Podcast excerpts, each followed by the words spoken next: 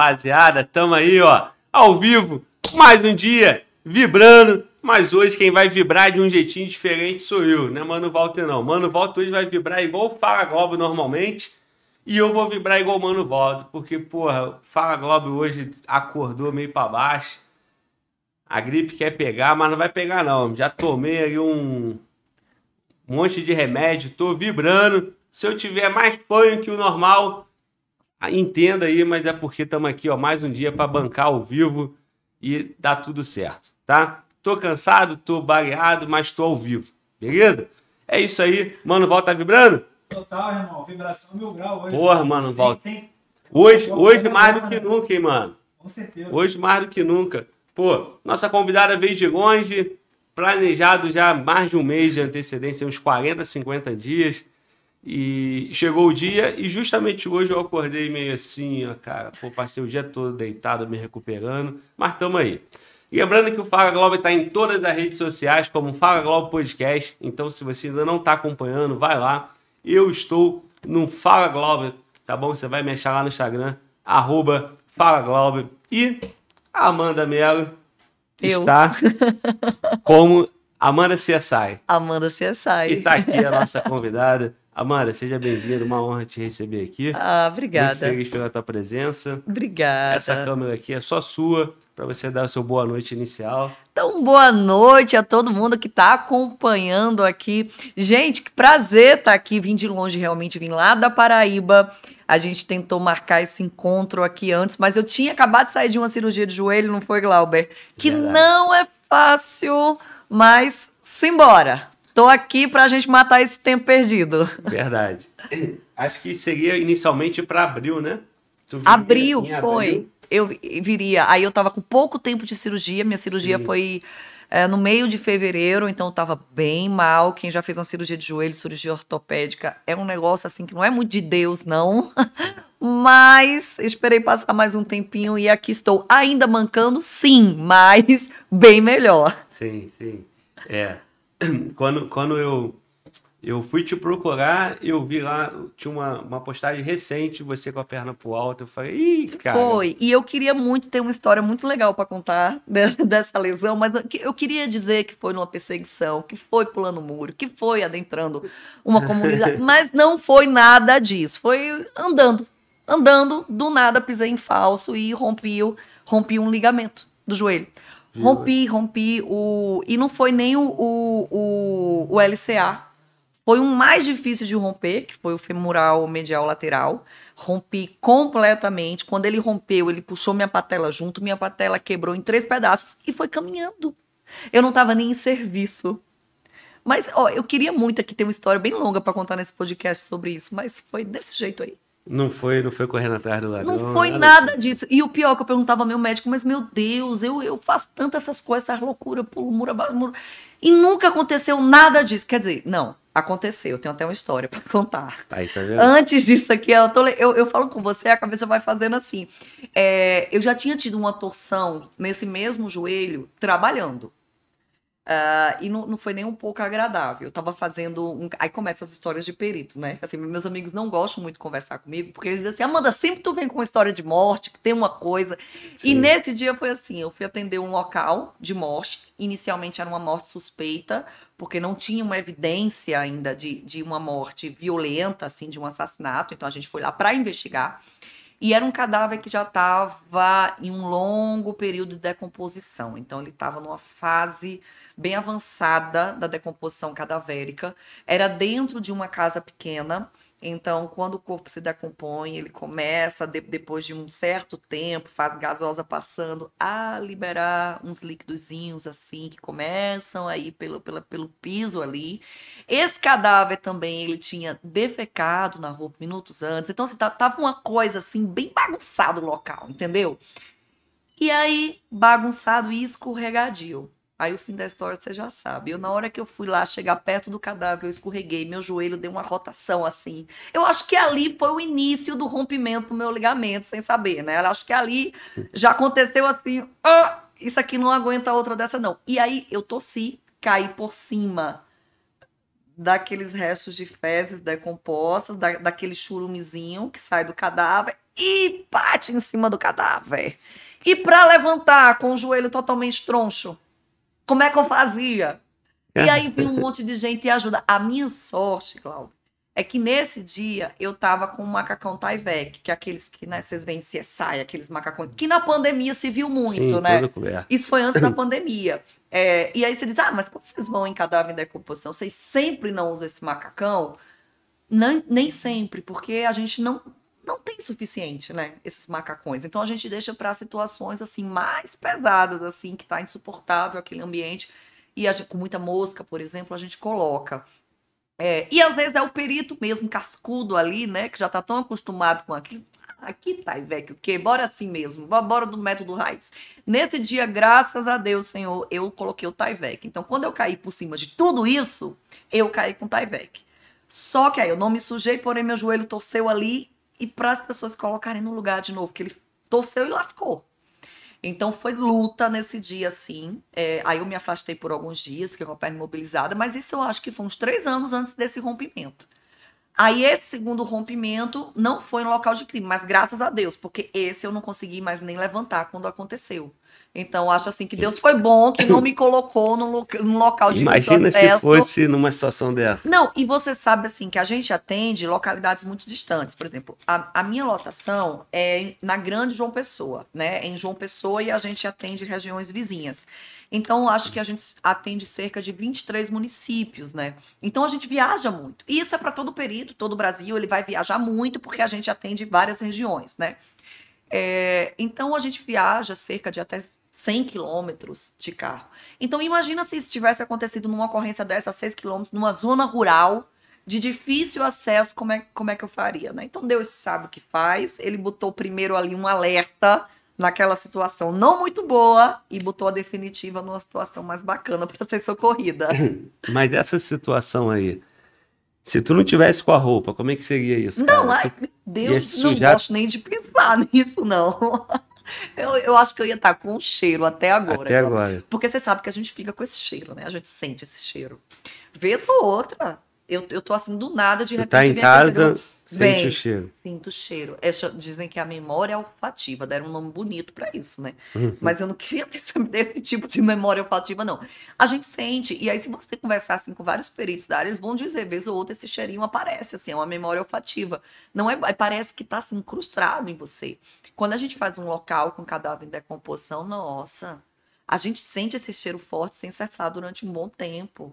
E aí, assim, é terrível quando a gente atende. Várias vezes, assim, eu tava no, no plantão, e aí tinha acabado de vir de ocorrência, né? Suada, cansa, vou tomar um banho. Quando terminava de tomar cabelo molhado, cadáver em decomposição. Vamos. Gente do céu. E você chega na quatro horas depois de uma perícia, madrugada, banho gelado, vamos tomar outro banho e lavar esse cabelo. Se lava umas quatro vezes, o cheiro ainda tá ali em você, entendeu? É, é triste, mas faz parte do trabalho.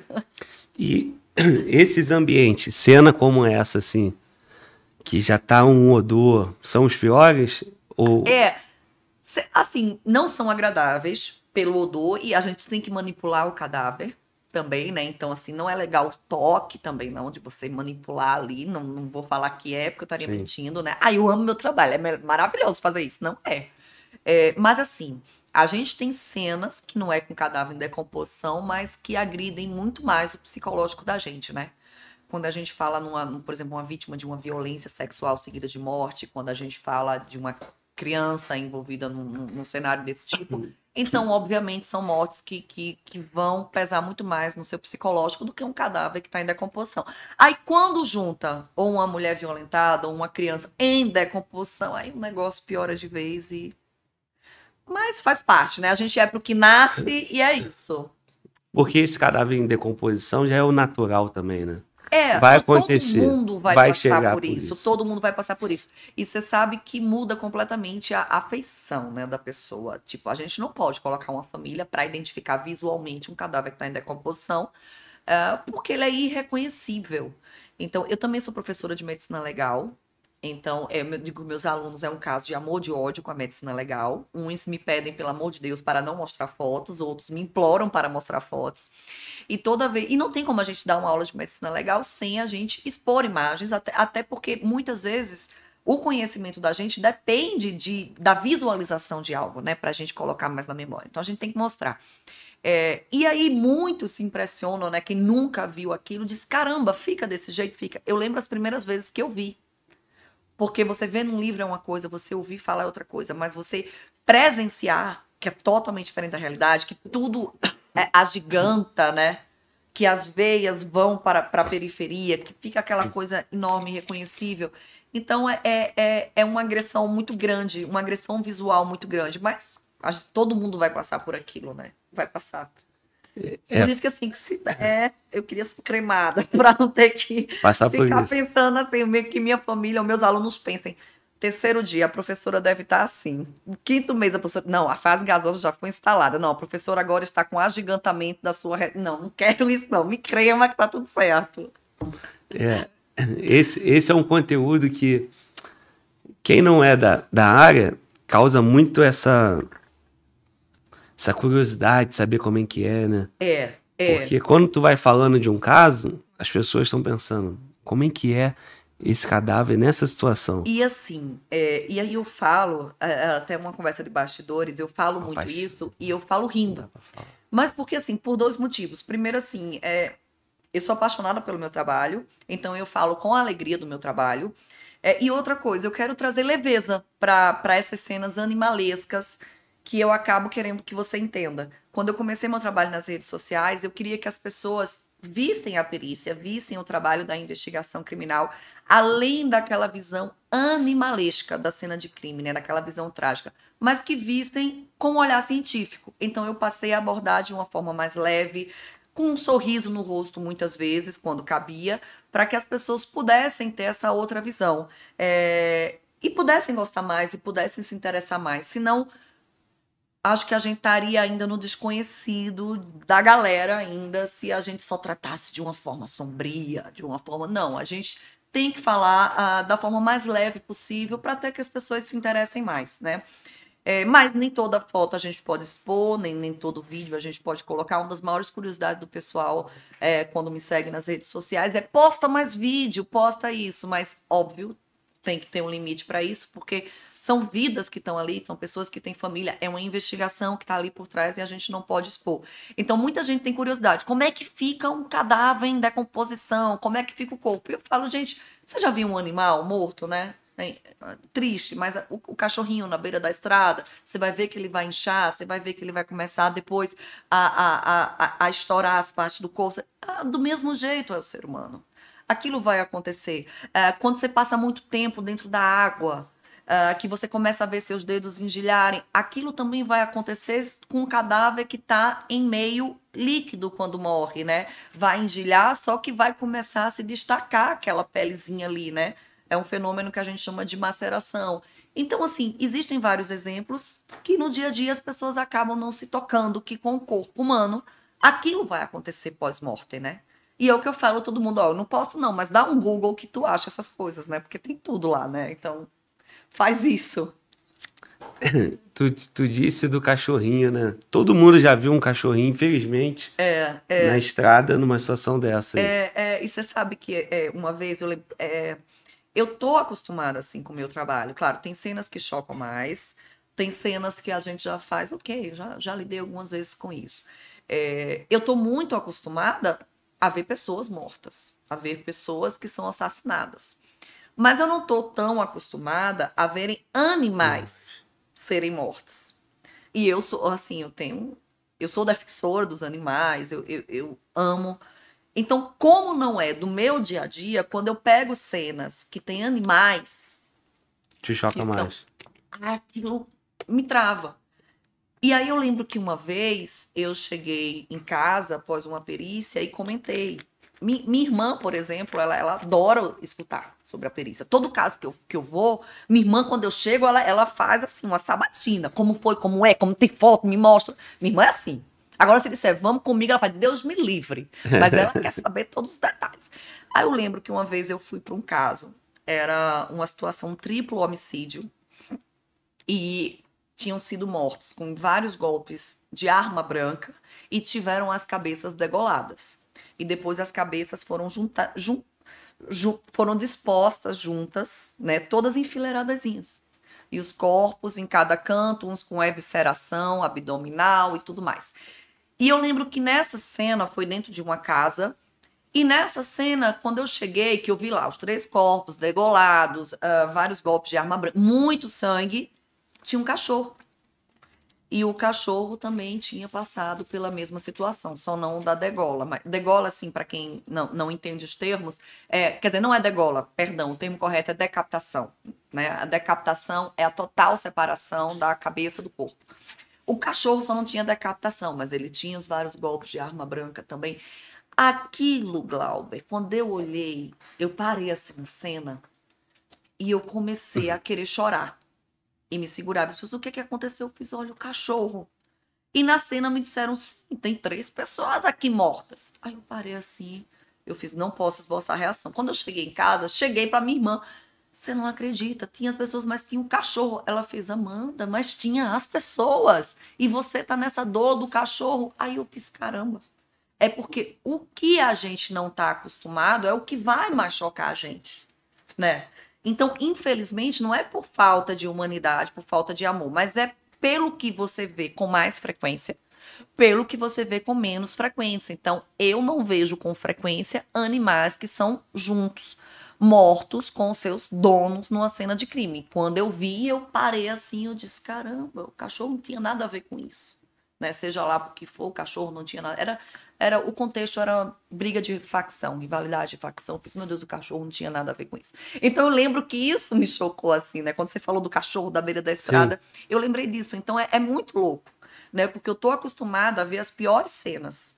É, das piores mortes, dos piores jeitos, já, já, já periciei chacinas, várias pessoas, já, já periciei quatro pessoas enterradas, que foram mortas enterradas na mesma vala, e a gente teve que chegar lá, desenterrar, periciar corpo por corpo, enquanto as famílias choravam do outro lado, de quatro vítimas. É, mas a gente vê muito isso, né? Aí é o que tira você da curva, seja o que for, até um animal vai lhe tirar da curva. Aí você paralisa e, e, e choca e diz assim: caramba, que mundo louco que a gente vive, né? É, e, e no geral as pessoas não estão acostumadas a, a ver pessoas mortas. Aí vê o bichinho na estrada, é. Não, não choca tanto. É, é verdade. Porque vê com mais frequência. Aí quando vê uma pessoa, eu acho que também que o ser humano tem um aquele ar de superioridade, né? É, muitos que não têm muito cuidado, vê o animalzinho acha que não, não importa, que não é vida. É, que a é, vida do, é, ser, é. do, não, do homem não... do homem é mais importante. E aí quando você vai vendo, pô, Tu vê pessoas morrendo o tempo todo. O tempo todo. E aí tu vê uma cena que tem um animalzinho. Aí aquilo te choca. E é de fato, né, cara, o animalzinho ele não tem nada não a ver com aquilo. Nada, não tem nada. É a violência que dominou ali. Então, é, outra coisa, assim, eu não tenho filhos. Mas para peritos que têm filhos, se torna muito mais difícil criança, uma né? cena com criança. Então, é, é normal, por exemplo, quando eu estou de plantão, que eu tenho amigas ou amigos que estão comigo no plantão e que pegam de repente, cai uma ocorrência para eles envolvendo uma criança, eles passam para mim, ó, vai para mim para essa, porque essa daí não vai, não vai dar, né? Então eu faço. Claro, me choca, me choca, mas como eu não tenho filhos, né? Eu Tu não se envolve tanto, não eu entra. não me envolvo tanto, mas aí quem já tem filho sofre mais, né? Aí, por exemplo, quando a gente pega idosos, é, meus avós morreram quando eu era muito criança, então eu não cresci. Aí, com, com, com a, a, presença dos meus avós. Então, aí eu já tenho peritos, amigos que, já, que quando pegam idosos e conviveram muito forte com avós, aí já, já sentem mais. Então, Sim. assim, é tudo muito relativo. Não é porque a pessoa é fria nem nada, assim, mas é, cada realidade é uma realidade. É, e assim, as pessoas perguntam muito assim, nossa, mas como é que você aguenta? Como é que vocês lidam com isso? Com as pior... Ah, é, é, é, o pior ato do ser humano, né? É matar o outro. Como é que vocês lidam isso? É, a gente sempre tenta olhar com o olhar da ciência. O nosso trabalho é, é fazer aquilo através da ciência. Então, quando a gente chega no local de crime, que a gente se depara lá com uma pessoa morta, a gente tenta enxergar aquilo ali com todo respeito, obviamente, mas como um vestígio do crime. Então, aquilo é um vestígio que vai me dizer como aquele crime aconteceu, né? E vem aí da, a, a grande expressão de o corpo fala com o perito, o cadáver fala com o perito, a cena de crime fala com o perito, né? A gente não psicografa, graças a Deus. Eu acho que eu ter correria se isso acontecesse, se eu ouvisse alguma coisa. Mas a gente faz a leitura de todos os vestígios que estão na cena. Então a gente tenta olhar com essa é, essa visão, a visão científica. Então, quando você passa a ter essa visão, obviamente tudo também se torna uh, mais calmo psicologicamente, sabe? E quando tu fala assim da, da, da ciência, né? Tu, tu, se tu for chegar ali e tu ver de uma forma diferente, né? Se não for pela forma da ciência, se não for um vestígio, se não for para dar é, causa, não, na né? materialidade, para dizer sim, é qual materializar foi aquilo materializar lá. o que aconteceu. Sim. Imagina, toda vez que você chegaria e ficar pensando, o que, que houve com esse homem, com esse pai, com, sabe, com, essa criança. Você sabe quando eu fui fazer a academia de polícia, que a gente faz a aprovação no concurso, você vai para uma academia de polícia e passa meses lá em treinamento. É, lá eles já é, é, lhe orientam, lhe educam, a palavra é essa, lhe educam para esse tipo de comportamento, por exemplo. É, eu lembro que numa das cenas, na, durante a academia de polícia, foi um casal de idoso que morreu queimado dentro de uma casa. A casa pegou fogo, eles não conseguiram sair, eles morreram queimados. E eu lembro quando eu vi o corpo desses idosos queimados, eu olhei e, e, e falei no diminutivo, sabe? Olha, o bicho. O, é, no Nordeste a gente usa muito bichinho, né? Coitado, bichinho. Nosso bichinho. Aí eu recebi uma reprimenda enorme. Por usar a emoção, por usar o diminutivo. A gente não pode ter esse tipo de envolvimento. Então, na própria academia de polícia, a gente já é educado para isso. Não, não fala no diminutivo. Não fala assim, a vítima, a vítima, o vestígio.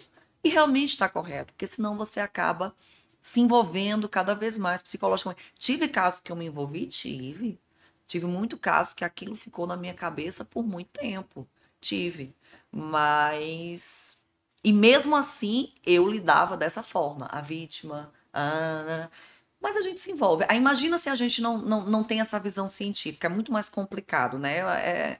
O perito é um pouco doido, é, mas seria muito mais se ele se envolvesse. E tu falou, né? É, tendo toda essa consciência, essa preparação, essa formação ainda se envolve. Ah, não tem se como. você não tiver blindado aí mais frio, vai se envolver muito mais. É, é inevitável se envolver. Você sabe assim, um do, dos meus principais problemas assim, é que eu sempre respirei muito trabalho. Respirei assim. É, e uma das coisas assim que mais me paralisou foi quando me perguntaram assim, qual o seu hobby? E eu respondi trabalhar. E a pessoa fez, mas trabalhar não é hobby. E assim, eu vi o quanto eu era. Ainda mais o seu trabalho, né? É, só que assim, veja, eu, eu trabalho com investigação de crimes.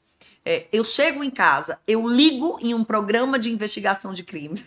Eu assisto filme de suspense policial, de investigação de crimes.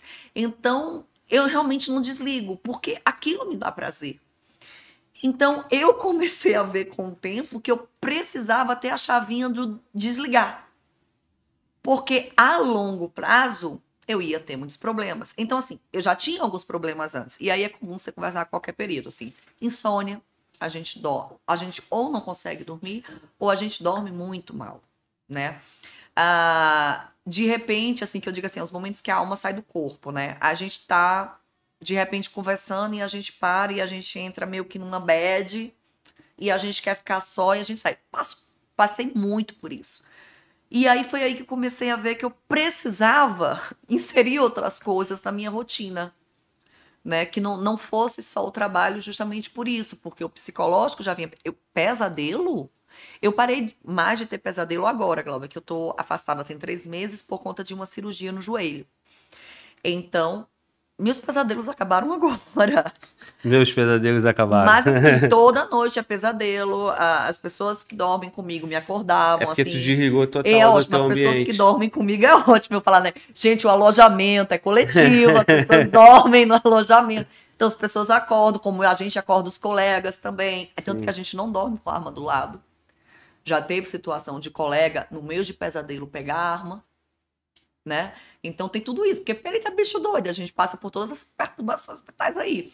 Então, assim, eu parei de ter pesadelo agora, você acredita? Porque Depois de anos, a e- porque eu desliguei lá a minha chave. E assim, esse processo da minha recuperação ortopédica é, foi um período de muito ensinamento.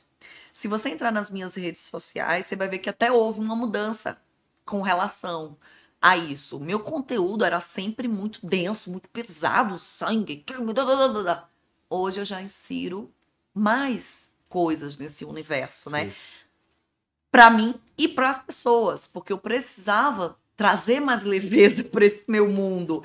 E também porque hoje, cara, é muito difícil você produzir conteúdo em rede social.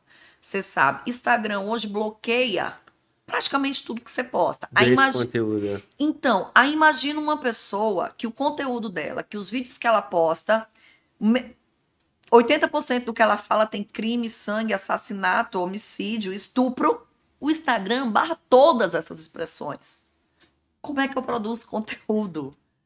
Aí eu vou para uma cena de crime. Eu nunca postei, nem postarei cadáveres, é, localizações, mas eu postava o quê? Tem uma poça de sangue aqui. Tirava a foto da, da, da poça e mostrava, ó, gente. É, é, porque assim, o tipo da mancha de sangue me fala sobre o que aconteceu, né? A gente estuda, você ver, o perito, a perícia é um trabalho muito minucioso. A gente estuda a morfologia de uma mancha de sangue, porque ela quer dizer muita coisa. Então, eu mostrava aquela mancha e dizia, olha, essa mancha significa tal coisa. Pronto, o Instagram não me deixa mais mostrar a mancha de sangue. Então, como é que eu que produzo esse tipo de conteúdo vou sobreviver no Instagram? Então, ficou muito difícil. Então, aí também foi necessário começar a trazer de forma mais leve, né? Então, tudo se encaixou. Então, por isso que houve essa transformação para a galera que talvez me acompanha há muito tempo, para quem chegou agora, quando começa a rolar no meu Instagram, ver que há uma, uma diferença grande do ano passado para esse ano. Então, é por todos esses motivos. Antigamente era mais raizão, vermelhão. Total, minhas postagens todas de fundo preto, a, a, a, a, fita zebrada e sangue, creme, homicídio, tá, tá, tá, tá, tá. Aí isso era ruim pra minha cabeça, isso era ruim pro meu engajamento. Então, hoje eu falo de tudo isso. Só que eu tento trazer um contexto mais leve pra isso. Né? Sim. Tu citou aí o envolvimento, né? Que apesar de todo esse trabalho, eh, essa postura bem científica, profissional, ainda assim se envolve. Sim. Tem como tu contar pra gente, assim, um, um caso Ah. que mais te marcou que tu se envolveu? Eu tenho um caso que ele foi. é, é, eu só não posso dar muitos detalhes porque ele ainda está em andamento. Tá. É, mas teve um caso que eu atuei é, de uma moça que estava desaparecida. Esse caso foi ano passado. Uma moça que estava desaparecida lá na cidade de João Pessoa. Não vou dar muitos detalhes. É, e quando eu fui chamada para periciar esse caso, eu fui chamada tipo às 5 da manhã. é, e queriam que eu periciasse uma casa para saber se essa moça tinha passado por lá, alguma coisa assim. Periciando essa casa, os vestígios que ali eu fui encontrando já me diziam que aquela moça tinha morrido. Amanda, você encontrou sangue? Você. Não. Mas os vestígios, os outros, me levavam a isso. Ah, e são vários elementos, que aqui eu não posso nem, nem detalhar tantos. Mas posicionamento, organização excessiva no apartamento, então já me indicava que aquilo ali tinha sido limpo Sim. sabe? Ah, tinha uma, no meio de um apartamento metodicamente organizado, tinha uma pá, uma pá suja encostada na parede. Uma pá É, não de é, no- construção. não é Eu comum gente, no apartamento. Sai completamente da lógica, Sim. Né? Então aqui, aquela pá me chamou muita atenção.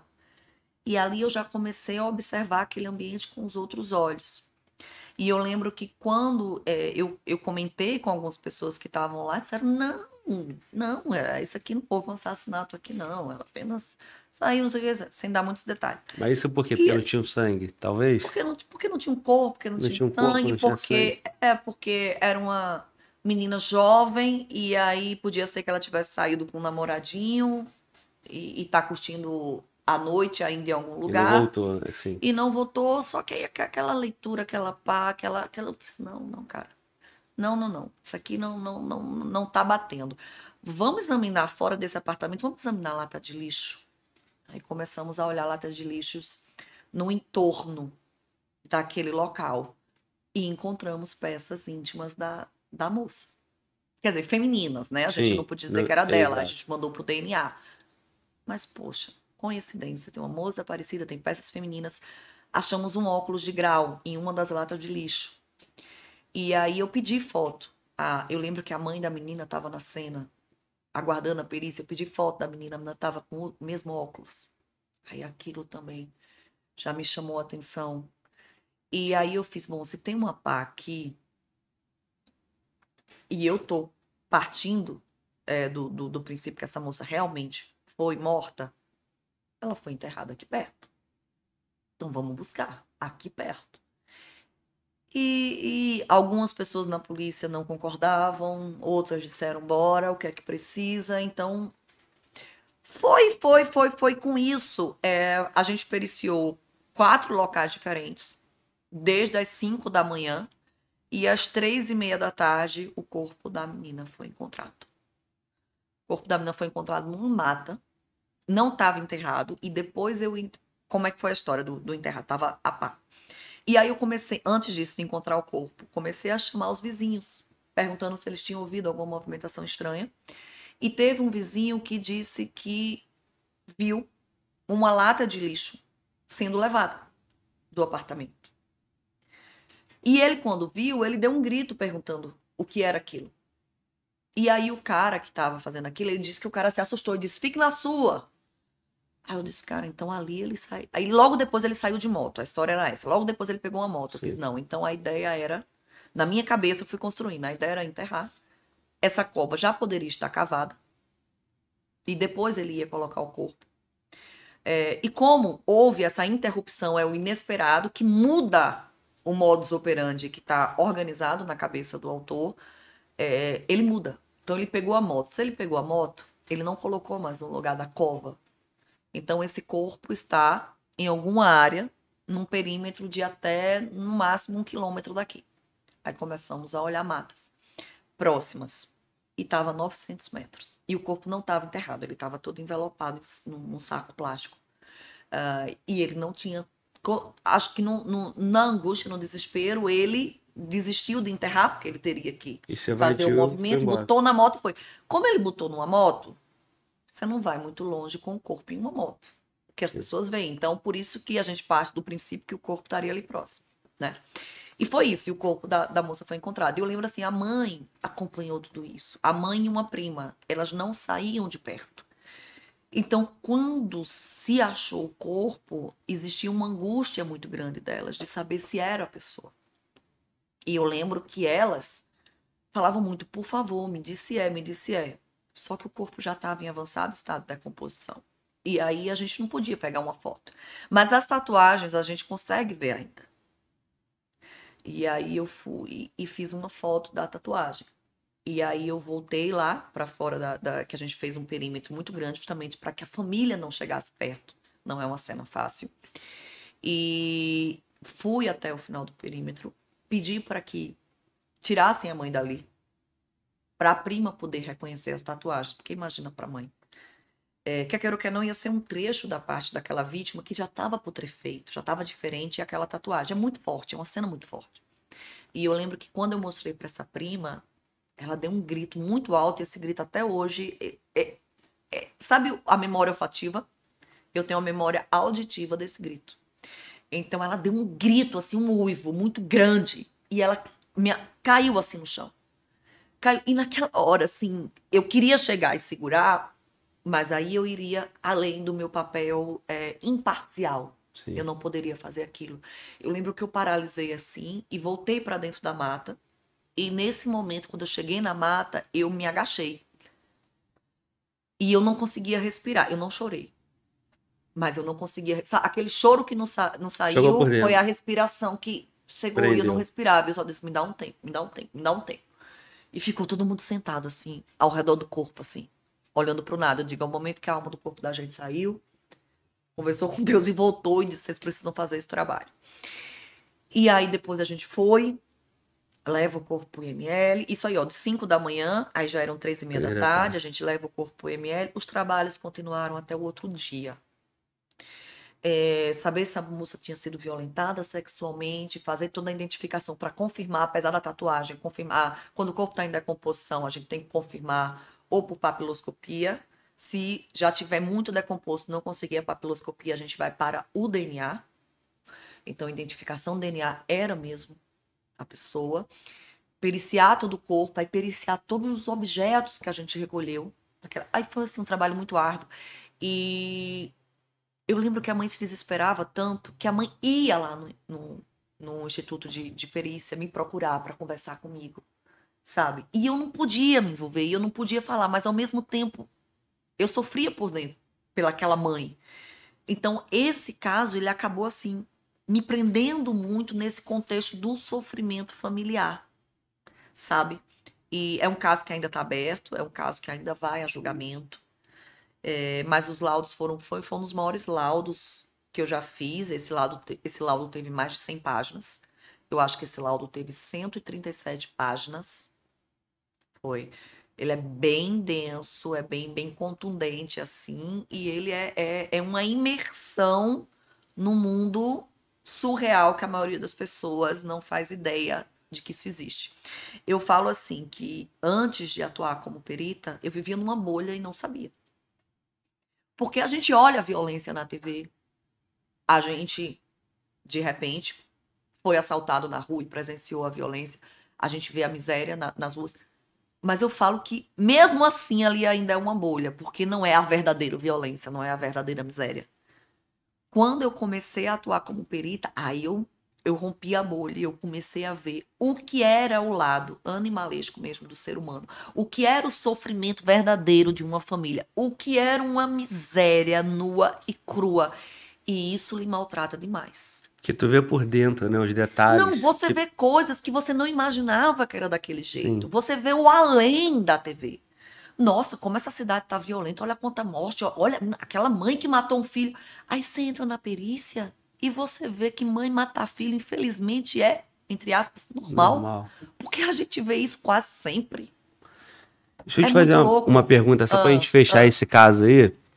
A pá ficou no apartamento por quê? Me deu essa curiosidade. O cara provavelmente esqueceu eu a não pá lá, conversei com ele, né? A gente não teve o contato de conversar, infelizmente. mas a pá não perícia- tava suja nem nada, né? Não. Fazia parte do plano que teve ali, de repente, que aquele ele- vizinho. aquele cavari- é, o, o modus operandi fo- foi, Foi, interrompido. Por isso do até planejado, o corpo não né? tava. O corpo foi mais facilmente encontrado. Por quê? Porque foi a- teve o agir no impulso, né? Algo atrapalhou o plano. Então, aquela mente acaba não conseguindo é, executar o plano que fez e tendo que pensar rapidamente. Então, fica mais fácil para a polícia identificar. Então, a pá se ele usou e limpou junto com o resto do apartamento, se ele já tinha cavado alguma coisa, mas que aquela pá seria para isso, não, não, não tenho dúvidas assim. Mas no contexto, deixa ali como uma coisa que mais liga um outra. vestígio, sim. mais um vestígio. Mais um vestígio. isso. A gente aponta que aquele objeto não é comum àquele ambiente, não é comum àquele ambiente, e que de- depois, por exame de DNA, a gente conseguiu confirmar DNA da, da vítima em um dos lençóis da casa. Então ali eu confirmo que a vítima passou por aquela casa. Sabe? Isso é importante. Porque muitas vezes a- a- o, o, o autor ou o suposto autor, quem está sendo investigado, né? Eu não posso dizer que foi aquela pessoa que fez, aquela pessoa ainda não foi julgada. É, pode dizer assim, não, mas essa pessoa nem veio aqui. Então, quando a gente pega DNA daquela pessoa e confirma que aquela pessoa esteve dentro daquela casa, isso fica muito mais difícil de você conseguir sair. Então, a gente também conseguiu é, o DNA da moça dentro da casa. Então essa casa não era a casa da vítima, era a casa do, do, do agressor- possível. do, do suposto, do suposto autor do fato. Sim, sim, era a casa dele. E ela tinha passado, era o último, último local em que ela tinha sido vista. Sim, Foi nesse local. sim. E ele, durante as preliminares de, de busca por ela, ele dizia que, ah, que não tinha visto. Que não sabia, que ela tinha saído. Era assim a conversa. É, cara. Você É. falou também do, do grito, né? Da, da moça lá quando foi reconhecer a tatuagem. Sim. E que esse grito fica na tua cabeça. outras cenas também devem ficar na tua cabeça aqui, né, cara? Do que você Fica, visualiza. as- essa cena dela, é, a, a cena do cachorro esfaqueado Sim. fica muito na minha cabeça. Como várias outras, assim. é, e aí vem cenas, assim, de suicídios também. é, que infelizmente a gente Então- presencia muito, mas tem uns que eles falam mais alto, né? Uhum. Assim, o contexto em que aquilo aconteceu. É, por exemplo, quando um filho encontra uma mãe ou, ou um pai, um filho, uma criança encontra, aí isso lhe marca um, um pouco mais. Então é, é difícil. E marca, assim, eu lembro, eu lembro muito, assim, fica muito na minha cabeça os olhos da- das vítimas. A maioria dos cadáveres, quando eles estão diante de uma morte violenta, eles morrem com os olhos abertos, né? A morte violenta, ela É? é, os olhos são abertos, assim. É aquela, é, é, é aquela feição de, de angústia, de dor, de surpresa. Então os olhos ficam abertos. É, e aí eu lembro muito dos olhos. O- Eu lembro muito dos olhos. Isso é porque é o último momento ali, antes da morte? Eu lembro muito susto? dos olhos. E agora você sabe assim, eu sou perita de local de crime, eu tô na, na perícia há sete anos, né? Eu tô em local de crime há cinco anos. Então eu tô há cinco anos exclusivamente periciando locais em que ocorreu uma morte do tipo violenta, homicídio, acidente, suicídio. Então, assim, eu tenho, eu tenho muitos, muitas almas, assim, aqui atrás, contabilizadas. Mas antes de atuar com isso, eu atuei eh, na área de laboratórios forenses. Passei por uns três laboratórios diferentes, entre eles eu passei por um laboratório de análise de áudio e vídeo. Então eu periciava imagens gravadas, áudios gravados. E eu lembro muito que, as, que o meu tipo de trabalho nesse laboratório me incomodava mais do que o trabalho na cena de crime. Porque uma coisa é você chegar no ambiente e você pegar um fato que foi consumado você já pegar aquela vítima que tá morta, ok, tem o cheiro, tem o grito da família, tem a dor da família, né? Tem um ambiente insalubre, mas aquele fato foi consumado. Outra coisa é você ver o fato acontecendo. Então eu já periciei vídeos de torturas que terminavam em morte, eu já periciei vítimas de, de mortes. Então esses vídeos, essas imagens da pessoa sendo morta ficavam muito mais na minha cabeça. É, periciava vídeos de pedofilia. Aquelas imagens são, nossa, fortíssimas na cabeça.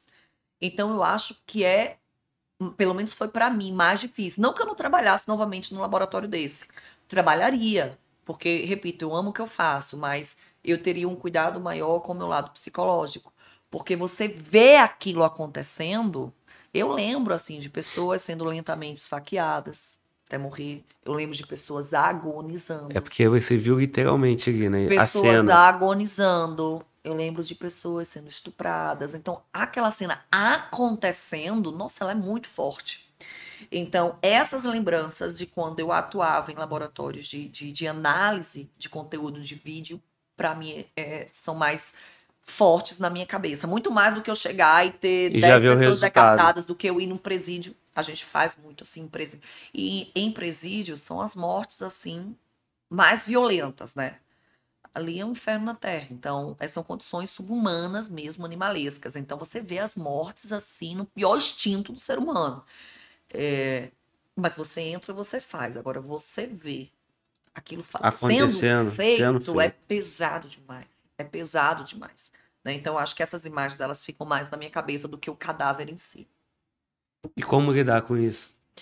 Ó, é, aí vai de cá. Primeiro, um acompanhamento psicológico que eu acho fundamental. É você se cercar de positividade ao seu lado. E eu, aí vem uma coisa que é particular minha, eu sou evangélica. Então eu tenho uma vivência muito grande nesse lado espiritual. Eu acho que é o que me sustenta. É o que me faz compreender que há algo melhor no meio de tudo isso que me dá forças para para continuar, sabe? Eu acho que depois que eu me converti, que eu me tornei evangélica, eu passei a ser um pouco mais serena para esse tipo de situação. Mas acompanhamento psicológico, já tive a época do Rivotril, E até ah, já tive, graças, me libertei. Mas tem, assim, olha, não tem como você ser, Glauber, não tem como você ser uma, uma pessoa normal quando você começa a lidar com isso.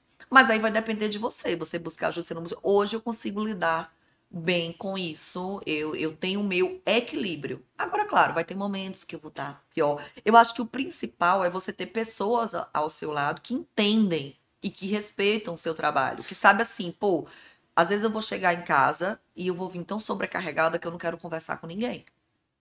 Me deixa no meu mundo. Algumas pessoas não entendem isso, principalmente quando a gente fala em companheiros, em relacionamento, não entendem. Então, assim, você tem que cercar de pessoas que compreendam e lhe dê forças para aquilo. Que quando você chegue de um plantão assim, traga paz, traga, traga bem-estar para você e não piore assim, é, o, o, o mundo ao seu redor, né? Então Sim. tudo conta, tudo é um conjunto, sabe? Mas eu acho assim, cara, a polícia tem que ser muito valorizada. Tem que ser muito respeitada, tem que ser muito valorizada. E não é. A gente tem que ter melhores condições de trabalho, a gente tem que ter estrutura, a gente tem que ter reconhecimento salarial, porque olha o tanto de coisa que a gente passa. E muitas das coisas que a gente passa não tem volta. Um dano psicológico ali não tem volta. E não é o Estado que vai se importar pelo que você está passando. Então a gente precisa de estrutura, a gente, a gente precisa de, de, de efetivo, porque se eu tenho um bom efetivo eu vou viver menos nessas cenas, porque eu não preciso estar como uma louca dando plantões e mais plantões para tentar cobrir uma escala que tem gente insuficiente ali. É, eu preciso ter um alojamento bom para dormir. Eu preciso ter um salário bom para se eu precisar pagar um tratamento psicológico, eu conseguir pagar para isso. Então, é um conjunto de fatores, sabe? Eu, eu, eu vejo aqui a PCDF, né, a estrutura da PCDF, incrível. Cada perito tem um alojamento. Isso é fantástico, porque isso traz ó, é, um, um saúde mental para quem trabalha com isso, né? Um prédio bem cuidado, conservado, com estrutura. São esses detalhes que, que, que fazem você conseguir lidar melhor com esse trabalho, sabe? Então, uma série de fatores que, que podem fazer com que a gente lide bem ou que a gente lide mal com esse Sim. trabalho, sabe? Sim.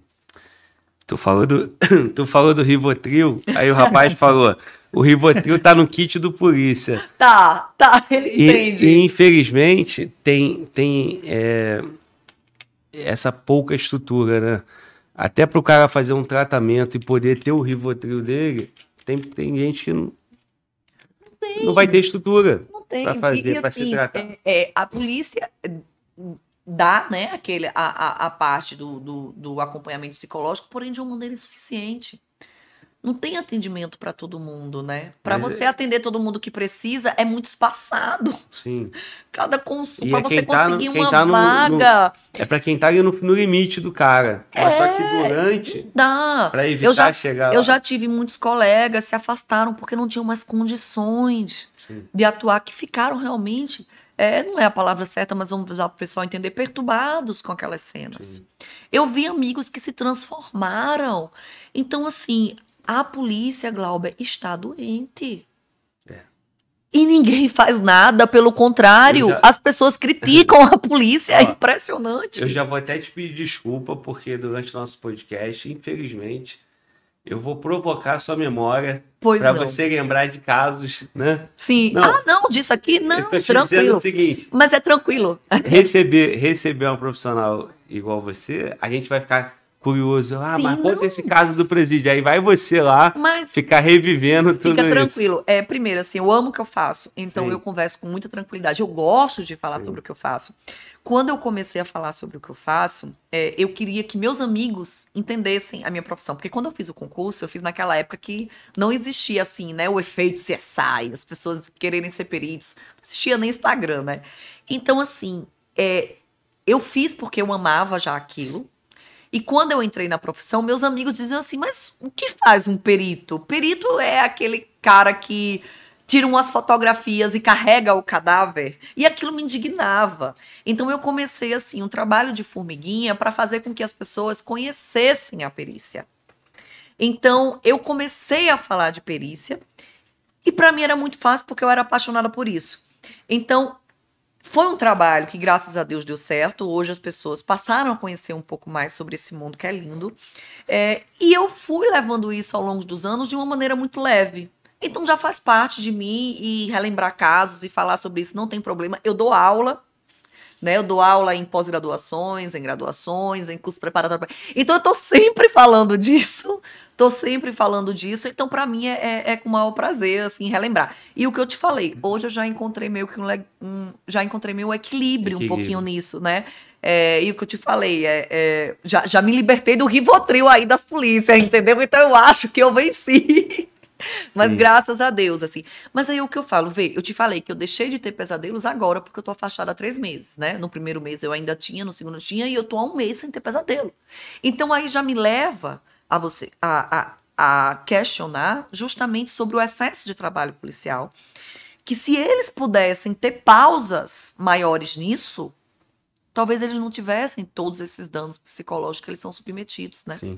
Porque assim, junta, não é só a cena forte que você vê. Eu acho que a cena forte que você vê, até o mínimo, é o ambiente, é, é a, a, a cobrança na instituição, é, é, a perseguição, que infelizmente vamos falar aqui do universo mais obscuro, né?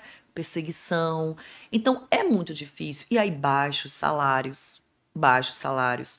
É, Glauber, quando eu fui dar aula, quando eu fui é, é, querer dar palestras, tudo, eu não fiz só pelo meu amor, eu fiz porque eu precisava complementar minha renda. Então, muitas vezes o policial, ele não se dedica tanto àquilo porque ele precisa complementar a renda dele. Isso é muito triste. Então, se a gente dá estrutura, se a gente melhora as condições é, de salário dos policiais, a gente vai ter pessoas mais engajadas, a gente vai ter pessoas mais motivadas e com certeza a gente vai ter uma polícia melhor, porque a gente vai ter uma polícia valorizada. Então há uma enorme falha aí. E essa falha vai gerando um impacto altamente negativo, como que a gente está tá vendo na imprensa.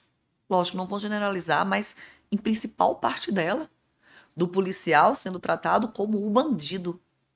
De uma morte de bandido ser questionada e de uma morte de policial ser irrelevante. Sim. Então tá tudo muito doido, tá tudo muito errado, tá tudo de cabeça para baixo. E isso só vai piorar a cabeça do policial. É o policial que não consegue mais ter orgulho de ser policial. É a criança que não diz mais que o sonho dele é ser policial. Então tá tudo invertendo. E por isso que eu digo, a polícia está doente e ninguém está fazendo nada. E a gente precisa que seja feito alguma coisa, né? Senão é que a gente vai parar? Alto índice de suicídio policiais, desmotivação para realizar um trabalho, e quem sofre com isso, você cidadão, porque a justiça é impactada com isso. Você falou de alto índice de suicídio. Já teve algum caso de colega que tu já, chegou lá já. e era colega? Não, que eu peguei não, mas lá na não, Paraíba sim. sim que você sim, viu? Sim, não, sim, local de crime seu não, né? Não que eu atendi, mas colegas atenderam, que foram repercutidos. Sim, teve um colega meu da academia de polícia, inclusive. Academia de polícia. E era novo e, e ele deixou até um vídeo antes de cometer um ato que ele dava os motivos, e, um dos, e os motivos que ele dava para isso era justamente falta de condições de trabalho, perseguição dentro da polícia. É. Ele disse que não aguentava mais, meu Deus. Tu falou do vídeo, né? É comum em cena de suicídio ter sempre uma história antes. É, assim, e isso ajuda no teu relatório, no teu vamos, laudo? Como é que. Vamos lá. Você vai juntando essa, essas peças? Vamos lá. Isso é o que a gente chama de ritual de alívio, né? Sim. É quando o o agente, aí o auto, é, o auto executor, né? Para não falar suicida, assim, né? O auto executor, é, ele deixa algo para tentar justificar aquele ato, né? Então deixa uma carta, deixa um vídeo, deixa um documento. É, isso é o que a gente chama de ritual de alívio. As pessoas acham, os leigos na área, né, os curiosos, que sempre a gente vai encontrar algo que represente o ritual de alívio numa cena dessa. E nem sempre a gente encontra. Eu acho, Glauco, que é até mais comum a gente não encontrar. Mas quando a gente encontra, claro, aquilo diz muito pra gente, né? É mais um vestígio. É, eu já tive uma cena dessa, foi o, foi o primeiro desse tipo de ocorrência que eu fiz. Eu acho que foi o meu segundo caso na vida, né? O meu primeiro caso foi um homicídio, que foi com um tiro de 12 na cabeça. Não foi, foi assim para dizer assim, ó, é isso daqui que tu vai pegar, tá só começando, tu quer? Aí foi um tiro de 12 na cabeça, eu me lembro, meu Deus, eu fazendo assim no, no cérebro, tipo peneirando um cérebro para tentar pegar assim é, os elementos assim de chumbo de nossa. Aí depois quando eu lembro, lembro assim que eu fui vendo fotos eu fiz gente eu tava peneirando um cérebro que louco, né? Logo na primeira ocorrência. Que louco, eu tava peneirando um cérebro, né? Assim, aquelas coisas que o perito faz sem, sem se tocar da, da, daquele contexto. Como é que a gente faz? Se eu hoje tiver. Eu já, já peneirei outros cérebros também, né? Vai ser ótimo isso, né? A manchete. Amanda Cessai fala que peneirou alguns cérebros na vida, né? Já dá um beijo. Mas é, a gente. É, faz, acontece. Porque às vezes assim. É, às vezes o projeto, no caso do. Era uma 12, então não vai ter um projeto, né? A gente tem os, né, os, balinhos. O, os lá. Mas outros que a gente tem é projeto mesmo. Então a cabeça estourou. Por exemplo, eu já, eu já fiz uma de ponto 44. A pessoa levou vários disparos de ponto 44 na cabeça, tem uma alta energia, estourou a caixa craniana e o cérebro estava assim num canto. E aí eu queria achar, né? O projétil porque o projétil vai dar a arma do crime para a gente, né? A gente faz um exame que a gente chama de confronto balístico nesse projétil. E quando a gente tem a suposta arma do crime, a gente consegue comparar, é, através desse confronto balístico, as, as micro-ranhuras que são impressas nesse projétil ao passar do cano da arma. Então, assim, a gente faz esse confronto e a gente diz, é, essa é a arma do crime. Então, o perito, ele, quando trata-se de um evento em que foi empregado uma arma de fogo, ele quer achar o projétil para submeter ao confronto balístico. Numa situação de suicídio, mesma coisa. Eu quero confirmar que aquela arma ali foi realmente a arma que a pessoa utilizou. Então, é mais um exame que a gente faz. Então, eu lembro dessa de ponto 44 que eu fiquei lá. Eu peguei uma peneirinha que a gente tem, é um dos objetos de trabalho. As pessoas acham que a gente tem altas tecnologias, mas em local de crime a gente usa coisas simples, no, simples assim né? Peneira, trena, lanterna, essas coisas assim, né? Então eu fiquei lá, a segunda vez que eu peneirei um cérebro, né? Aí eu fiquei lá para tentar pegar os projétilzinhos. Eu fazia projétilzinho. Aí, mais uma vez, eu fiz, gente, que coisa, né? Mas é isso, a gente não, não se toca, mas é o trabalho e a gente, a gente tem que fazer. Agora, eu tenho um maior cuidado aí, nisso. Como eu, é que faz depois? Eu tenho um maior cuidado nisso. Junta e É, não, a gente tem que mandar pro ML. Aí eu só tenho cuidado quanto a isso, por exemplo, tá uma família perto. Ah, pra, pra família, isso não vai ser legal. Então a gente tem que ter cuidado, e aí eu falo assim, é uma conduta minha, né? É, eu vejo se tem familiares, eu, eu tento é, isolar ao máximo, até visualmente, aquela cena, para que as pessoas não me vejam fazendo isso. Né? Porque é chocante. Quando é um familiar é pior. Então depois a gente vai pegar esse cérebro e a gente vai colocar no cadáver de novo. E coloca no saco e leva para o ML. Não vai deixar na rua, né? Mesma coisa, ah, a cabeça foi decapitada bota no saco, né? Eu já, eu já fiquei numa cena procurando de quem, quem é a cabeça lá. Essa cabeça desse corpo, essa cabeça desse corpo. Lógico que depois a gente confirma com o exame DNA, mas na hora eu vou botar no saco. Eu boto essa Sim. cabeça com esse corpo. Não, acho que essa cabeça é desse corpo aqui, mas no IML, confirmação por exame DNA. Mas a gente vai ter que botar uma cabeça. Então já tive, assim, situações de segurando a cabeça assim e buscando o corpo. Já tive também outro com a cabeça também, que era assim, já, já fazia um tempo o sangue já tinha secado. O sangue escorreu todo, secou. E eu precisava tirar uma amostra é, de DNA dali, né? A gente faz um suave, assim, que é aquele cotonete grande, assim. Passa no sangue pra, pra submeter o exame de DNA. Pega uma amostra. E aí eu fui pegar uma cabeça e eu fui lá botar, só que tava tão seco que eu não, não saía no suave. Então a gente pode ter a opção de usar água destilada para poder tirar. Só que aí, aí, aí eu, a água destilada estava no carro. Fiz, não, cara, vai buscar água destilada, mas vamos, vamos tentar aqui fazer de outro jeito. Aí eu lembro da gente vir, o, o, o auxiliar de remoção né, do IML disse: não, se a gente virar a cabeça e esperar um pouco ela assim, vai escorrer um sangue aí, porque o sangue está aqui, está aqui. Aí a gente ficou com a cabeça assim, esperando Esperando. pingar esperando pingar e coletamos o sangue. Essa então cena. tem coisas muito assim. Só que isso, assim, eu, eu não faria no meio do, do, do público do... curioso, porque eu acho assim, não é legal as pessoas fotografarem isso, né?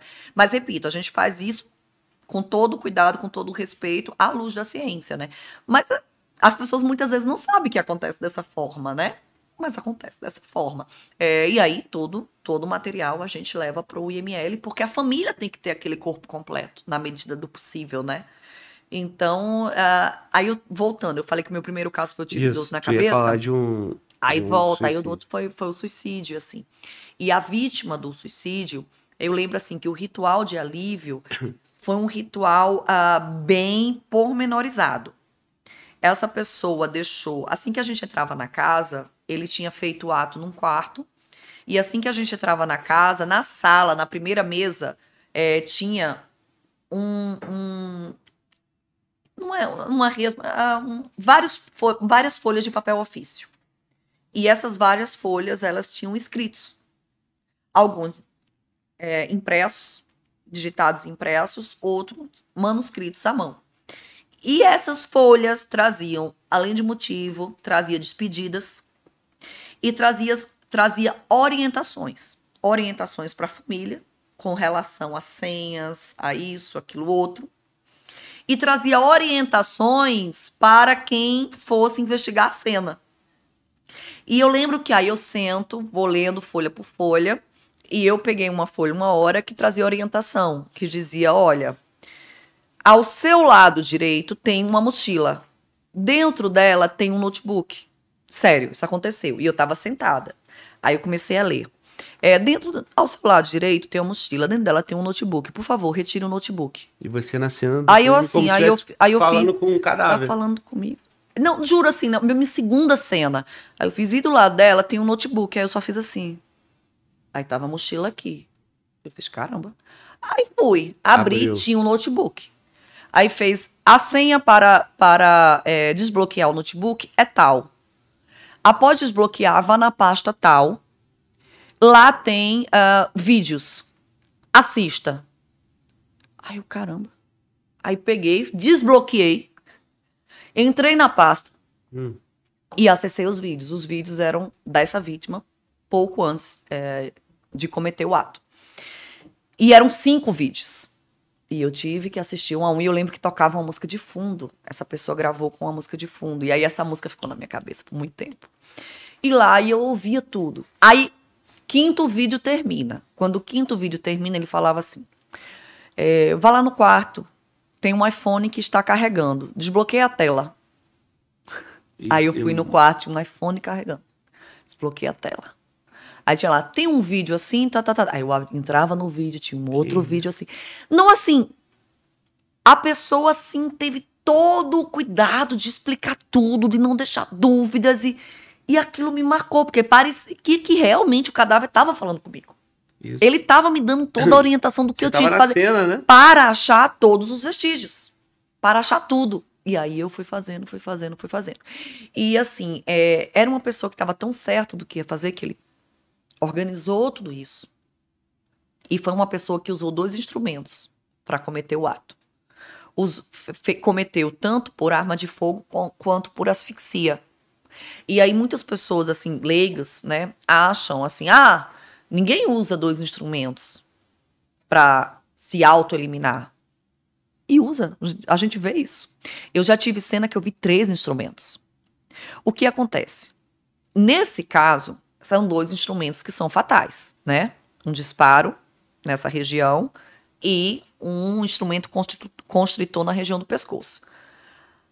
A pessoa provavelmente queria ter a certeza que se não viesse a óbito por uma, viria a óbito por outra. Então, ok.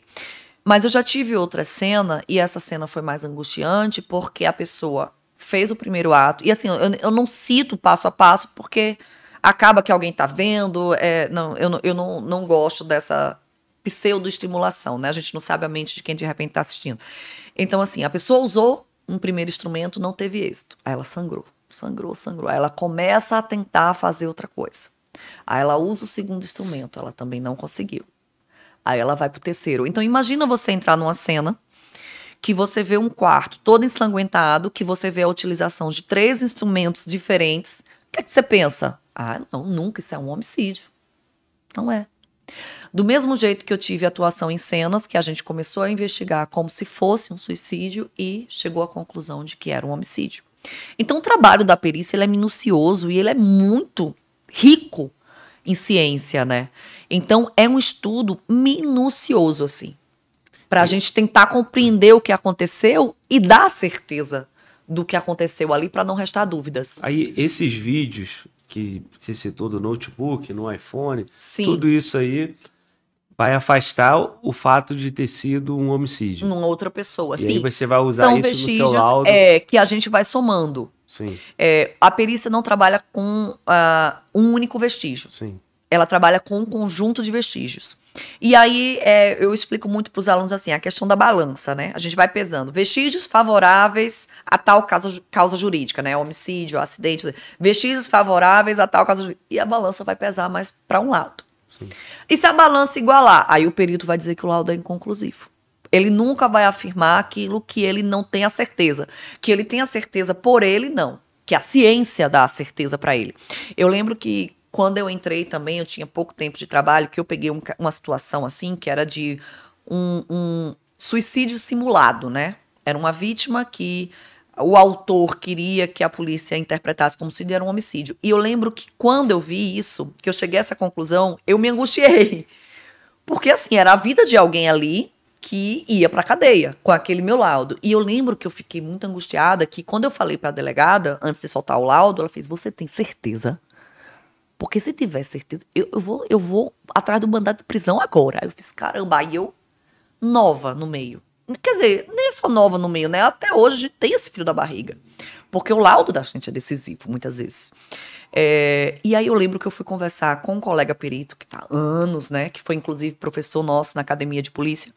E ele falou assim: olha, você chegou a essa conclusão com base em quê? Aí eu fui citando, com base em Autotal, com base. Aí fui citando Genival Veloso de França, fui citando Domingos Toqueto, fui citando... Aí ele fez: pronto. Quem chegou a essa conclusão não foi a Amanda Mello. Quem chegou a essa conclusão foi o Genival Veloso de França, foi o Domingos Toqueto. Qual a sua dúvida? Aí realmente, quando o perito dá, não é o perito que está falando, é a ciência, a literatura científica que está dando aquela conclusão, né? Então, a gente trabalha com a leitura de vários vestígios. E aí a gente vai ver. Claro, quando a gente chega numa cena, a gente vai já automaticamente passando aqui um bocado de coisa na cabeça da gente, como assim, aquelas cenas de filme, e a gente já vai se direcionando a algo e a gente começa a testar as hipóteses para ter sido realmente aquilo. E aí se confirma e a gente conclui. Então, nesse caso, eu tinha os vídeos que realmente era a imagem dele e que eu vi que não tinha corte nenhum, a gente submete a perícia também. Eu tinha as cartas manuscritas, que aí eu submeti a exame documentoscópico é, e confirmou que era a letra dele, então ele escreveu do próprio punho. Aí você pode dizer, ah, mas aí ele pode ter gravado o vídeo forçado. Pode, vamos para outros vestígios para ver se soma. Ah, ele pode ter escrito forçado. Pode, então por isso que a gente não pode trabalhar com o único vestígio. Aí a arma, teve uma arma de fogo, vamos lá. É, tem DNA dele dentro do candarma, que é o sangue que a gente chama de back spatter, né? É quando dá a perfuração, o sangue ele vai na posição contrária. A gente chama de manchas de sangue do tipo back spatter. Então, tinha, e era dele. Então, a gente já vê que foi um tiro que estava encostado a curta distância. As lesões, aproximado. As lesões é, condiziam com esse tipo também de distância. Aí, vamos lá, posição que se encontrava, não, não, não foi mexido. Posição, tá, aí vo- você vai juntando tudo, sabe? A motivação, ela conta muito também. Então, assim, vai. Todos os vestígios. A gente tem vestígios físicos, a gente tem vestígios psicológicos, comportamentais, que também são levados em, em consideração. E aí a gente fecha. É mais uma vez, eu repito, se o perito não tem a certeza, ele vai tornar aquele laudo inconclusivo. Ele não vai falar sobre algo que ele não tem certeza. Entendi. Né? E ainda assim, ele vai também dizer que todos aqueles indícios levam à conclusão Disso. É, é, exatamente. também não é certeza assim, ó, Quando isso. conclui, quando a gente conclui, a gente bota isso, né? Que a análise dos vestígios em questão é, é, coadunam com a, com a, a situação de homicídio ou de suicídio, não sei o que, sim. É, uma coisa que é muito importante, por exemplo, se eu pego o DNA de alguém numa arma de crime, eu não posso dizer que aquela pessoa deu o disparo. Você pode dizer O que tem um DNA ali. Às vezes pode dizer que aquela pessoa tocou aquela arma Sim. E não que ela deu disparo, né? Então, isso também é muito importante para os operadores do direito entenderem a interpretação de um laudo pericial. Por isso, assim, eu sempre faço muita questão de dar orientações, de dar aulas para operadores do direito. É, porque muitas vezes a interpretação equivocada de um laudo pericial é, deixa de colocar alguém culpado na cadeia ou faz pior, leva para a cadeia alguém que é inocente. E isso é ainda mais complicado. Um inocente que está na cadeia é muito mais danoso, muito mais grave do que um culpado que está fora das grades. Então, a perícia atua para mostrar a verdade. E muitas vezes os operadores do direito não conseguem interpretar devidamente o laudo pericial. Então, se o perito fala, havia DNA de fulano de tal nessa arma tal. Ah, então foi fulano que disparou. Não necessariamente. Mas quando alguém que não sabe interpretar corretamente o laudo lê diz, olha, foi você que disparou a arma. Aí se imagina num tribunal de júri. Sim. Ah, Amanda, mas aí tende a ser. Não, ok. Mas junte mais outros vestígios, né? Outras situações na cena. Ah, Amanda, tu tá falando isso agora, um jurado que tiver num tribunal de júri é, não vai querer condenar uma pessoa que tem uma arma. Não, e nem deve, que tem um DNA numa arma de fogo. Unicamente por isso? Nem deve. É a união de vestígios. Porque imagina, você deixou uma arma aqui, eu toquei nessa arma, depois você sai, pega essa arma e dispara contra alguém. Tem meu DNA nessa arma. Então tem que ver, tá, que outros vestígios colocam a Amanda nessa cena do crime, né? Então a gente tem que ter muito cuidado com a interpretação do laudo pericial. E o laudo é um dos elementos, mas também tem investigação, tem todas ah, não, as não, outras provas. Sim, tudo, que, que é um trabalho necessário, isso. riquíssimo. Sim e que a polícia tem que estar cada vez mais em alinho com todas essas áreas, com certeza. A minha área é a pericial. É... Muitas vezes o laudo é conclusivo assim para definir uma situação, mas muitas vezes não. Sim. E aí vem o agregado da investigação também. É, por exemplo, o laudo pericial diz que tem DNA da pessoa na arma tal. Aí vem a investigação e traz todo o contexto que coloca aquela pessoa como autor do fato. Então, é tudo junto, assim. A perícia, a, a polícia precisa da união e, e, e, de várias atuações diversas. É, quanto mais diverso for, quem ganha é a justiça com sim, isso. Sim. Agora, todo esse engajamento que você tem com a tua profissão, todo esse envolvimento, dando aula, eh, tendo seus casos, estudando casos, não te faz estar em casa assim, assistindo a TV e vendo um caso de repercussão e você já pensando, isso aí pode ter Sim. sido isso ou aquilo. Sim, sempre. Como é que é isso? Sempre eu vejo isso aqui, isso aqui, sempre tem. Porque quando surge as notícias, né, repercute Não, muito. Sempre. É, aí tem, tem, tem, tem um grupos aqui de, de, de peritos, de é, a gente já começa a discutir, olha, a gente geralmente já sabe quem tá no caso, ah, fui eu que peguei esse caso, nossa, isso aqui, isso aqui. Então a gente discute muito, a gente tem esse network bem interessante. Sim. Mas a cabeça fica aqui. Agora, sabe o que é chato? E não, e assim, os amigos ligam logo para você. Diz, ah, mano, e aquele caso? É, é, é muito louco. Teve, tem um caso é, que teve grande repercussão em Pernambuco, meu estado, o estado vizinho, né, da Paraíba, é, e que voltou aos holofotes também esse ano, e é um caso bem emblemático, é o caso da menina Beatriz. A menina que foi morta dentro de um colégio, durante um evento do colégio, uma menina nova, eu não lembro se a Beatriz tinha 12 anos, e as pessoas sempre caíam muito em cima de mim, da tua opinião, da tua opinião. Da tua... Mas assim, se eu não atuei no caso, eu não vi todos os elementos probatórios. Então é, é, é, seria muito leviano da minha parte querer me pronunciar sobre algo que eu não vi completamente. Mas aqui na cabeça, obviamente, aí já, já, já tá. Ó, já tenho tudo aqui. É, de dizer assim, não concordo por isso, não com aquilo, mas fica aqui quietinho na minha mente, né? Mas tem, mas tem. Ah, sabe o que é mais chato? Assistir filme ou série policial. Que, que assiste, aí você fala, ih, cara, o que é isso? Não tem nada a ver isso aí, não. Aí você se dói todo. Meu Deus, estão ensinando errado. Aí eu tenho muito isso no meu Instagram. Às vezes eu, tô, eu, eu tenho, trabalho muito essa dica de séries, dica de filmes com meus seguidores. E aí, muitas vezes que eu assisto um filme, eu digo, ó, erro grande aqui nessa série, erro diz. Aí começo a explicar. E é bem legal, assim. Teve uma que eu assisti recentemente, não sei se você já viu, chama O Homem das Castanhas. É uma série, eu acho que ela é dinamarquesa, mas é muito interessante. Trata da investigação é, de vários assassinatos. A polícia está em busca de um serial killer. O trabalho da perícia é bem mostrado nesse caso. Tem um final surpreendente. É, e aí, durante isso, eles começam a falar de impressões digitais, de análise de impressões digitais. E aí, eles. O, o, a série era perfeita. Aí vem uma falha técnica que aí bota por terra tudo. Aí eu já paro de assistir, fico com raiva. Então é um saco você ser perito e querer assistir esse tipo de coisa, sabe? Porque você se revolta porque a maioria das vezes não tá totalmente fora ali da realidade. Mas eu tento não ser tão chata. E quem tá em casa toma aquilo como verdade. Não, tá toma no como filme, tá na verdade. série. Então isso é muito perigoso muitas vezes, né? Sim. Porque dependendo do que é passado, as pessoas acabam interpretando como uma verdade. Você sabe assim que o efeito CSI, que foi esse boom que teve a perícia por causa dos seriados, dos filmes, teve um impacto muito grande nos tribunais mundiais. E teve tanto um impacto positivo como teve um impacto negativo. Como impacto negativo, se passou os jurados a quererem, em todos os casos, aquela mega estrutura de provas que o CSI Miami, por exemplo, traz. Acham que para todo caso tem que ter Tem um que ter DNA, aquilo tem que ter isso, tem que ter aquilo outro. Então, não é.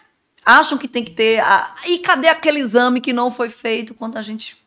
Aquilo tem lá no filme. Nem existe aquela Entendeu? estrutura Nem toda. existe. A maioria, assim, do, do CSI Miami, o que eles mostram, e é uma dúvida que o pessoal sempre pergunta, é se aquilo é verdade. E é verdade.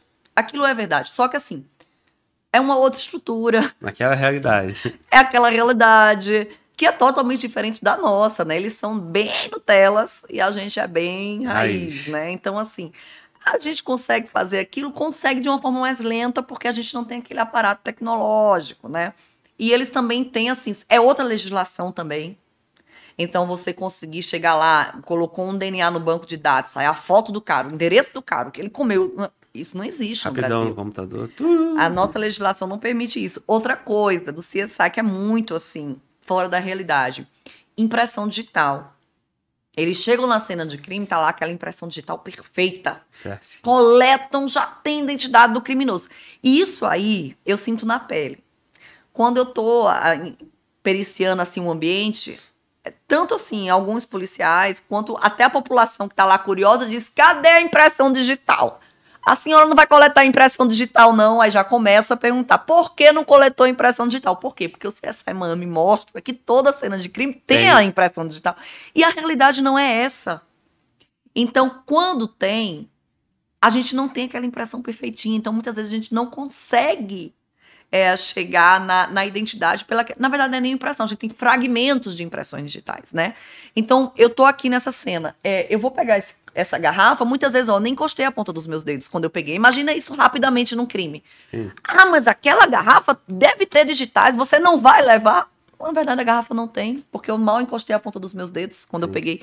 Então tem tudo isso, sabe, que tá lá. Eu, eu vou ficar a noite inteira, a madrugada, passando pó na sala toda e não, não tem. Então, assim, é, essa realidade, essa mega estrutura, CSI Miami, é, trouxe esse efeito negativo, assim, das pessoas de perguntarem sempre, cadê o DNA? Cadê a impressão digital? Cadê? No... E não é assim, não é assim. E muito assim, o aparato tecnológico seria maravilhoso se a gente tivesse, mas aí mais uma vez a polícia precisa de investimentos. Estrutura. Crime a gente hoje combate em sua maior parte com inteligência e tecnologia. Não é em rua, em rua a gente tá enxugando gelo. E para você poder ter um aparato de inteligência, precisa de dinheiro. Você ter um aparato de tecnologia, precisa de dinheiro. E os investimentos mal chegam. É. Então, Mano, volta. Bom, Tá vibrando? total. Como é que tá o nosso chat aí? A rapaziada tá falando, mano, volta, dá um energético pro Glauber, que o Glauber tá meio pra baixo. Rapaziada, o Glauber tá aqui, ó, na raça, tá? Pra cumprir a missão. Minha voz não, não deixa negar, né, que não tá tudo bem, mas vamos que vamos. Tem perguntas do chat aí, irmão? Cara, tem, tem sim. É, O P mandou aqui. Fala, Glauber. Ela, ele quer saber se você curte CSI ou se é somente a alcunha.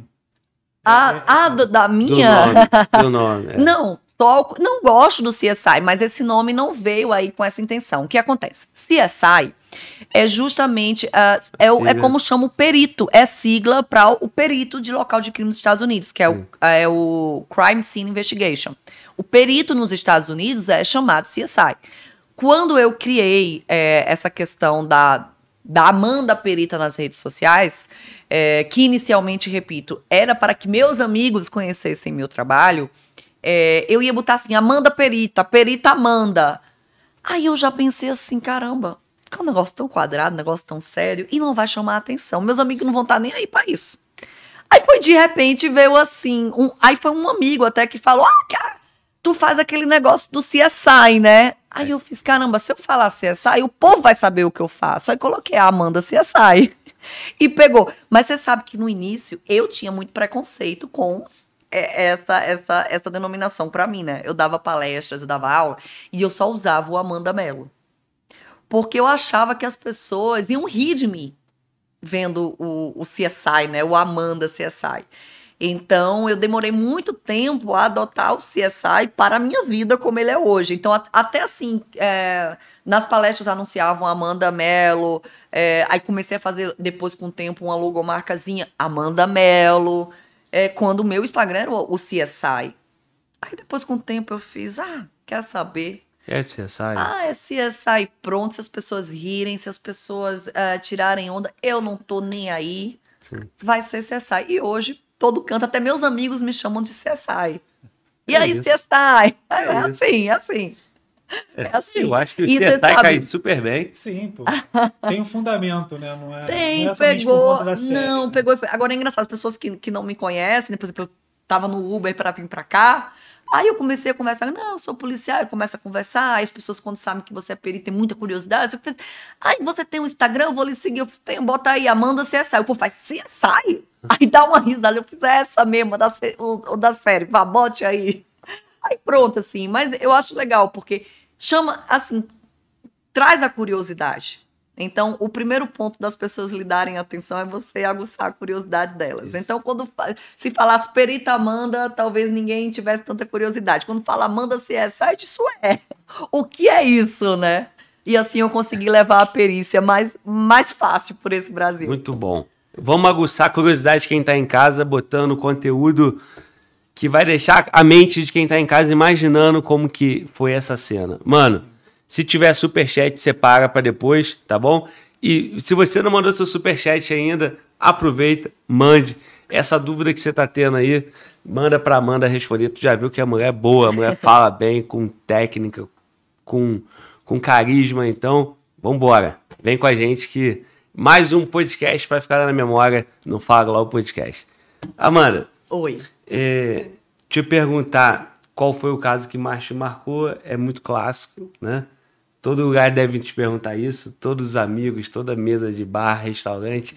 Fala aquela cena. Tu já falou algumas, né? Ah, esse da menina foi um dos meus casos que mais me marcou, porque foi isso, todo esse envolvimento e assim, o longo tempo de trabalho sem parar. Porque Sim. assim, a gente já tendo uma ocorrência, a gente vai continuar trabalhando naquilo por dias, até por meses, para confeccionar laudo, fazendo exames. Mas nesse caso foi um trabalho sem parar de, de, de, de perícia, de investigação pericial. Então, é, ele é um dos que mais me marcou. Outro também foi de uma menina que estava desaparecida e, e, nós começamos a mapear áreas que ela, que ela pudesse estar. Encontramos também numa mata. Essa era uma, era uma menina mesmo, não era um adolescente, uma mulher, uma, era uma garota. E também foi encontrada na mesma situação dessa outra. Então, isso foi um caso também bem marcante. É, teve um caso que eu só acompanhei, que na verdade. Eu, quase que eu mexi aqui no microfone. Vou, minhas mãos não param, uhum. aí lá ia eu começar a empurrar. É, tem um caso que eu acompanhei quando eu entrei na academia de polícia, que era, foi de um amigo meu.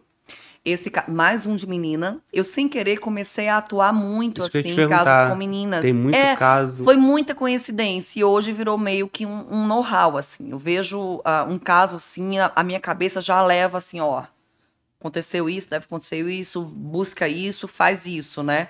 É, foi acontecendo por coincidências, e aí isso foi marcando e foi me trazendo um certo know-how para ter essa atuação. É, eu tenho, inclusive, uma pasta no meu computador que eu tenho separada só desses casos. É uma pasta até que eu chamo de Minhas Meninas. É, que tem todas as meninas que eu já trabalhei. E é muito interessante, Glauber, como você vê que mesmo que não são casos espaçados no tempo, por autores diferentes, mas como eles, eles têm um modus operandi muito parecido. E, e, é, é, por isso que assim a investigação ela acaba sempre assim tendo um, um, uma linha inicial, porque a prática lhe mostra como aquilo se repete. E aí eu lembro do caso dessa menina que estava desaparecida já fazia fazia mais de dois meses que ela desapareceu da casa dos pais. Era uma, era uma menina também, não era um adolescente. E os pais começaram a, a buscar ir na imprensa, fazer passeatas, a população se comoveu e começou a ajudar nas buscas por essa menina. Toda a imprensa também estava comovida, sempre postando a foto da menina. Quem tiver informações nos, nos mande. É... E essa menina, depois de um tempo, se descobriu que ela estava enterrada no quintal do vizinho, do vizinho da casa dos pais, onde a menina morava. Era Sim. o vizinho que tinha pego essa menina, tinha matado essa menina. O vizinho enterrou no quintal dele e o vizinho ajudava nas buscas diariamente por essa menina. Tava envolvido. Segurando cartaz, tudo. E ele que tinha matado. E eu lembro que quando se encontrou essa menina, quando se veio, aí foi um trabalho de inteligência e tudo mais, para conseguir chegar nisso, depois de meses, é, foi feita uma perícia na casa desse vizinho. Inicialmente não se via nada estava é, limpa a cena, a gente não encontrava vestígios de que a menina estava lá. E, de, e tinha um cachorro que latia muito no quintal dessa casa. Esse cachorro latia sem parar. Mas o que pra gente não causa estranheza, porque é normal, né? A polícia chega dentro de uma casa, é uma movimentação totalmente diferente, então o cachorro late. Então, assim, não se deu muita atenção. O cachorro tá preso no quintal e tá latindo pela movimentação. E aí, quando foi mais ou menos uh, no final da perícia que não se chegava a, a, a, se encontrar nada que vinculasse a morte daquela menina, a menina ter passado naquela casa, esse colega perito, que tem um know-how incrível, anos de experiência, disse assim: caramba, deixa eu ver esse cachorro aí nesse quintal. Ele atinou, atinou para isso. E ele foi pro quintal. E quando ele chegou no quintal, é, se deu conta de que o cachorro não estava latindo para as pessoas que estavam naquela residência. O cachorro estava latindo pro, pro chão. Pro chão. Sim. Ele latia e ele cavava, ele latia e ele cavava. Aí foi aí que o colega fez traz uma pá. Aí ninguém esperava por aquilo. O que se imaginava quando esse vizinho foi levantado como suspeito é que se encontrasse uma roupa da menina, um sangue da menina dentro da casa e que ele tivesse levado esse corpo para longe não se esperava jamais que iria encontrar ali um corpo enterrado no quintal. E aí, quando começou a se cavar, chegou no corpo da garota. Agora, imagina para uns pais que estavam acompanhando lá de fora, que também não esperavam essa cena. Aí, de repente, tinha um vizinho que estava há mais de dois meses ajudando nas buscas, oferecendo ajuda. Aí, de repente, ele é levantado como suspeito e no dia que a perícia vai nessa casa, se encontra o corpo da menina. Então, é, é foi, foi bem forte. E ele estava o tempo todo ali, né? Você ajudando, falou, dois meses junto ajudando, com a dor da família. e não se tinha suspeita, não se tinha nada. Também é comum, não é? O é criminoso é ficar comum. envolvido ali no, é muito no pós. É muito comum. Isso acontece muito. Acontece muito. É, tanto que a, a, a, polícia não descarta nenhuma linha de investigação. E a maioria desses crimes, assim, acontecem com pessoas próximas né? São pessoas próximas. Então, pessoas próximas são investigadas, né? Então, principalmente envolvendo crianças. É mais fácil que uma pessoa próxima tenha atraído a atenção dessa criança do que uma pessoa estranha, né? Então, tudo é investigado, tudo, todas as hipóteses são levantadas e investigadas. Esse, esse número de meninas desaparecidas é muito mais. É um número grande? É mais frequente? É, é frequente. Casos é em todo de, canto, assim, né? É, a é... mulher, né? A violência sobre a mulher, a mulher. Pronto, você falou tudo. A violência é, que, a, que a mulher sofre, assim. E, e ela tá principalmente dentro da, da casa dela, com pessoas próximas que fazem isso. É um companheiro, é um pai, é um tio, é um vizinho que faz aquilo. Então, a gente tem números alarmantes disso, né? Mas repito, assim, quem, quem trabalha com isso, como a gente, vê que infelizmente é corriqueiro. Então, um caso que ficou muito emblemático foi o caso do Henry Borel, né? No, no, lá no Rio, a criança que foi morta, supostamente, porque ainda não foi julgado, né? Pelo padrasto, com a anuência da mãe, que não fez nada, supostamente não fez nada. Mas a gente vê tanto disso. Infelizmente, a gente vê casos e casos que se repetem, mas nem todos são publicizados, nem todos chegam à grande mídia. Acontece numa periferia, mas a sociedade não se importa com aquilo. Agora, quando acontece num contexto socioeconômico melhor, Elevado. Então aí começa a ter relevância. E as pessoas têm conhecimento, e as pessoas discutem, e as pessoas se revoltam. Mas isso aí é, no, acontece de maneira corriqueira. no caso do menino lá no Rio, é o padrasto, O que é padrasto. vereador, É, que é um político. exato. E que tá como principal é, suspeito, Suspeito. De, de tudo isso, né? E a mãe com a suposta anuência a tudo isso também. É, é um caso que choca, mas infelizmente é um caso que a gente vê outros e outros e outros que acontecem. Teve um agora, eu, eu, eu acho que foi em Maceió, que foi um.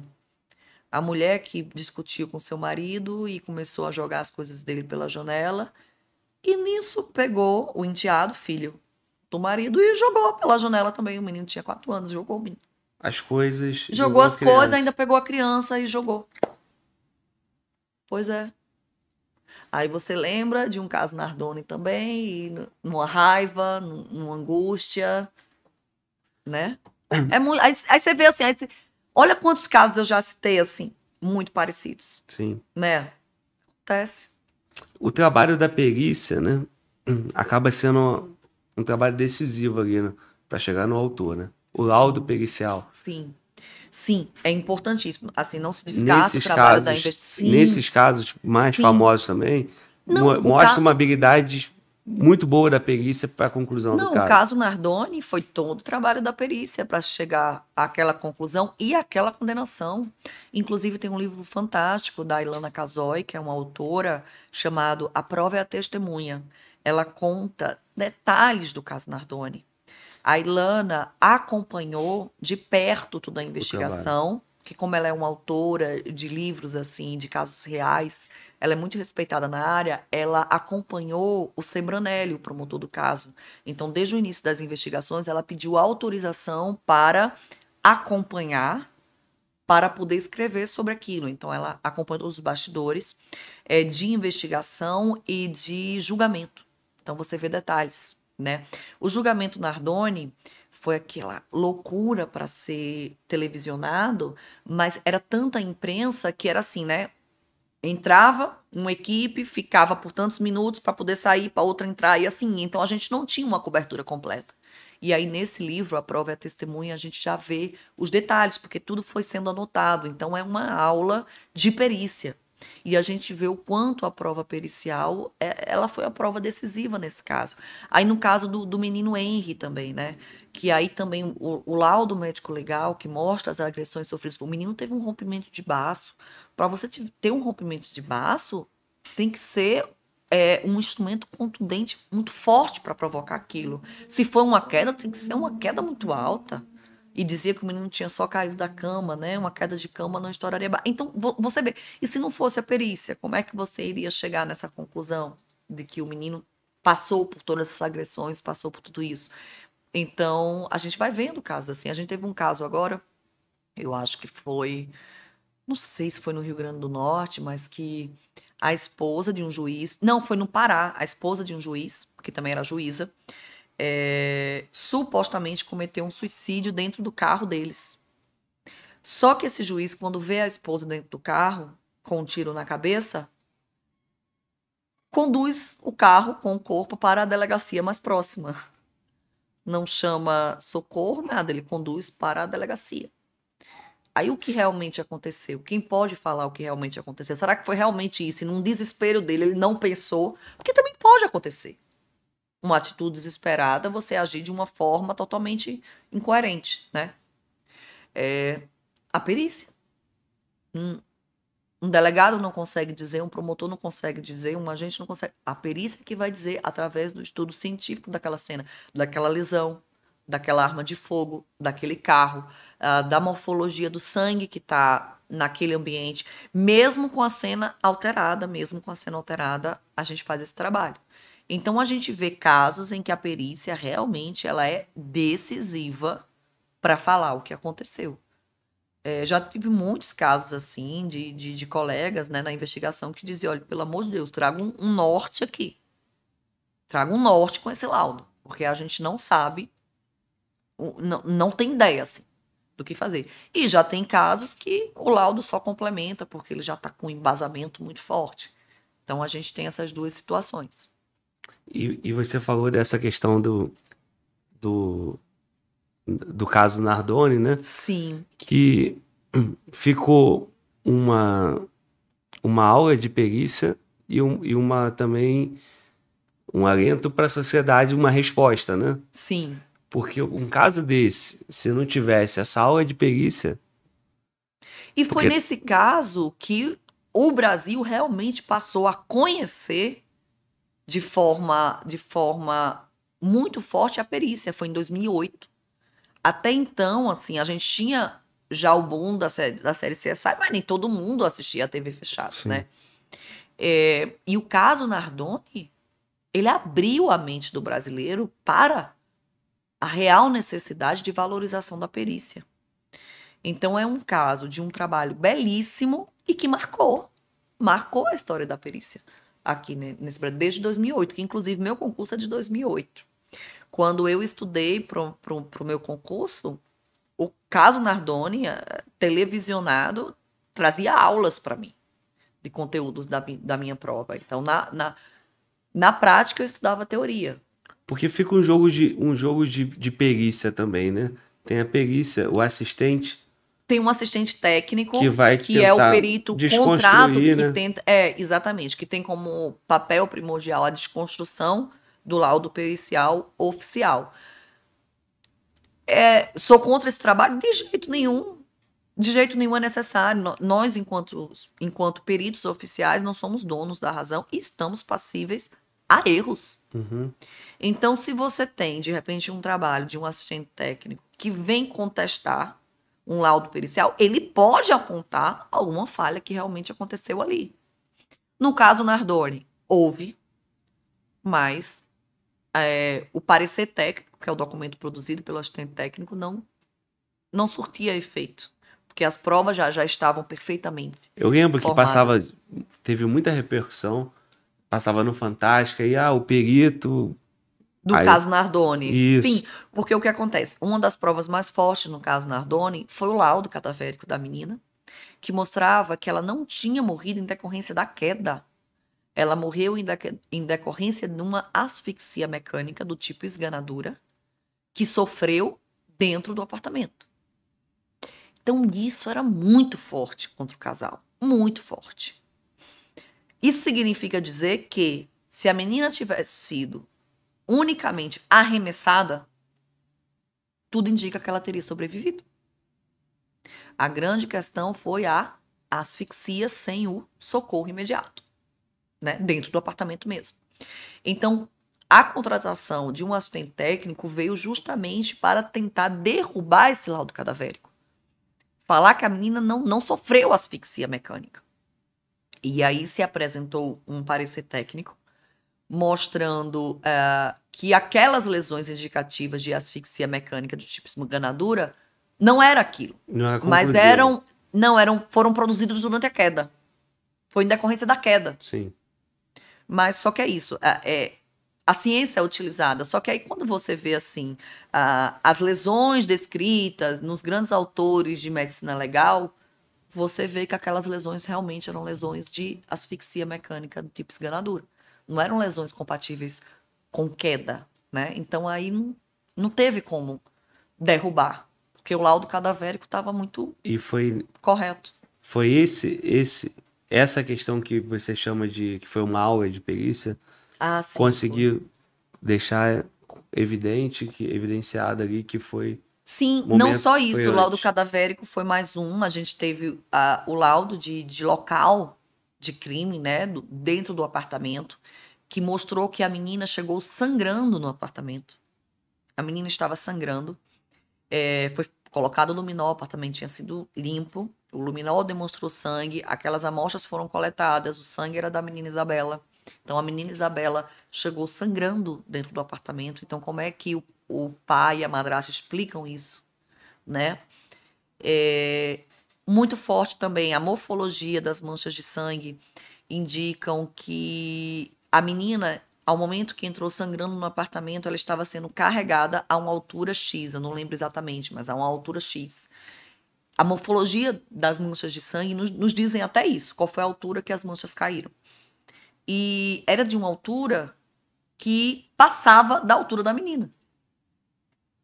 Então, Tava sendo não carregado. estava sendo carregada.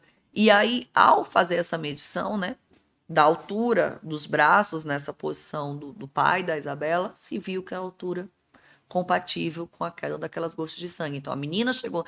Aí veja como toda a dinâmica é, é, é, é mostrada, é revelada, né? Então a menina chegou sangrando, chegou sendo carregada e foi colocada ao- no chão ao lado do sofá. Por como se sabe disso? Manchas de sangue também. Manchas de sangue do tipo empossadas que foram encontradas ao lado do sofá.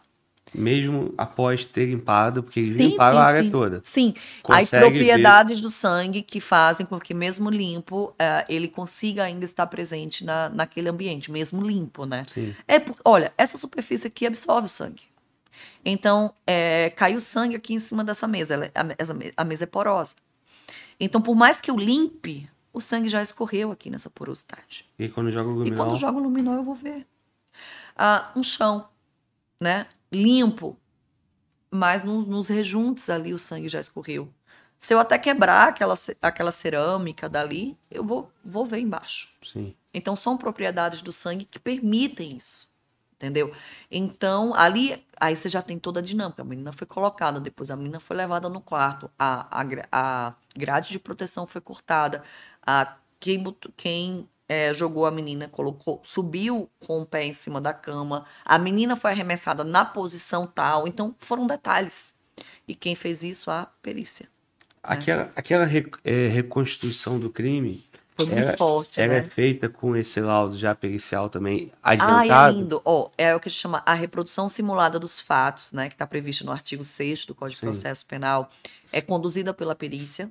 A reprodução, ela é requisitada quando se há dúvidas sobre o contexto de como aconteceu aquele crime, quando se há divergência entre as versões contadas pelos supostos autores, suspeitos, por testemunhas.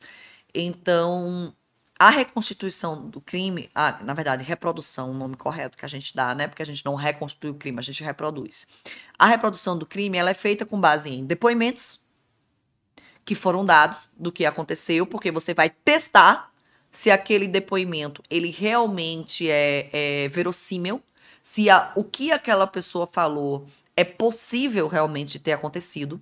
É, então, os depoimentos são testados. Inclusive, tinha um vizinho que falava que ouviu gritos no apartamento.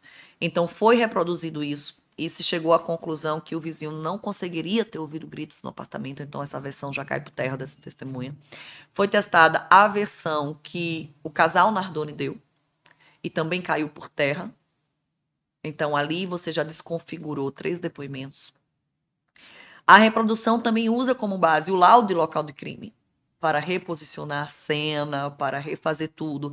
Então, é utilizado muita coisa, todos os depoimentos, laudo de local, de tu- tudo que você tiver disponível sobre aquele caso é utilizado para a reprodução.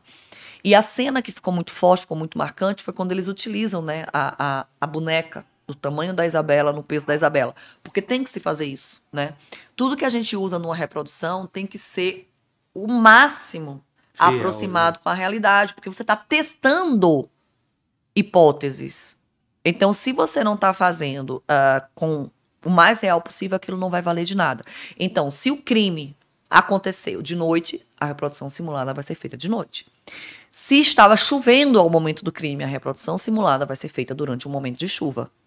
Se foi feita de dia, se foi feita. Então, tudo é produzido. As roupas que as pessoas usam durante o evento são utilizadas também. Ah, mas não dá para usar as roupas que estavam no dia. A cor que a pessoa usava. Então, assim vai. Eu já, já fiz uma reprodução simulada é, de um. Eu acho fantástico. É um, é um, é um das perícias que eu mais gosto Eu de fazer. fazer essa pergunta Ah, você já agora. fez? Ah, já fiz algumas. sua. Já fiz algumas. Teve uma que eu fiz de um. Foi um. Um condutor num veículo Sim. que, numa blitz de lei seca, atropelou e matou o, o agente da lei seca, né? A versão dele é que ele não viu o agente. O agente foi pra frente do carro e deu ordem de parada. Ele disse que não viu o agente. E aí foi se fazer a reprodução simulada justamente para testar essa versão. Era possível ele ter visto, era o que o delegado queria saber. Ó, eu quero saber. Ele, pode, ele pode ser que ele não tenha visto. Vamos testar. Então a gente foi, foi de noite, não, uma blitz de lei seca de noite. Testemunhas também, as versões delas é, são confrontadas também. É, e aí a gente coloca como era o posicionamento da blitz nesse dia. A gente pega a câmera de segurança para ver no dia exatamente onde os carros estavam posicionados. As testemunhas também falam isso e a gente vê se bate até. Posiciona tudo. É, os agentes de trânsito estavam com que roupa? Não, estavam com coletes é, luminosos, é, é, as mesmas roupas e tudo foi feito. E até assim, é, os mesmos agentes que estavam no dia, eles participaram da reprodução. Então, para eles foi até um, bem difícil, assim, né? É, alguns paravam, choravam, porque relembravam aquela cena. Então, a gente tem que ter. A reprodução simulada, ela só tem hora para começar, ela não tem hora para terminar. Porque a gente tem que ter todo esse cuidado com as testemunhas que estão lá, né? A gente chama os agentes da reprodução simulada, os, os atores da reprodução simulada. A gente tem que ter todo cuidado com eles, tem que ser no tempo deles. Porque vai reviver tudo aquilo. Vai né? reviver tudo. E a gente não pode deixar nenhuma dúvida durante a reprodução. Então a gente chega para a pessoa e diz: olha, como é que estava isso? Como é que estava aquilo? É, e vai gravando tudo, e vai anotando tudo. Pense, como é que estava? Tava assim, tava assado? Tá, você andou como? Como foi que você andou? Vai lá, ande. Aí para, deixa eu tirar uma foto, a posição que você tava. Posição... Então é muito demorado. É, reprodução simulada dura oito horas. Pode durar, assim. Essa que eu fiz é, durou oito horas. Então, essa é, de quatro, oito horas, assim, é, é, normal uma reprodução simulada durar. E aí, a gente fez a mesma coisa. Pegou o mesmo carro do condutor do veículo. Ué, porque pode ser que naquele carro dele ele realmente. Veja, isso pode ser aluga, alegado em tribunal, né? Ó, oh, vocês não testaram com o carro dele. Pode ser que no carro dele ele não tenha visto aquilo. Então a gente usa o carro do cara. Então entra no carro do, do cara, fica lá, pega um agente, bota na frente, na distância, e assim vai, você vai reproduzindo. Hum. E no final, a conclusão foi que era impossível ele não ter visto é, o agente de trânsito. Eu ia foi bem complicado. Isso, é. É, esteca normalmente tu vê de longe. É. Tem muito Não, carro. e tinha muitos refletores, tinha carro. Muito e assim. Refletor, tem. É. Aí tu pega um caso desse, é. aí você tem que reproduzir. É para não deixar fragilidade é, processual. É, porque assim, ele, a, o, o, suposto autor, né, porque ele também não foi julgado, o suposto culpado do crime, é, pode chegar e dizer, mas eu não vi. Tá, eu quero uma prova científica de que ele realmente viu. Aí a gente vem com prova científica, a gente faz um estudo. Aí vem lá, cuidado visual, tudo assim, para se demonstrar. É, à noite também, só que tinha, eles estavam com aqueles coletes, refletores. Quando a luz do, do carro do fazia, local, já aparecia. Né? Você evadiu do local, aí mas aí o carro foi periciado. O carro foi periciado, tinha. É, não. É, o carro foi periciado, a gente conseguiu o DNA do, do, do, da vítima no capô do carro, de sangue no capô do carro. Eu lembro que uma testemunha que eu entrei no carro, a gente entrou no carro com ela para pegar a versão e disse: bora, dirija o carro como você dirigiu no dia. Ela estava com o carro atrás dele, né? E eu lembro que teve uma hora assim, quando, quando aconteceu o acidente de carro invadiu, ela saiu do carro para ver a vítima. E eu lembro assim que ela dizia assim: é, o que eu mais lembro nessa noite é o barulho que ele fazia, que a vítima fazia. Era o barulho que ela, que a vítima. Aí disse o nome, né? Que a vítima fazia. Aí a gente tem que perguntar: que barulho era esse? Aí ela foi repetir, tipo, um barulho mesmo de agonizante, agonizante. como se estivesse sufocando com, com sangue nas vias aéreas. Aí ela começou a chorar, disse: Eu não consigo dormir à noite porque eu lembro desse som. Então você vê, assim, é, é, forte a, a imagem e a gente vai revivendo tudo isso junto com aquela testemunha, então é muito complicado. E no final, assim, se provou por A mais B que não, não tinha condição. Não tinha condição. Também já fiz uma, uma outra reprodução que também foi, foi questão de trânsito, mas era uma blitz da Polícia Militar. E uma pessoa avançou a blitz numa moto. Tava essa pessoa e um garupa. E, e a Polícia Militar, quando faz uma blitz, geralmente é porque tá atrás, né, de, de de alguém, de algo, não é como uma blitz assim da lei seca. Então já, já tem um armamento mais pesado. E aí é, era também uma blitz muito longa. Tinha muitos carros nessa blitz. E essa moto veio e desde o início da blitz ela recebia a ordem de parada. E ela não parou nas primeiras ordens. E ela foi caminhando para o final e acelerando. E até que gritavam os outros policiais, pelo menos assim, na, na reprodução isso ficou muito claro, que várias testemunhas falaram a mesma coisa que ouvia os gritos de para a moto, para a moto, para a moto, porque estava avançando. Aí, com isso, o, um dos policiais militares foi para frente da moto, fez que nem um agente da lei seca. Foi para frente do carro. Ele, o agente da lei seca, nesse caso, não estava na frente do carro. Quando ele viu que o carro desobedeceu a ordem de parada com o primeiro agente, ele já correu para o meio da via e se posicionou na frente do carro. Quando se posicionou na frente do carro, o, carro, o cara, cara acelerou. O cara acelerou e matou. Estava num carro muito potente, aceleração muito rápida. Aí... Eu acredito até que pode, assim, sabe assim, se eu vou acelerar para ele sair. Mas como era um carro muito potente, é uma aceleração muito rápida. E aí mata. Bom, aí isso, é, o, o policial foi para frente da moto. Quando a moto não parou, que a moto continuou acelerando em direção a ele, o que é que ele fez? Atirou. Atirou. Com um fuzil. Aí pegou o carona, o carona morreu. E a moto não parou. O condutor da moto se evadiu. E aí, qual, depois que pegaram essa pessoa da moto, qual era a versão do condutor da moto? Eu não vi a Blitz. Não viu? Não vi a Blitz. Fiz, ah, não viu a Blitz? Então vamos reproduzir. Aí o, o policial militar contava a história disso, de que ele tinha dado várias ordens para ele, foi para frente. Quando viu que a moto continuava acelerando em direção a ele, ele atirou. E aí é, foi feito, e assim, também se viu que não, não tinha como não ter visto. Era impossível não ter visto aquela blitz, ainda mais estava numa moto, totalmente exposto. E outra, eu, o condutor falava que não ouviu o tiro. Então, a gente testou, inclusive, a audição dele, a audição dele estava perfeita, então não tinha como, nem como ele não ter ouvido o tiro. Então por que, que ele não parou a moto? Ele disse que não parou porque nem ouviu o tiro.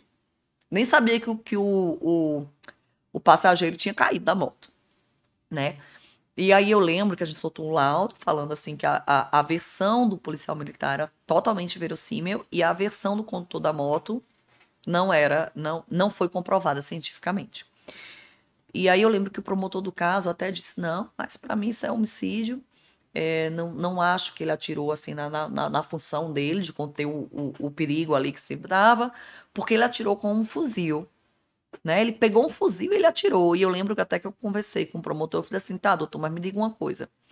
É, se ele tivesse uma pedra na mão, ele jogava a pedra. E o que que tava, o que que tava na mão dele? Um fuzil, ele atirou. Aí tinha que esperar o policial morrer. Como a gente vê aí, né? Aí eu não vou entrar nem nessa discussão. Ah, mas espera isso, porque o cara não parou. Não sei. Aí às vezes nisso, por que o cara não parou? Sei lá, mais perto o cara vai, puxa uma arma, matou o policial e o policial não podia reagir né? Então a gente vê muitas situações desse tipo, que o policial não pode mais atirar Sim. e ele acaba sendo morto, porque ele Aí, não pode nesse caso, então, o policial foi a júri, provavelmente. Foi. Eu nem, nem lembro no que deu, nem lembro se teve o júri dele ainda não. Acho que esse júri não teve ainda. Foi. E, não e o, o condutor continua sustentando é. essa. É, mas já disse que, que, que, assim, caiu por água abaixo a tese dele, mas só que mesmo assim o policial militar não devia ter atirado. Entendeu? É, é, essas coisas que a gente vê. Sim. Infelizmente. É, cara. É, é, pense você aí em casa sobre isso, né? É. É, como, como, como tá a sua valorização a nós policiais? A gente se revolta, mas é, eu não vou dizer que não tem erros na polícia, tem muitos erros na polícia. Mas isso não, não é isso que faz a polícia. A gente tem uma atuação muito brava, muito correta e muito louvável. Lógico que a gente tem umas frutas podres como se tem em qualquer trabalho. Mas a generalização ela não pode existir.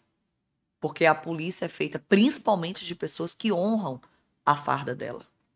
Então a gente tem que ter muito cuidado com essa generalização no que a gente acredita e no que a gente fala. A gente viu o caso dos PRFs do Ceará.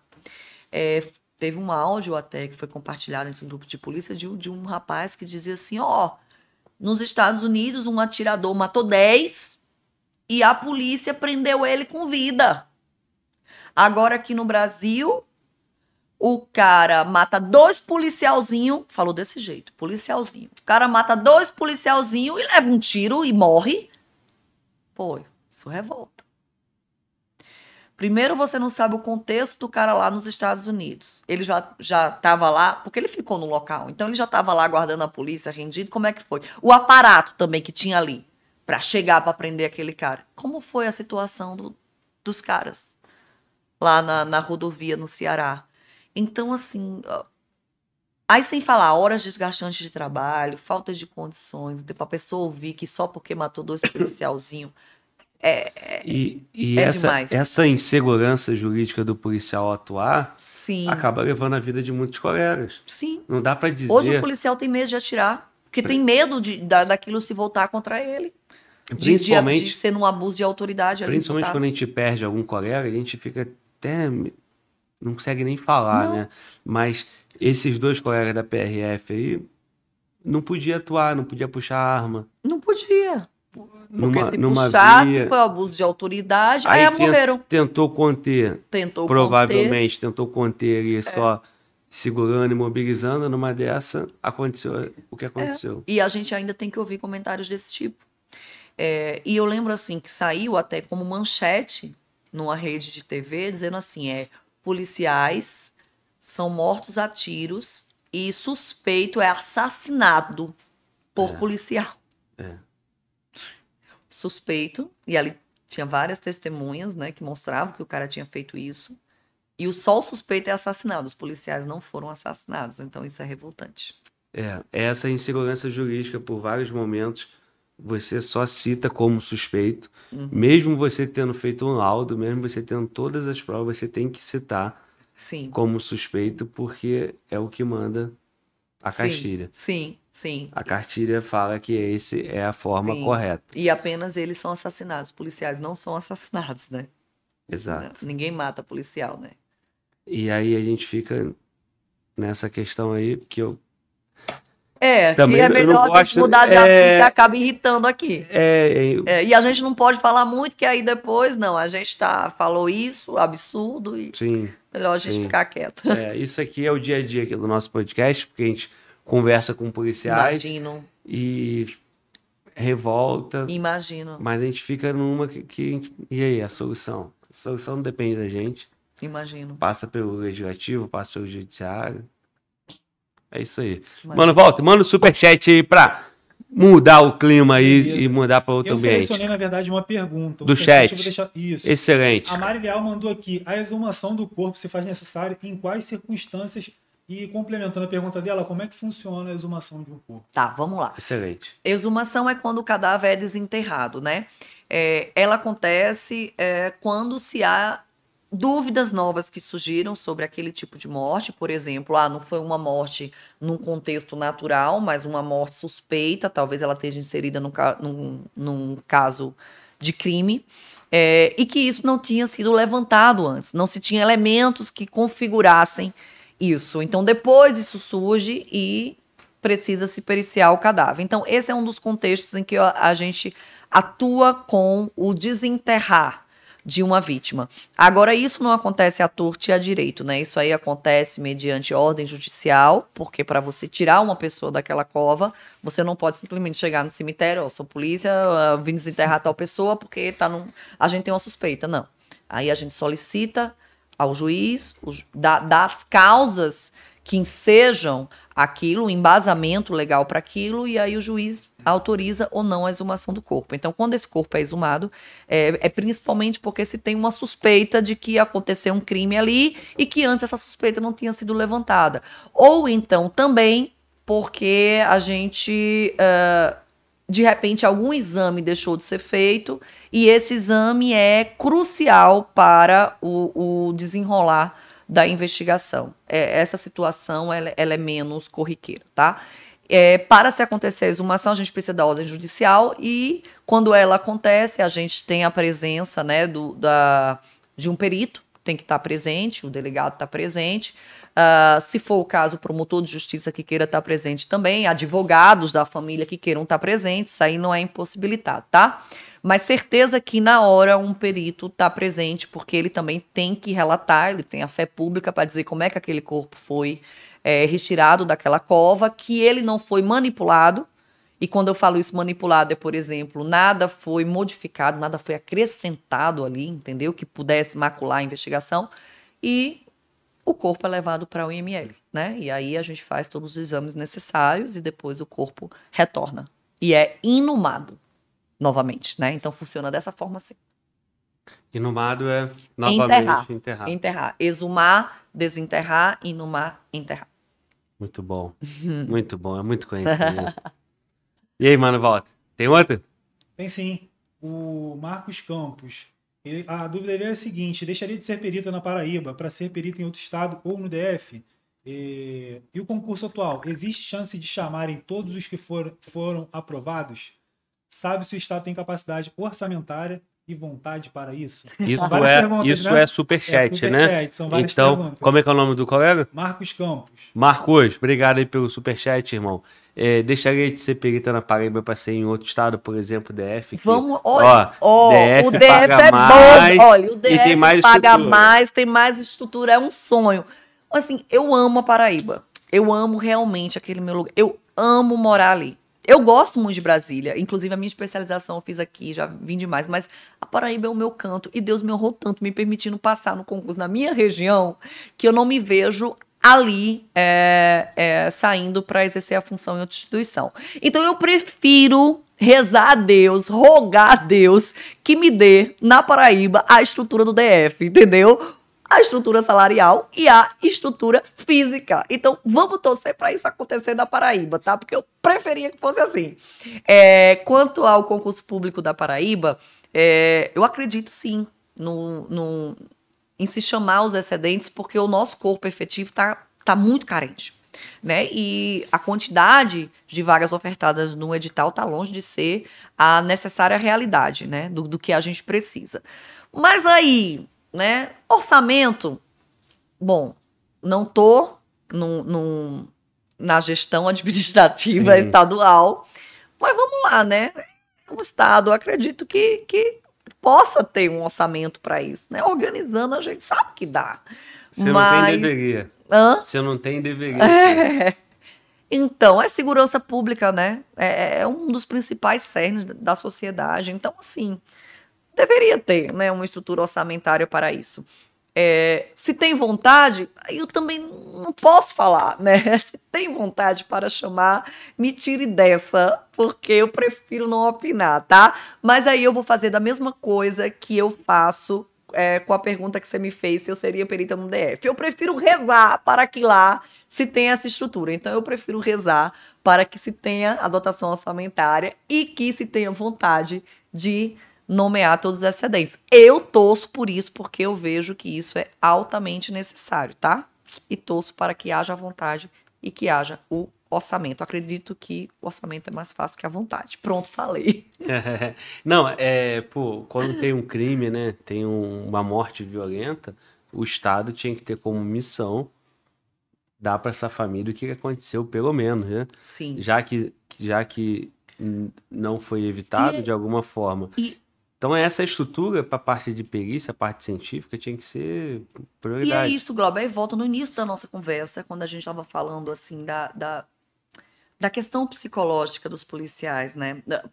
Muito disso tem um impacto direto na carga horária de trabalho, porque eles acabam tendo que trabalhar muito mais em plantões extras exaustivos, porque não tem gente suficiente para cobrir a escala. Então, por isso que a gente precisa sim de mais pessoal, de mais gente, porque veja bem, foi dada as vagas em edital. Isso aconteceu ano passado. O concurso está rolando e as fases desse concurso vão caminhar aí até o final do ano, quem sabe até 2023, depois vai ter uma academia de polícia. Nesse tempo, quantos se aposentaram? Quantos pediram exoneração? Porque acabaram sendo aprovados em outro concurso público, quantos pediram exoneração simplesmente porque desistiram. Então, o quadro só baixa ao longo que um concurso ainda está sendo feito. Então, aquela realidade de vagas que foi posta no início já não é a que atende. Demora tanto que quando vai. É, Já, já nem recompõe. Exato. Só que aí, vê, eu, eu sei que Sim. tem uma questão orçamentária, eu sei que tem, mas segurança pública é algo primordial. Sim. Então, assim, eu prefiro torcer para que se tenha essa vontade, para que se tenha essa dotação orçamentária, né? Do mesmo jeito que eu torço para a gente ter a estrutura da PCDF. É isso. Respondido, né, mano? Volta. Total. É, Amanda, Oi. comum nesse ambiente de. Não é o teu ambiente necessariamente, né? Esse ambiente de necrotério, ambiente de crime, o local de crime já é mais ali o teu ambiente. É, casos macabros, assim, aquelas coisas que as pessoas falam. Do, do sobrenatural, do né? sobrenatural, aquela coisa que você não consegue entender por razão lógica humana. E a gente não quer nem tentar entender, né? Eu vejo um negócio, né? Ah, não, me deixa de fora de tentar entender Como que é isso ah, aí? tem. Ah, então, eu acho que todo perito tem, tem uma historinha, né? Do sobrenatural que viveu, é, de algo que viu. Eu lembro que teve uma cena que eu tava com. Lá na Paraíba, a gente, quando atende um local de crime, vai o perito e vai um técnico em perícia, que ele auxilia o perito no local de crime. E a gente também tem os, os auxiliares de remoção, que vão no rabecão, né? Para trazer o cadáver. Então acaba que a gente tem uma estrutura de pelo menos três pessoas da polícia científica atuando numa cena de crime. E eu lembro que eu estava num caso, era um duplo homicídio. Duas pessoas assassinadas por disparo de arma de fogo. E a gente já tinha feito um cadáver e a gente ia fazer o outro, né? A linguagem de perito, né? Fazer o cadáver, né? A gente tem isso. Então, e, e engraçado, quando a gente fala de plantão também, a gente vai, ah, já fiz dois homicídios hoje, fiz outro suicídio como se fosse algo bem normal, né? Não, Então, já gente- fiz dois homicídios. Dois homicídios, o é, homicídio. é assim. É como se a gente tivesse cometido, verdade. Então a gente já fez um, tinha feito um cadáver e foi pro segundo. Quando a gente foi pro segundo cadáver, aí eu lembro que o, na primeira foto, não, a- a gente tem assim, a gente tem as fotos, a gente segue um procedimento padrão, inclusive de fotografia, né? A gente tira uma foto macro para mostrar todo o ambiente, depois a gente faz as fotos ah, aproximadas para dar os detalhes daquilo. E a gente faz uma foto que a gente tem que fazer da face do cadáver, do rosto do cadáver, para ali ser a identificação visual daquele cadáver, né? E aí eu lembro que a gente fez o primeiro cadáver quando estava no segundo, que o, o técnico que estava comigo foi fazer essa foto. Eu estava do lado dele, anotando. Aí ele se abaixou para fazer a foto. Quando ele se abaixa, ele levanta assim, de repente assustado. Aí olha para mim. Aí ele faz assim com a câmera, com a Deixa tela da, a foto. Aí ele faz assim. Eu, o que que foi, cara? Ele fez, tu visse. Aí eu fiz, eu vi o que ele? É melhor você nem ter visto. Eu fiz o que que aconteceu. Ele fala, depois eu falo, vamos, vamos, vamos seguir, vamos seguir. E ele ficou desconfortável, desconfortável, a perícia toda, mas fez.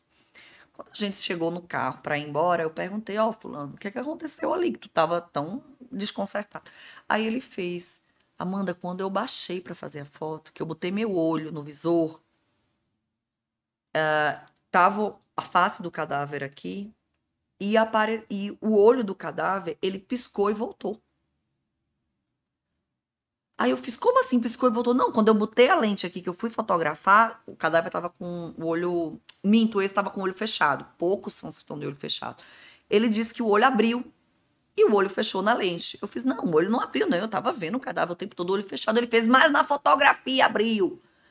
É por isso que eu lhe mostrei para ver se você viu o olho aberto. Eu fiz, graças a Deus eu não vi esse olho aberto, menino. Porque senão não teria continuado, não. Abriu Ainda bem e que foi depois só- fechou. Foi. Diz que abriu, ficou olhando para ele e fechou. Aí ele disse: Eu não quero mais usar essa máquina. Eu fiz: Vamos levar para ela ser benzida. Vamos levar agora num pastor, num padre, numa rezadeira. Essa máquina vai ser benzida, porque essa máquina tá vendo além do que ela deve olhar. a gente fez desse jeito. Então a gente tem essa, essa- essas histórias. Não tem no sobrenatural, que você, às vezes, numa gravação, você vê além, numa fotografia, você vê além. Talvez foi algo assim. Mas a- alguma coisa explica isso depois de morto? Esse abrir e Não, fechar? veja, o cadáver. possível? não, mas abrir totalmente assim, não. Não. Não. E assim, eu tava do lado do cadáver. Ele não abriu o olho, não. Abriu naquela lente dele ali. Foi uma coisa dele com o cadáver ali. Eu não, não, não me botaram no meio, não. É. O plano espiritual me deixou de fora, porque eu não vi. É, não, assim, abrir totalmente e fechar, não. O que acontece? É, o cadáver pode fazer alguns movimentos. Porque o corpo está em putrefação, começam a se acumular gases ali, em decorrência da fermentação bacteriana ali dentro. E aí o cadáver faz barulhos, né? O cadáver, de repente, faz uns barulhinhos não muito agradáveis. Quando você muda ele de posição, ele dá, às vezes, um arroto, ele, alguma coisa assim, né? Às vezes é alto, às vezes é baixo. É, em termos de movimento, por conta desses gases também, eles podem ter leves movimentos assim. Então, quem não conhece pode se assustar. Dá uns impulsos. Mas, mas muito assim, ele não vai Sim. fazer isso aqui. Sim. Pelo menos assim, eu não espero que faça. Mas assim, um negocinho, um negocinho muito leve, né? Muito leve, assim. Sim. Mas assim, tá aí, abrir, olhar pra ele, fechar, não, aí não, né? Graças a Deus, É me, só- me é de- nas botaram de fora ali. de na- nas televisão. é, é. Aí, graças a Deus, me botaram de fora ali. Eu não vivi esse sobrenatural, não, Sim. né? Eu só tava aí do meu lado. Agora, eu vi a- ele realmente ficou, ele virou outra pessoa depois disso. Então, assim, eu acreditei nele. Porque eu vi como ele ficou. Sim. E não era uma pessoa. E ele, ele não pegou a impressionava. foto, não? Com Não, na aberto? foto não. Não, Na na foto foto tá não saiu. fechado. Ele sabe quando você olha o visor? Antes, antes Não, dele da foto, quando ele olhou o visor, aí o olho, ele diz, né, que o olho abriu, olhou pra ele, ficou olhando, fechou. Só faltou ele rapidão, pá. Tu já pensa, não, graças a Deus ele não fez isso, porque eu também ali eu não queria mais ficar também não, né? Então, gra- graças a Deus. Então vai, vai tendo esses casos assim, sabe? De, de, de, de- Eu já, já tive uma situação dentro de um canavial, que era um cadáver que tava a... Nossa, ele tava tipo a uns 600 metros de, de um carro, que era o carro que ele tava conduzindo e pro, né, na dinâmica dos fatos, ele acabou saindo desse carro e ele foi morto a essa distância. Aí eu tinha que periciar o cadáver e periciar o- carro, né? E eu lembro que eu periciei o cadáver e quando eu estava caminhando para periciar o carro, era. Nossa, tava um calor, assim, dentro de um canavial, meio-dia, um calor, assim, tipo de uns 40 graus, a sensação térmica, né? E eu lembro que eu, quando eu comecei a andar, eu comecei a me arrepiar inteira. Eu me arrepiava, eu me arrepiava, eu me arrepiava. E eu comecei a sentir um frio, um frio, um frio, um frio. Que eu disse assim: alguém tem um casaco? Que casaco o quê? 40 graus? Sim. Eu falei, gente, eu tô com muito frio. Eu não consigo, eu tô com muito frio. Eu tremia assim, ó. Eu tremia. Aí alguém do lado disse: Nossa, então é um, é um espírito aí do seu lado. Pra quê, minha gente? Pra quê? E eu, eu, eu fiz, rapaz, vamos logo pra esse carro, vamos terminar isso, vamos embora. Não, eu não gosto de mexer com sobrenatural, não, meu filho. Olha, eu quero distância desse sobrenatural aí. Não, olha, não, não quero saber dessas experiências, não. Aí eu lembro isso, que eu tive essa sensação de um frio muito forte, muito forte, e que não passava. Não passava durante todo o. Aí vem, né, as pessoas que Quando- querem explicar, né, que aí é um, um, uma alma que teve uma morte muito, muito violenta, ela ainda não entende o que aconteceu e tá vagando por ali. Nossa, eu prefiro não não adentrar nisso não, não entender nisso não, me deixa é, me deixa na minha religião evangélica Mas ali, que não era- acredita nisso e pronto. No caso Então vamos só, só você que sentiu Só essa eu. sensação.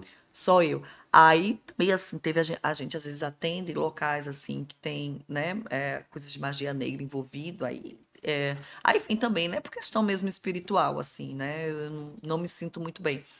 Aí eu lembro que eu não, eu não gosto nem de tocar assim nos vestígios assim, né, né, que tem assim cenas desse tipo. Mas aí tem os técnicos que estão acompanhando a gente que não se importa, aí sempre. pega eu disse, meu Deus, tu vai levar dentro do carro isso aqui com a gente? Eu não queria levar, não. É assim. Aí não tem o que fazer. Caso de magia leva. negra é, é o quê? É, Quando tem ritual, né? Tá. Ritual. Aí, assim, eu não. Aí tem um morto lá, eu não sou. A gente. A no gente caso, é. E, e alguns objetos no que entorno. teve um ritual antes. É. É. Inclu- Aí alguns objetos, eu já peguei um que tinha vários ca caixõezinhos assim.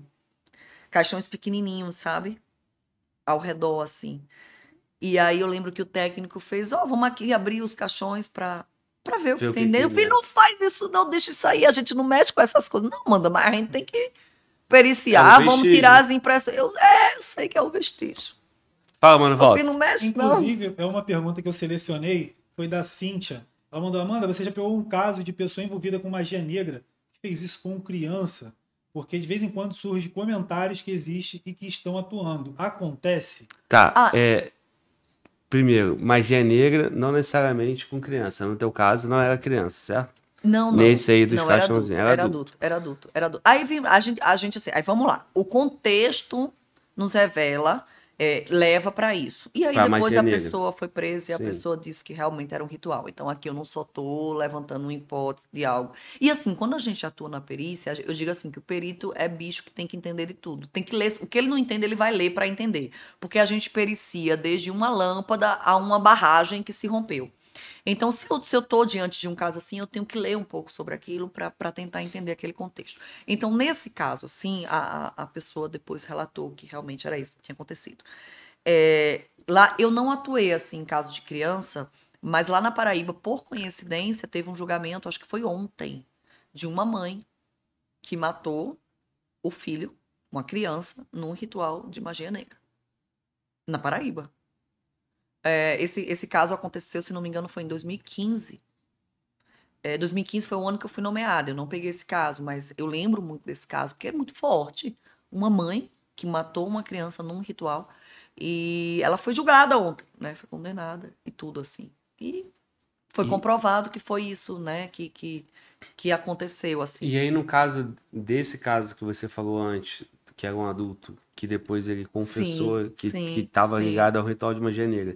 E no caso dessa mãe, o que que é o que que fala? Eu não sei os detalhes assim que, que, levaram ela, eu não não não, não aprofundei assim no, no que se pretendia, né? Mas a ritual, motivação... mas eu só sei que teve essa motivação que foi falada por ela mesmo, foi foi admitida que foi um, um ritual. Ela matou o filho num, num ritual disso, né?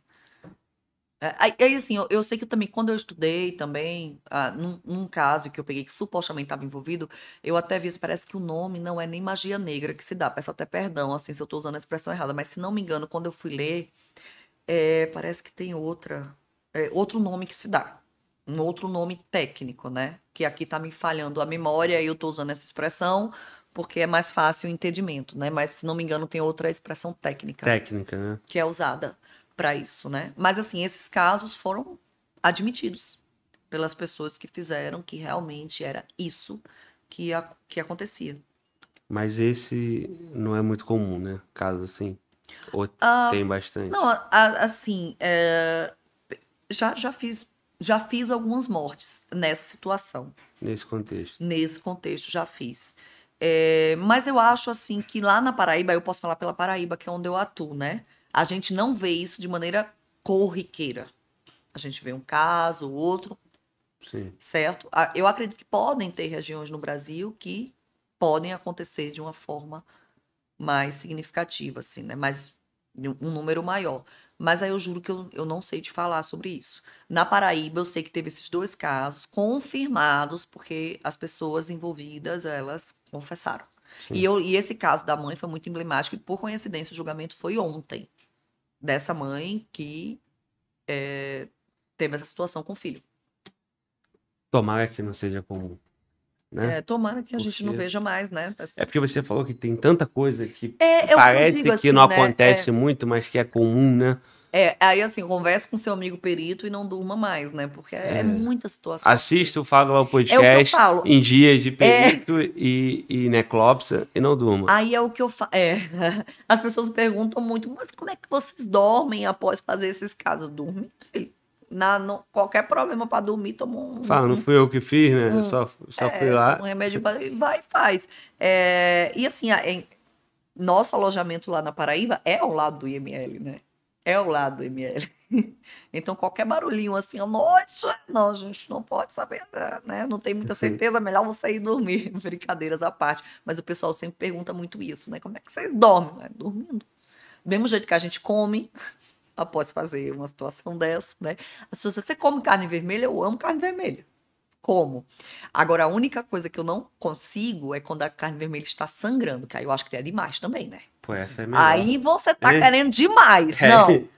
Não, não, assim não. É bom. Não, não, não. Aí quando eu tô cortei, aquele sangue escorreu, eu já lembro, né? Não dá, não. Agora a carne vermelhinha, beleza. Eu sou aquela que estraga o churrasco, né? É. Ó, bem passado, muito bem passado. É. Agora, assim, queimado não, porque senão remete ao cheiro da carbonização, não dá certo. Então, assim, tem os seus limites, né? Tem que ser o equilíbrio. Mas, comendo, a gente dorme, a gente come. Tu não quer nem, tu não quer nem ter a sensação do sangue e nem do... do da carbonização. Da carbonização. Não, não, não. não. Deixa fora dessa. Aí como, durmo, tranquilo. É, acho que a gente, a gente faz todas essas coisas, né? É, essa questão sobrenatural espiritual tá sempre envolvido nessa questão morte, os colegas que têm a religião, que são espíritas e que acreditam na reencarnação, eles veem num outro olhar eu já recebi convidado que ele tem uma outra visão. Sim. E aí vai Sim. muito também da crença do profissional ali. Exato, exato, exato, exato. Mas todos eles vão dentro da É, ciência. tem muitos colegas, né, que lá que atuam na perícia que, que, que são espíritas, então já tem essa visão também. É. Eu prefiro não mexer. Fica me só na ciência quieta, ali, Deixa só na ciência, me deixa de fora Sim. e tá tudo certo, Sim. né? É, é isso aí. É, Acabou o superchat? Tem, tem superchat. Deixa eu te falar uma aqui, coisa, mano, importante, e uma tem- parada importante. Pediu um lanche pra gente? Ok? Veio por causa do horário aí, anota aí pra gente poder pedir um. Pedir uma pizza, né? Mais fácil. né? Certo. Beleza? É, eu tenho superchat e tem duas perguntas que eu selecionei aqui, tá? Tá. É, no caso, foi o Circuito MTB, mandou aqui. Teve algum caso que não foi desvendado, que lhe intriga e que você ainda tenta resolver? Pô, boa pergunta. Deixa eu pensar que não foi desvendado. Não, O que, ah, o ó, que não é lá. desvendado seria o que? O laudo É. inconclusivo? É, vamos lá. A gente passa muitas vezes meses fazendo um laudo, né? Mas assim, é, a gente tem muito um, um- problema porque a gente acaba não acompanhando a investigação até o final. É tanto caso que a gente pericia aquilo, faz um laudo, já tem outro, tem outro, tem vários ao mesmo tempo. Então, muitas vezes a gente não consegue ter um feedback de como está o andar daquela investigação, se, se chegou realmente ao culpado, se conseguiu prender, se isso e aquilo outro. Então, assim, hoje nos meus casos, eu não tenho esse feedback, então eu não tenho certeza se tem algum caso que ainda está com aquela interrogação do que aconteceu. É, às vezes, assim, numa cena de crime, a gente não, não é Miami, a gente não consegue DNA, não consegue impressão digital, então a gente não pode dizer quem cometeu. Então, casos em abertos, muitas vezes é por conta disso. Você não conseguiu chegar ao culpado. E aí são séries de fatores que levam a isso. Não é porque o, o criminoso ele agiu perfeitamente, ele conseguiu burlar a perícia. Não. É, Não preservação de uma cena de crime contribui muito para isso, né? A gente tem no Brasil a espetacularização da cena de crime, né? Alguém é assassinado, já começa aquela rádio comunidade, todo mundo corre para ver lá, para filmar, para fazer uma história, para fazer uma live, né? É, para falar de quem foi. E as pessoas contaminam a cena e as pessoas tocam na cena. E isso compromete o trabalho da perícia, inclusive para a gente chegar à autoria do fato, né? Porque onde a gente poderia, de repente, ter algo que levasse à autoria, a gente já perdeu, porque a cena foi modificada, a cena foi contaminada, e a gente perdeu aquilo. Então, assim, hum, se a gente tiver e- esses casos que não chega à conclusão, geralmente é por causa disso, porque ainda você não chegou no, no, no suspeito. Mas, repito, a gente acaba não tendo um feedback, assim, de todos os casos, né? Tem É, laudos que- demorados, que a gente demora a chegar a concluir, mas que, que entrega. Então, aí no caso da perícia vai ser o, o não conclusivo, né? Aqueles que. Ah, sim, aí pode ter casos que a gente simplesmente não conseguiu chegar a uma conclusão do que aconteceu aí. Eu tô tentando me lembrar. Mas é que Eu tu acho que no meu eu assim, não cara, tive algum inquieta pra chegar numa conclusão. Mas nesses, assim, que a gente fica mais inquieto, é que- é aquele que a gente passa mais tempo dedicado e que a gente é, acaba assim, aí se reúne com outros colegas, é, faz um brainstorm, não sei o quê, e a gente Consegue. chega a uma decisão. É, a gente tem muita união na perícia para isso, sabe? Assim, a gente ama muito o que faz. Então a gente gosta muito de discutir casos com colegas. Então, se você já chegar aqui num grupo nacional de peritos de locais de crime e jogar assim, gente, estou com esse caso e tô com uma dúvida ou não tô sabendo para onde vai, pode ter certeza, vai aparecer uns 20 assim que vão discutir aquele caso com você e que vão te auxiliar naquilo. Então, isso é muito bacana no, no meio da perícia, sabe? Você sempre tem pessoas que estão dispostas a vir com, com vivências, com experiência, porque muitas vezes, às vezes, você fica sem ter um norte, porque você nunca fez um caso daquele, você nunca pegou uma situação daquela, aí você conversa com um colega que diz, ah, já fiz um caso assim. Olha, faz isso, faz aquilo, tenta isso, tenta aquilo, e aí você, você, você faz. Então, nesses casos que a gente fica mais com a pu- pulga atrás da orelha, são aqueles casos que a gente mais tá ali porque a gente quer é, é resolver aquilo, né? E aí a gente junta com outros colegas e a gente acaba chegando numa conclusão disso. Tu falou aí desse, desse amor pela profissão. Sim. Quando que nasceu isso aí? Já é criança? Então, e assim, eu nasci já querendo ser policial, não sei de onde isso veio, né? E aí voltando no papo espiritual, né, que para quem acredita, Uhum. sei lá, vai que veio de outras vidas aí para quem acredita nisso. Mas eu já nasci querendo ser policial, assim, minhas brincadeiras eram de polícia. Polícia ladrão? Eu gostava, ó, que coisa louca. E assim, eu nunca tive ninguém na minha família é, da polícia. Eu não sei, simplesmente saía de mim. E não era nem questão assim de polícia e ladrão. Sabe o que, que eu fazia? Minhas bonecas. Minhas bonecas investigavam crimes. Eu colocava boneca para fazer comidinha. Ah, vamos brincar de fazer comidinha para as bonecas. Não, minhas bonecas investigavam crimes. Sempre tinha uma que morria, outra que chegava, sempre. é, ó. Minhas bonecas, elas tinham é, cabeça, braço, perna, tudo arrancado. Elas eram desmembradas. Ah. Mas graças a Deus o meu prazer não estava em desmembrar, né? Meu prazer estava em investigar Quem aquele esquartejamento ali, quem fez, né? Então, graças a Deus, o psicológico aqui estava bem. Então, assim, eu sempre quis. E eu achava lindo. Eu via, eu via um policial passando por mim, eu via a farda e eu achava aquilo lindo. E, e isso que eu queria resgatar nas crianças de hoje, sabe? De olhar para o policial e dizer isso que eu quero. Por isso que eu vibro tanto quando eu recebo. Eu recebo muita mensagem de meninas de 10 anos, de 12 anos, de, de, que dizem assim: eu quero ser, eu quero ser perita, eu quero ser policial. Eu digo, que massa. Porque eu era desse jeito. E hoje a gente vê poucas pessoas assim, esse, esse desejo gratuito, sabe? De você seguir aquele exemplo. É, então eu sempre tive isso. E quando eu tinha ali pelos meus 13, 12, 13 anos mais ou menos, é, teve um caso que me marcou muito, que foi um caso que tomou repercussão mundial, que foi o caso O.J. Simpson, né? O, aquele famoso jogador de futebol americano, acusado de um duplo homicídio. Uma das vítimas, a sua ex-mulher, né? A Nicole. E aquele caso tomou, assim, uma proporção midiática. E eu, que já era fascinada pelo trabalho da polícia, comecei a ver aquilo, assistir na TV, comprar revista. Na época eram as revistas, né? Que você lia isso. E eu me apaixonei. E, e esse caso trazia muito trabalho pericial. Então, eu lembro que esse caso marcou e se falava muito na prova de DNA. E eu lembro que esse caso me marcou. E a prova de DNA era novíssima. Esse caso foi de 1994. A prova de DNA começou a ser inserida no contexto de investigação criminal em 1989. Então era algo muito novo. E já se falando, já se usando naquele caso. E eu fiquei louca por aquilo. Eu disse: é isso que eu quero fazer. Eu quero ir na cena de crime, eu quero coletar essas coisas. Eu quero dizer o que aconteceu, quem matou, quem fez. Eu quero esse trabalho aí do, do CSI. E aí eu comecei já nova ir atrás, né? Na época a gente não tinha YouTube, a gente não tinha Instagram, a gente não tinha nada disso. Tinha Google. Então era um trabalho de formiga, de você ir para a escola, de você chegar para um professor e perguntar, né? Isso, aquilo, outro. Então eu lembro que eu conversei com um professor e ele me falou: Ah, eu tenho um, amigo que é perito médico, eu lembro muito disso. Então, eu queria conhecer. Aí fez, mas menina, essa pessoa trabalha abrindo gente. Eu fiz, eu queria fazer isso. Então era muito anos? louco. Eu tinha 14 anos, 15 anos, né? É muito louco. Aí hoje engraçado, eu tenho uma sobrinha que é, ela estuda medicina e ela diz que quer isso pra vida dela. Eu falei, "Oh, que bacana. Tu foi estudar Então, esse caso? O O.J. Simpson? Isso. Demais. Hoje eu dou palestras sobre o caso O.J. Simpson. Eu estudei a fundo detalhes do caso O.J. Simpson e hoje eu dou palestras mesmo pra gente. sobre esse caso. Não, esse caso é fantástico. Nas- é porque assim, é muito, é uma riqueza muito grande de detalhes, Sim. né? Mas foram dois corpos encontrados na casa da Nicole, a Nicole e um amigo dela, né? É, foram assassinados por golpes de arma branca. Há várias, vários golpes de arma branca no corpo e a cabeça da Nicole estava quase decapitada, né? Tava, tava, foi, foi muito violenta, assim, era muito sangue.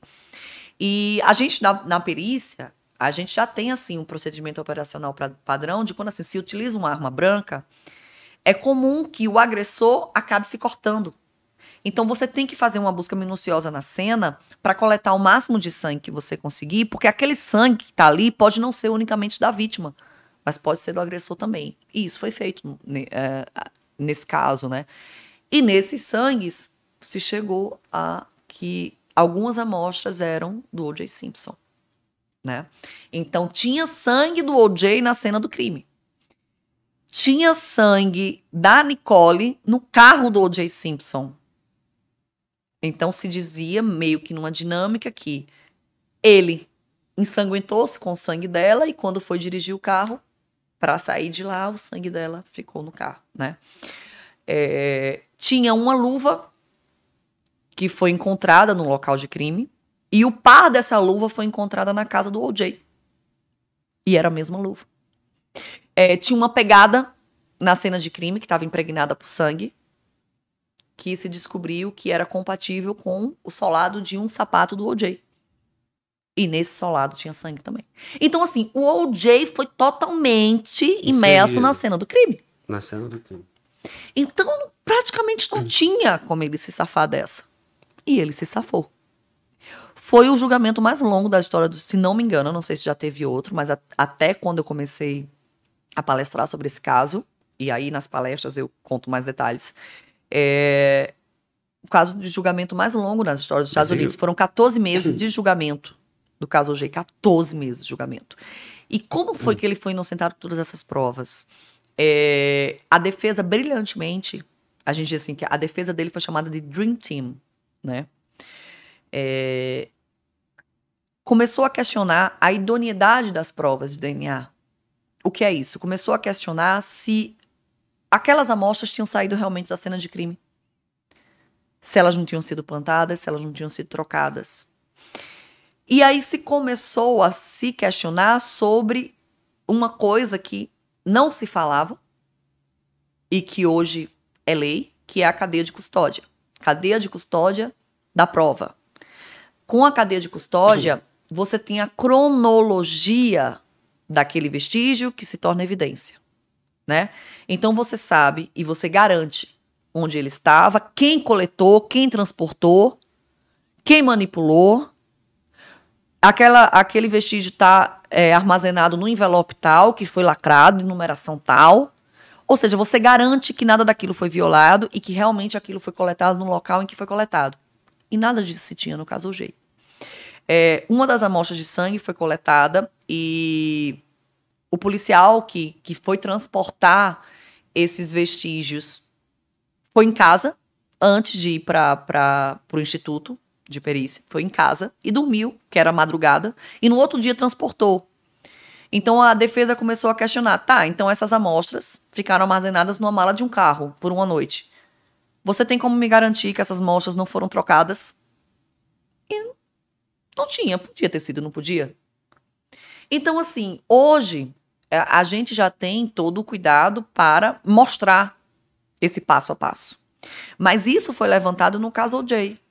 E isso fez com que o OJ fosse inocentado de uma acusação de duplo homicídio, onde tinha provas praticamente irrefutáveis Na contra ideia ele. do, do fruto da árvore envenenada. Acabou Exatamente assim, quem me garante. Aí começou depois a defesa a levantar, ele era negro, os policiais estavam trabalhando ali, era branco, o que, o que garante que um policial ali não, não o quisesse incriminar. Então, assim, é, você, pode falar assim, não, mas pelo amor de Deus.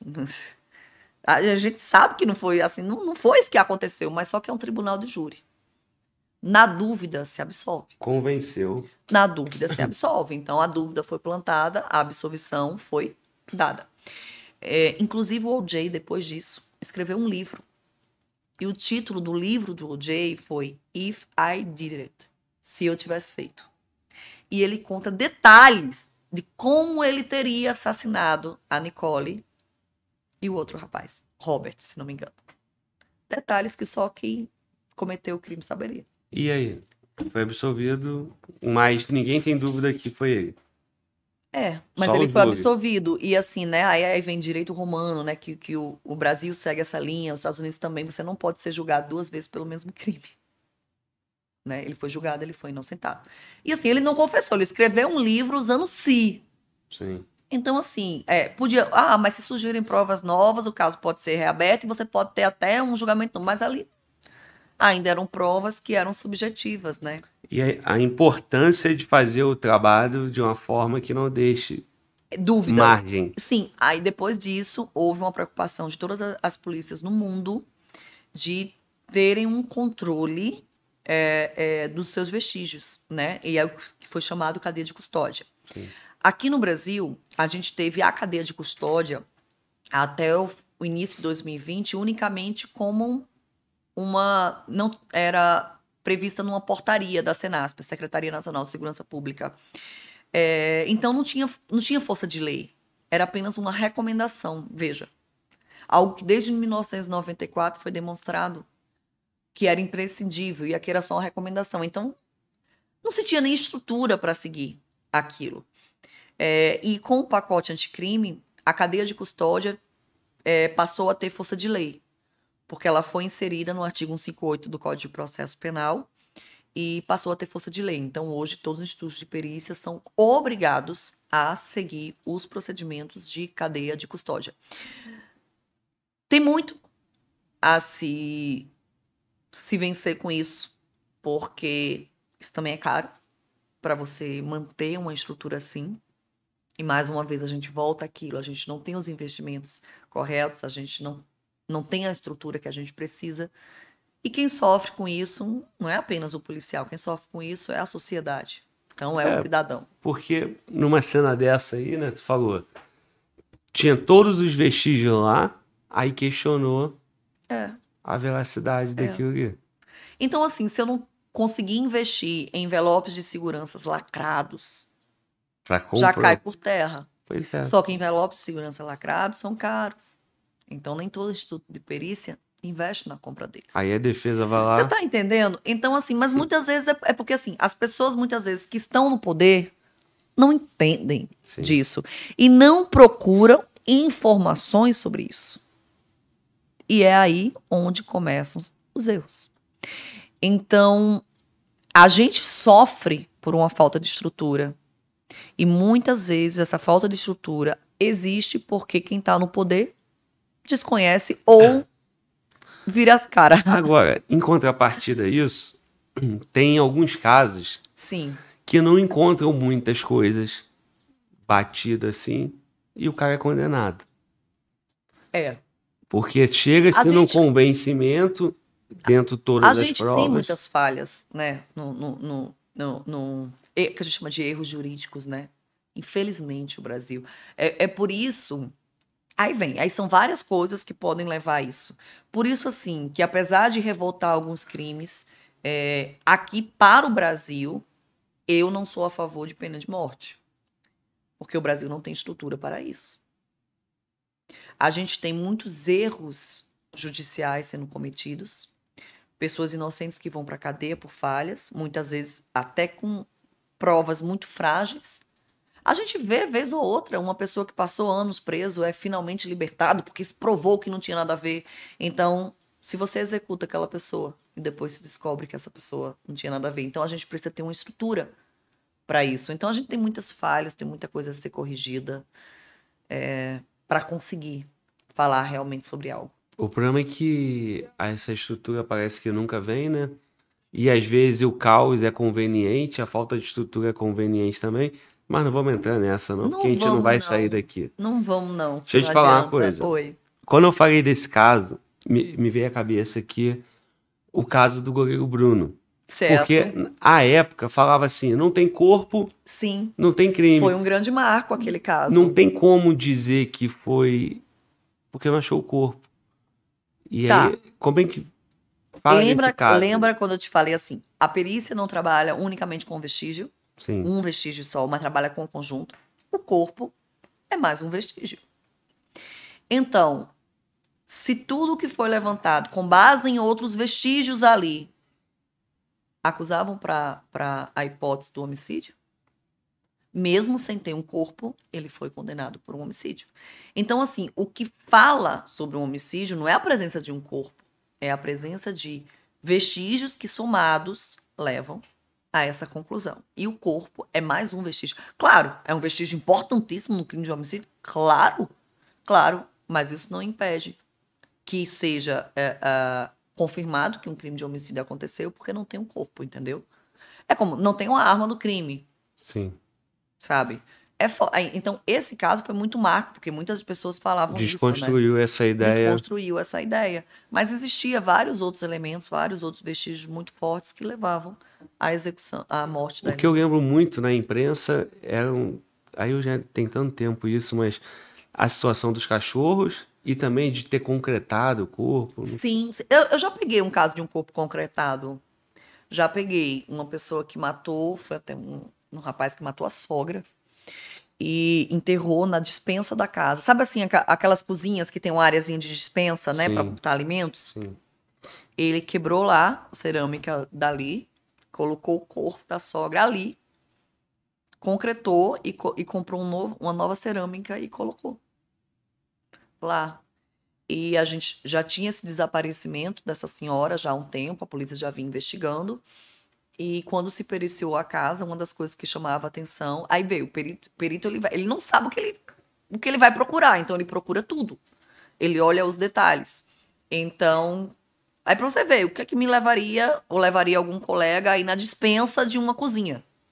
Mas fomos. E quando abrimos a porta, vimos que a cerâmica, apesar de ser igual à do, do Tava resto nova, do piso, né? era uma cerâmica nova. Então aquilo chamou a atenção. Então a gente quebrou e o corpo estava lá.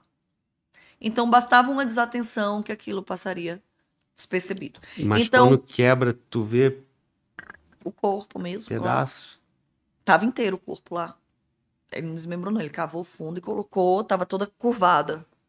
Tava toda curvada, assim, sabe? Hum, Curvada, assim. Seguiu, cavou fundo, colocou Jogou e tava toda concreto curvada, e- jogou concreto, botou a cerâmica lá em cima novamente. Aí teve o Dalice falaram assim, que ela tinha sido concretada. Assim, existem várias possibilidades do- de onde ela pode ter sido enterrada, de onde. Assim, é, um- é é muito amplo. Assim, vamos, dizer assim, ai, desculpa a expressão, mas foi bem feito o, o sumiço, né? Sim. Aí a questão, ah, jogou o corpo os cachorros comer. Isso aí Acho que não. Aí não, não, não, não. Acredito que não. Até porque ah, tinha que desmembrar muito um, um corpo e um- os cachorros, nossa, comer todo um corpo assim, não ficar nada. E outra coisa, aí vou lhe dizer, o que é mais foda, não é nem só isso, ah, mas vamos dizer, mas o cachorro pode, sei lá, vai que o cachorro. pode- Tá, então não vamos discutir nem por aí, tá? Vamos assim. Se os cachorros comeram ali, bastava eu jogar luminol. E eu veria o sangue ali. Sim. E não tinha. Então, se comeram, foi em, Em um outro outro, lugar. muito- Aí até eu lembro assim que saiu muito na imprensa assim, dizendo assim: ah, tem que botar luminol na- nos cachorros. Se falava muito isso, né? A perícia não botou luminol nos cachorros, efeito CSI. A galera vai pro além, né? Mas de forma alguma, a gente, o luminol é altamente tóxico. A gente não pode usar em ser vivo assim, no animal, em gente. A gente não pode usar luminol. E segundo, se pudesse, não ia adiantar de nada.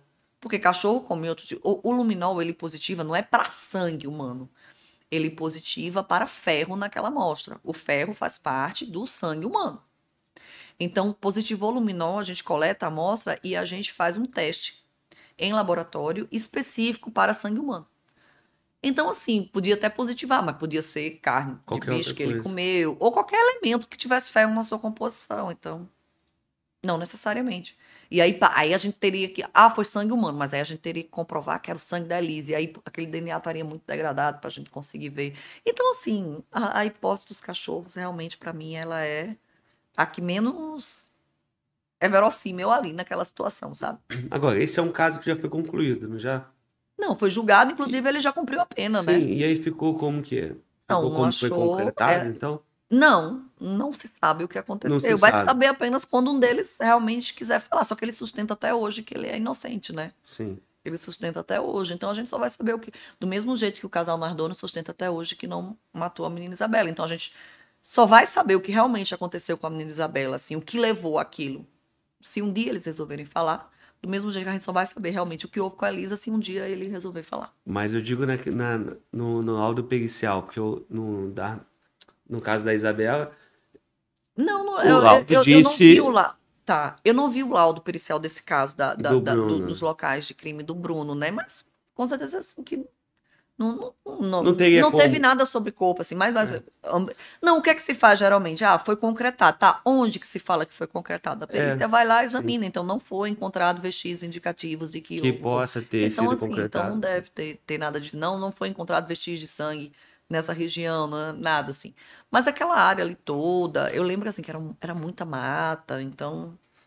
Nossa, existia várias, várias formas de se sumir ali com o corpo, mas eu vou ficar quieta, né? Porque a gente não pode dar, dar as dica, ideias, é. né?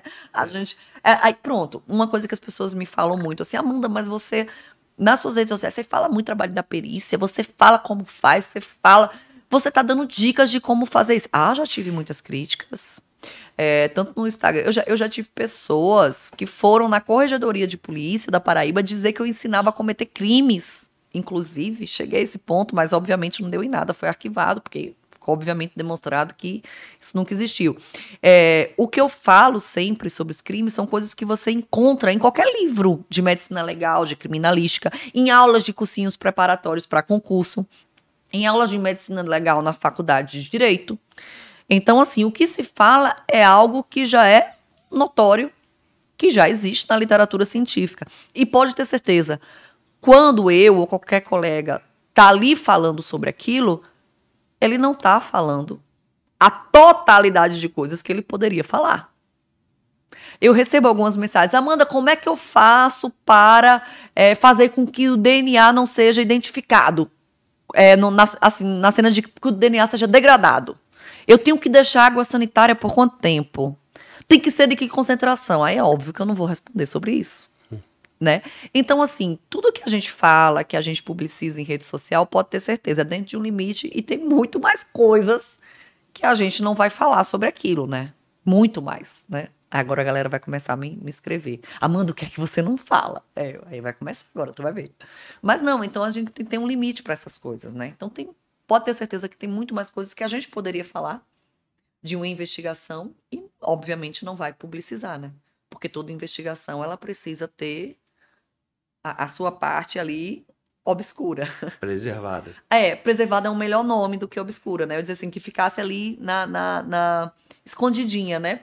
Para que as pessoas não soubessem mesmo, assim, como é que a gente opera. Então, quer descobrir? Faz o concurso da polícia e você vai descobrir. Eu sempre falo isso para as pessoas. É a melhor saída. É a melhor saída. Igual os cursos Aí de você vai saber tudo. especiais. Vai lá e faz o curso. Aí você vai, Você saber, vai saber. tudo como é que faz. É. Mano, por favor. Beleza. Fala. Marcos Campos mandou aqui. Já fez outros tipos de perícia que não no local de crime? É, TI, TI, por exemplo. Se já trabalhou, como foi? Aonde TI? É, se você já, Um já fez perícias em outros locais que não Que no não local, local de de crime. crime. Ah, Você sim. falou um pouco já, inclusive. É, trabalhei em laboratório. Eu trabalhei com laboratório de análise de áudio e imagem, trabalhei em laboratório de fisicoquímica, que a gente analisa amostras e, e faz manipulações fi- químicas, fisicoquímicas. Ah, e já trabalhei. Deixa eu ver, teve outro, meu Deus, agora deu um branco. Bom, já trabalhei em três. Esqueci do terceiro, porque eu acho que foi o primeiro.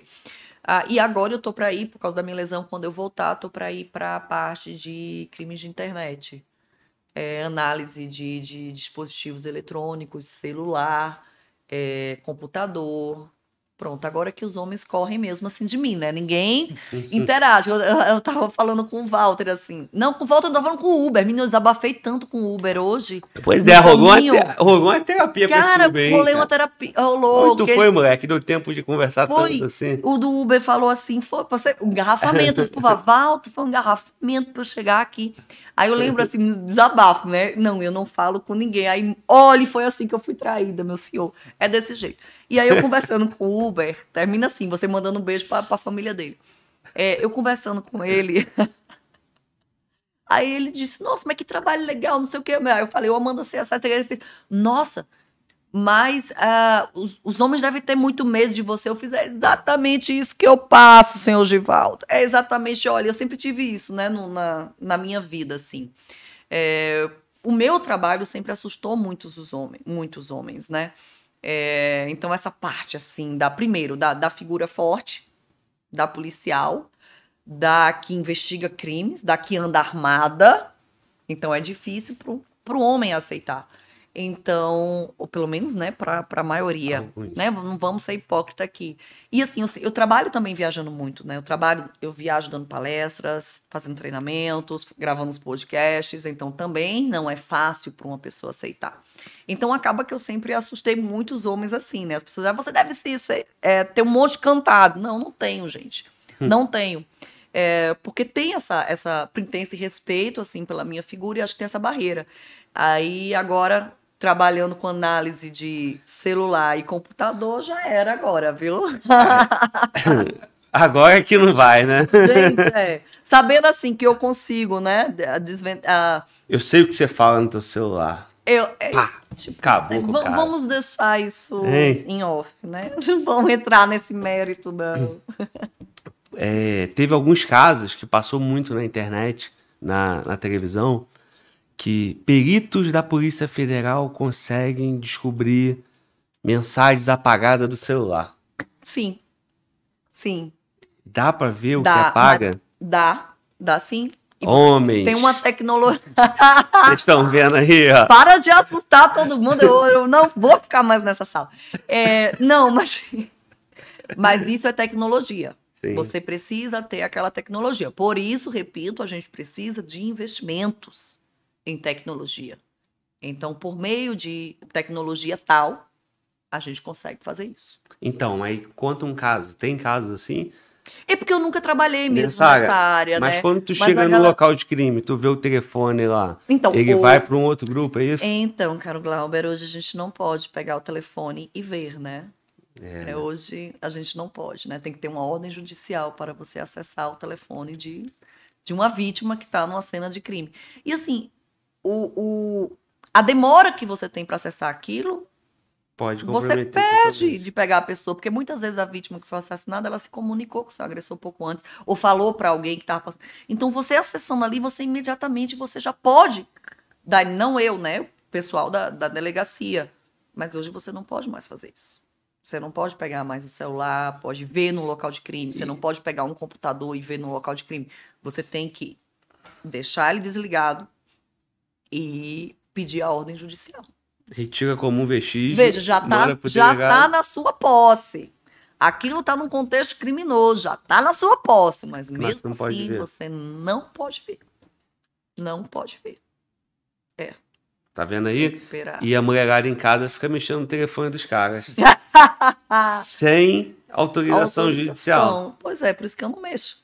Não pode.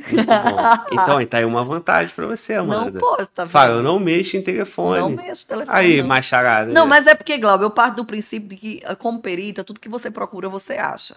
Então, se você não quer achar, você não procura, É. né? Então, melhor a gente deixar lá. Mas isso, pior que eu tenho isso como verdade mesmo. Porque ainda que a pessoa não veja, mas ela vê alguma coisa que vai levar o que a mente dela quer e a ver. Kimi já começa ali a trabalhar aquilo lá e o negócio complica, então deixa isso quieto. Deixa o celular da pessoa lá acima, né? É. Quando o negócio estiver escancarado, aí, meu filho, tudo, né? Você toma suas providências, mas não vai criar neuro na cabeça. Sim. Quem procura acha, É. né? Então, Até porque pode quieto. ser uma mensagem sem e vice-versa, maldade. não tô falando só de homem, não, tô falando de mulher também. Pode ser sem maldade, mas a pessoa criou Mas aquilo a na pessoa cabeça já tá com. e já era um relacionamento por causa de, um, de, um, É. de uma coisa, um contexto errado que a pessoa criou na cabeça. Então, gente, deixa isso pra polícia. Então, então, até nisso o policial sofre, né? Sofre A demais. profissão é um leva pra vida preconceito privada terrível. É. e aí fica tendo. A gente sofre, outros coitada, a gente sofre com falta de estrutura, a gente sofre com falta de uma remuneração adequada, a gente sofre com falta de confiança, entendeu? Então, é isso. Sim. Deixa, deixa isso quieto ali. Muito bom. Quer falar, mano? Tem um superchat aqui, Ah, é, não é pergunta. O Alex deixou aqui.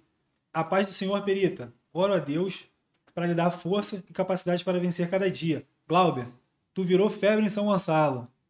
como é que é? Virou o quê? Febre. em São Gonçalo. Muito bom. Ah, que bacana. Sinal que estão assistindo a gente, né? E a paz do Senhor para ele também. Obrigada aí, viu? Muito bom. Muito obrigada mesmo. É isso aí. É, Coitado. eu, tô, eu tô rindo até agora do. Amanhã ele não levanta. Eu tô rindo até agora do. Do Uber. Do... Ah, eu conversei tanto com ele. Uber, Uber. Aí Rapaz, ele, Uber ele, ele vende conversa. perfumes, ele me mostrou o catálogo dele. Foi, tem todos, todos um conceito. E ele deve estar super orgulhoso agora, está sendo pauta do É, podcast. não, conversei tanto. Ele tá te assistindo, tu falou pra ele. Ah, eu né? Fala falei sim, eu disse, olá, vou lá no Glauber. É, o Glauber tem mais de 600 mil seguidores no YouTube, né? Inscritos no YouTube. Sério, seríssimo. E aí vai assim, né? Muito bom. muito Aí, não, e, ah, aí sempre tem. As pessoas, quando, quando descobrem assim que você é policial, que você trabalha, aí aguça a curiosidade, né? E aí, se é o Uber no engarrafamento, já era. Vamos conversar aí da vida toda da pessoa. bom. Sim, sim. Amanda, e voltando aos seus casos, porque nós Tá. acabamos falando de caso Nardoni, caso Bruno, voltando aos seus casos aqui, lá na Paraíba, lá no, no teu, na tua polícia. Lá é polícia científica ou tá dentro da polícia civil? Lá, não, Curiosidade é tá dentro surgiu da agora. Polícia Civil. Tá dentro da Tá, Polícia Civil. Tá, sim. Sim. É, nós já falamos de caso que, que você se envolveu, que você se envolveu no sentido de te chocar, né? Sim. É, já falamos de casos de. Você usou um nome muito bom para não falar suicídio. Qual é? É... Autoeliminação, autoexecução. É. Autoexecução. É. É, O que, que você tem para deixar pra gente de caso assim curioso, caso que te chamou a atenção por ser curioso? Curioso, gente. Deixa eu tentar lembrar. Curi... Ninguém nunca me perguntou assim de um caso curioso. Gente do céu. Tá vendo aí? A pergunta pode ter É, sido eu não ruim, mas sei. pelo menos foi inédita, né? É, curioso. tô tentando- Tá aqui, minha, minha mente tá assim. O que, o que viria a ser, talvez, o curioso, né? Que eu pudesse. Lembrei da música da infância. Algo atípico. Algo atípico. Não, assim, eu posso Assim, falar. Não, não é de, óbvio, não é- de morte. Eu posso falar assim, por exemplo. É isso ah, que eu queria dizer. Crime contra o patrimônio, assim. Eu já fiz um- uma casa que ela foi arrombada, assim, moradores, entrou lá um, um cara para roubar a bebida. Era um bebum na rua que do nada eh, resolveu entrar numa casa aí para roubar a bebida. Só que ele começou a beber dentro da casa e ele apagou e ficou lá. E quando a família chegou, tava lá o bebum, a janela da casa estourada e ele apagado na mesa com a garrafa de uísque do lado, assim. Caraca. e É, a tem umas perícia? loucuras, assim. Aí a perícia foi pra. A perícia foi para ver, para materializar o vidro estourado, a garrafa lá de uísque com as digitais dele. Não, assim, é para materializar, né? Cara, Você já viu o que aconteceu, mas a gente deixa o tem que bebo ma- embora, fala, meu irmão, vai, É, rala daqui, vai- cara. é, é, então Virou caso assim, de polícia. é, aí a gente tem que ma- materializar, assim, dizer assim que aconteceu. Então lá vai a gente dizer assim, é, a janela foi estourada, é, a garrafa de uísque foi, foi tomada aqui Sim. e pronto, assim. Usa a Então estrutura que toda pra, é, confirmar a versão. para confirmar a versão, para materializar que aquilo realmente aconteceu. E acaba não dando em nada, que o be- bebum, assim, né? Ele, ele não tem como arcar, assim, né? Um morador de rua, ele não vai arcar com aquilo lá, não vai conseguir arcar com os danos que ele provocou Sim. no imóvel. E é complicado, né? Mas, assim, a polícia está aí para isso, a gente Sim. tem que atender. Então, não sei, acho que ele curioso, né? É, porque tem, tem coisa vários nova. casos que, que envolvem perícia, né? Que tu. A gente. Por isso que a cena local de crime é mais. Mais assim, é, aguça mais a nossa imaginação, né? Ah, sim. tem várias outras perícias, por exemplo, Sim. perícia de carro. Ah, sim, faço também perícia Toda de hora carro. tem É, carro clonado, aí tu vai fazer lá o Faz chassi. também, faz também. É, é, sempre tem. Sempre tem. Ah, Mas não, não, não dá esse, esse charme, esse mistério, né? A- não, aí a, cena- morte sempre a ela morte que encanta, traz o- né? é. A, a- que a- aguça a curiosidade das pessoas. o- você trabalha com isso, e como é isso, e como é que faz, e, e- e- aí chama muita atenção. E aí o que eu escuto muito, mas você não tem cara que faz. O do Uber falou isso hoje, mas você não tem cara que você é policial, né? Seu Givaldo falou isso hoje. Você não tem cara que é policial, né? Então, assim, eu até acho bom. Falei, que bom, E nem né? que lida com morte. identifica. né? Ah, eu não falei para seu Givaldo que eu lido com morte. Se eu tivesse falado, a conversa tinha rendido muito mais. Ele ia se assustar. Não quis assustar seu Givaldo, não. Mas aí foi. Então, assim, aguça muito a curiosidade das Você pessoas. consegue computar, assim, quantos casos você já fez? Já atuou? só de morte De morte, isso, de morte. é, foram quase 400. 400. É, tem um tre... Porque eu, eu leio assim, eu, te- eu tenho numerados meus laudos de local de crime. E eu tenho, se não me engano, eu tô no 384.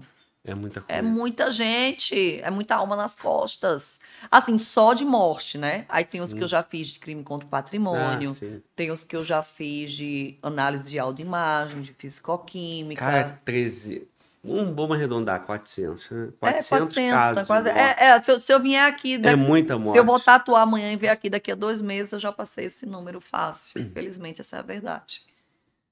Tem muita coisa. Aí fora, assim, os de reprodução simulada também, que não estão computados aí. Depois eu, vou ter que pegar tudinho assim e numerar tudo, né?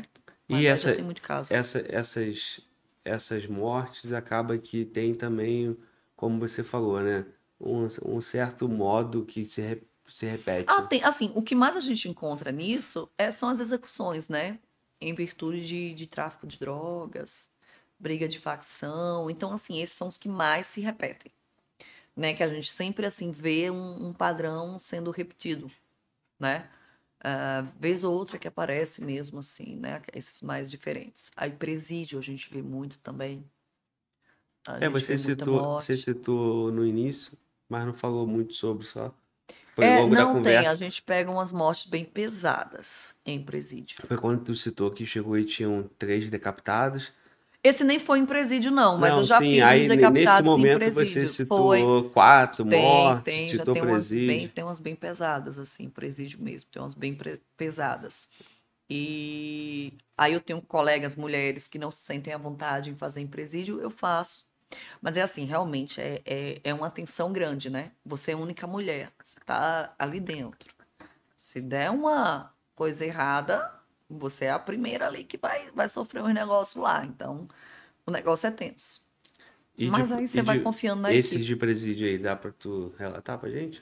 Ah, tem, tem, tem um bocado. Eu já, já tive uns que ah, foram mortos um pouco no dia de visita. E aí, para que a visita não fosse interrompida, eles pegaram, eram, eram, acho que eram quatro cadáveres. Eles mataram com espeto, né? Várias perfurações de espeto, várias. E cortaram a orelha de todos eles. Então, era, era algum, alguma coisa de facção, né? Que tinha esse relato aí, que tinha isso. É, e aí, para não ser interrompida a visita, porque uma vez que você detecta que houve lá uma morte, você para. Para não interromper as visitas, eles enrolaram os corpos nos colchões e deixaram na cela. Quando acabou o horário de visita, eles pegaram o colchão e, E jogaram para fora fora. das celas. Aí, quando a gente chegou lá, eles estavam todos enroladinhos em colchão. E a gente foi lá. Aí eu já, já, já fiz assim, muita autoeliminação em presídio a gente faz. E aí é sempre assim, né? aque- Aquela dúvida jurídica, é, realmente foi autoeliminação ou foi um homicídio, né? É, mas tem muito assim, é principalmente morte por espeto. Muitas, assim, aí são mortes muito violentas. Muito é porque é a violentas. forma que eles acham as armas que eles fabricam. pra Muito violentas. É, já peguei também é, o fogo.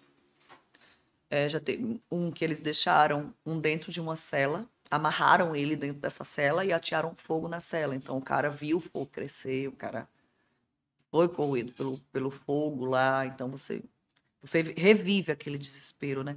E assim, são ânimos que estão muito aflorados. Então você entrar é um caldeirão ali que está em ambiente por si ebulição. só já é. É um caldeirão que está em ebulição, então é, é tenso o negócio, mas a gente tem que fazer, a gente tem que fazer. É, e aí é isso. Presídio, tu perguntasse mais alguma coisa? Presídio. não, foi, foi, é isso. Aí, aí tem, tem várias coisas assim. É, de- é, são mortes muito, muito fortes. E sempre quando acontece, tem família do lado de fora que está muito desesperada, porque não sabe quem foi a vítima, então é, é bem complicado. Você tá no plantão, aí chega o local de crime, aí você já sabe que é presídio, aí você já Aí sabe eles que comunicam. você é, já sabe que tá comunica, indo pro então a local que gente vai ser tenso. que vai ser tenso. Aí, geralmente, em presídio, eu uso balaclava, né? Eu cubro eu cubro meu rosto. Mulher, o que, eu- o que a gente... É, principalmente eu, assim, por exemplo, eu vou entrar lá, eu não quero que saibam que eu sou mulher, né? Então, eu faço, eu já, já mudo as vestimentas, eu cubro o rosto, sabe? Tem essa preocupação. Se for um presídio feminino, não, mas um masculino, eu, eu fico um pouco preocupada Isso, com isso, sabe? te dá uma, uma sensação de Tento mais não segurança. falar, eu não falo alto. É. Porque, infelizmente, a realidade, a mulher acaba sendo um elo fraco ali, né? Naquela situação. Se acontecer alguma coisa errada, a mulher vai sofrer as principais consequências ali. Então, eu faço de tudo para não identificar. E às vezes, assim, até quando eles percebem que é uma mulher, já começa. Você escuta piadas, você escuta coisas, sabe? Então, é melhor não, não aflorar esses ânimos, não. Né? Você escuta coisa de baixo calão, então é melhor. É porque você tá, você tá numa cena de crime também, deixa de ser. Não deixa de ser que os ânimos estão muito aflorados É. e ainda chega uma mulher ali dentro. Embora você esteja em proteção com seus colegas, Sim, sim, sim. É, ali é. mas vai estar tenho aquela que confiar. gritaria e pode acontecer um- uma virada de cadeira, como dizem. Pode, pode. Ninguém pode garantir que isso não aconteça. Aí a gente tem que confiar na equipe que está ali, né?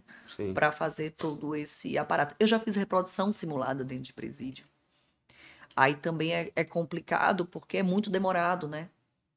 Então você tá ali durante um longo período de tempo naquilo. Então a, a atenção perdura durante todo esse tempo. Sim. Mas a gente faz, é trabalho, é trabalho. Não, não arrego, não, eu vou e faço. Sim, sim. É, mano, pode trazer. Posso mandar uma pergunta aqui? É, Inclusive da charada Amanda. Ah, Ela mandou aqui, ela, pergun- ela quer saber se você já trocou tiro. Teve algum momento que você precisou usar o armamento? trocar. de- Não, já, já empunhei. Mas para atirar mesmo, não. Mas já empunhei. As pessoas sempre perguntam muito, né? Quando pergunta isso, pergunta: você já matou alguém? Não, Não, minha gente, não fiz isso, não. Mas já empunhei. Já empunhei. Mas mais nada disso, não. Foi, foi tranquilo. Tem o Cleidson Dias, ele mandou aqui. Fala sobre o caso da menina que foi morta na escola em Petrolina.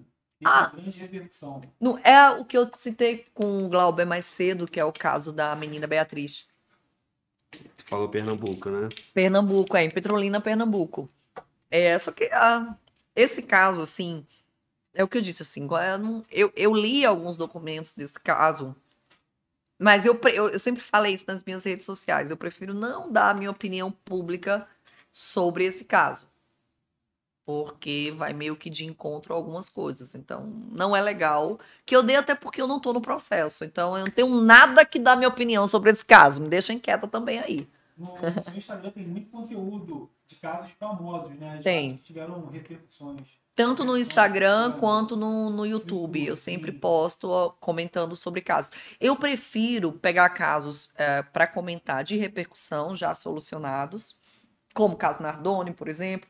É, casos de repercussão internacional, como o caso O.J. Simpson, porque aí o, o conteúdo já é público, já é notório. e Eu explico para as pessoas como se deu todo aquele processo. É, eu não faço com casos que estão em aberto ou com casos que não tiveram publicizados o seu conteúdo, né? Senão seria leviano da minha parte, eu não faço, não. Tem uns muito interessantes que eu selecionei aqui, não sei se você vai Tá. é, querer falar, mas teve um que, que me chamou bastante atenção, que foi o inocente que passou 16 anos preso. Ah, tem vários assim. Comentou, né? Você tem um post no seu Instagram sobre Tem vários casos assim.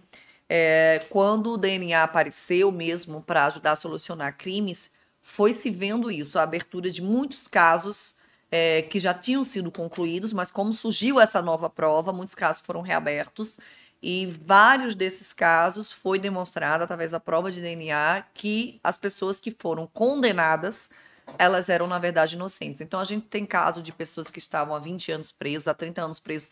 É, na Netflix tem uma série bem bacana sobre isso, chamado DNA da Justiça. E aí mostra bem casos assim. é- é- aí você vê mesmo como o nosso sistema jurídico ele é falho. Ele é muito falho. Aí imagina se a gente não investe em tecnologia, não investe numa, numa, em pessoal para uma investigação adequada, a gente vai ver esses erros judiciais de forma repetida. E você não consegue mais apagar. Uma pessoa que passou por aquilo, ela não apaga mais. Esse caso de 16 anos foi aqui no Brasil? No Brasil tem vários casos. Esse caso aí não foi aqui no Brasil, mas o Brasil tem muitos casos assim. Muitos casos mesmo assim. Eu já atuei mesmo em um que a prova de DNA demonstrou que era inocente, um rapaz que estava preso e condenado. É, e na verdade não tinha sido ele. Né? Ele estava sendo ele tinha sido condenado por um estupro com base num, num exame de DNA ou num estupro e tinha sêmen na, na, na vítima, né? E depois de um tempo foi feito um exame de DNA nesse sêmen, ele já tinha, já estava cumprindo pena e foi demonstrado que esse sêmen não era dele. Era de outra pessoa que depois foi, foi preso e confessou que ele tinha mesmo estuprado não só essa vítima, como várias outras. Ele estava com o tempo preso. Ele já estava quase um ano preso já.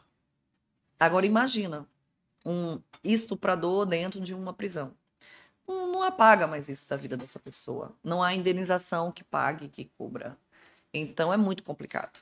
É muito complicado. E se a gente não investe em tecnologia assim, Sim. a gente vai ter muitos e muitos casos assim. Muitos. Amara, Oi. chegou uma pizza aí. Pra beber, você bebe vendo? Não, tá ótima a água aqui. refrigerante, viu? nada? Não, tá tranquilo, Tá. tá, ótimo. Tá bom. Tá tranquilo. É... Mano, Walter, joga pra mim aqui, por favor. Fica à vontade pra comer. Ah, Se quiser comer mesmo. só depois, também Nada, fica à vontade. Então tá. É, Já peguei, mano, a água. Obrigado. Pega só uma caneca com e joga um- uma coca pra mim, por favor. Pessoal, você que tá em casa aí, ó, quero te pedir aquele apoio de sempre pra ir lá no chat e tá sempre no chat aí comentando com a gente, deixando a tua pergunta, mano, Walter, tá atento. Também vou te pedir para que você acompanhe um podcast em todas as redes sociais. O podcast acontece aqui no YouTube, domingo, terça e quinta, mas estamos presentes aí 24 horas por dia em todas as redes, seja nos cortes, seja no vídeo curto, lá no Instagram, no TikTok. Então, vai lá, vibrando. Hoje eu tô vibrando de um jeito diferente porque eu tô baleado, meu irmão. Tá difícil para mim, mas tô bancando. Estamos cumprindo a missão. Vibra. Vai pagar hoje, não? É, tem que pagar? Eu vou pagar, pô. Se tem que pagar, eu vou pagar, irmão. Tô aqui pra isso. Mas vai ser difícil, mas vamos bancar. Vibração. Tá é, o bom mais que pra baixa. pagar a flexão não precisa falar, né, cara? É, Olha só, aí. eu, eu tô, pô, tô com uma cara ruim, né? tá não? Tá meio derrubado, sim. Alguém já Um perceberam aí no chat? Ou é igual a meríngua presa, ninguém percebe? Ninguém percebe. A galera te dá uma moral, na verdade. Entendi, entendi, entendi. Muito bom. Mano, Walter, é... seleciona as perguntas aí, Correto. tá bom? Pedir Fala. pra galera deixar o like aí. Batemos agora 1.700. Dá pra bater 2, 3, 4 mil, 5 mil. Isso daí é, é, é normal. A gente espera que, que se torne normal. E eu vou selecionar as perguntas aqui, as perguntas que sejam relevantes para Amanda poder responder. Tem algumas engraçadas, tem coisa que. Que não dá pra É, perguntar. que não pra perguntar, né? Mas. Manda aí, galera. Manda a pergunta que a gente vai selecionar aqui. Sempre, sempre tem as perguntas dos emocionados, Você né? você já viu aqui que mandaram aqui agora? Agora, Eu vou agora. selecionar ela, vou guardar ela aqui. Deixar ela pro final. Tá. Agora? É, agora é, foi uma pergunta do chat que mandaram aqui. Depois eu te mostro, eu vou falar ela aqui no mais pra frente. Dia não, é? É. Ah. Qual o nome técnico? Se eu já periciei? É, Ah, não, não. isso. Nunca periciei, não. Não, nunca periciei, não. A- a- a- a- a- Não sei. Qual o nome? Qual o nome? O nome correto? É, ai, agora você me pegou. Ananismo? Nanismo. Nanismo. Nanismo. Nanismo. Tem razão. Isso aí. Então não teve nenhum caso, né? Não. nanismo ou com baixa estatura. Pessoa com baixa Ah, baixa estatura, o dia que eu morrer. Simples, né? Baixa estatura tem um monte, né? É, tem um bocado. Quê? O João fica. Rapaz, João, cara, eu vou ter que. Eu não sei o que eu vou fazer com o João, não. Jo... Rapaz, aí o que, que ele faz? Ele reproduz isso no corte. Aí depois, meu irmão, fica eu tendo que rebolar pra explicar algumas coisas. Bom, é isso aí. É, Qual o caso mais chocante? É, é É, uma já pergunta clássica, lá. né? É, caso mais aquele- chocante. Aí eu mandei um curioso, né? Pô, tentei inovar, né? Fazer É, pergunta. curioso, eu lembrei do, do bêbado que dormiu dentro da- do, do local que ele arrombou. Com certeza amanhã você vai ver, vai vir na minha cabeça, caramba, teve aquele, teve aquele. Mas É, isso é agora- normal. É. É, porque as pessoas perguntam mais do chocante, do que marcou, do que aí. E realmente é o que fica mais na memória, né? Pra, pra, pra gente, né? Ah, mas já tive, eu tive um que eu cumprimentei o defunto. Não sabia que o defunto tava morto. Achei que ele tava vivo. Por quê? Tu chegou. É assim, é, era uma madrugada, né? A pessoa já tá no meio do sono, acordou, vai atender o local. Era um local de suicídio. É, e é muito difícil a gente encontrar é, au- essas auto-eliminações é, por enforcamento com a vítima completamente suspensa, sabia? É muito mais comum a gente encontrar uma vítima sentada, uma vítima ajoelhada, uma vi é, no trinco da porta, né? As pessoas acham que isso não é possível, mas isso é o mais corriqueiro que existe. Sim. Difícil a gente encontrar uma totalmente suspensa, assim. E aí, quando eu cheguei nessa madrugada, de noite, era, era até um ambiente meio escuro, assim. É, quando eu entrei no, na, na, na casa, que eu entrei no cômodo, aí eu vi duas pessoas em pé.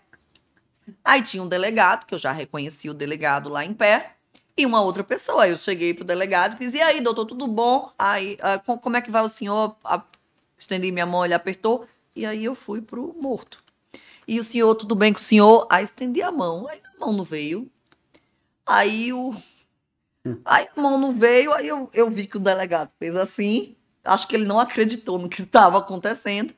Aí eu não me con conta, não me contive ali, olhei pro delegado e fiz, sim, mas onde está o, o, morto? O defunto, né? A gente não usa essa expressão. Onde está o morto? Aí ele fez, a senhora acabou de cumprimentá-lo. Aí eu fiz, não, sério, eu cumprimentei. Esse foi o dia que eu cumprimentei o morto. Mas não parecia. Não, ele estava em pé, estava com os olhos abertos. Eu não vi aqui a corda, tá assim, né?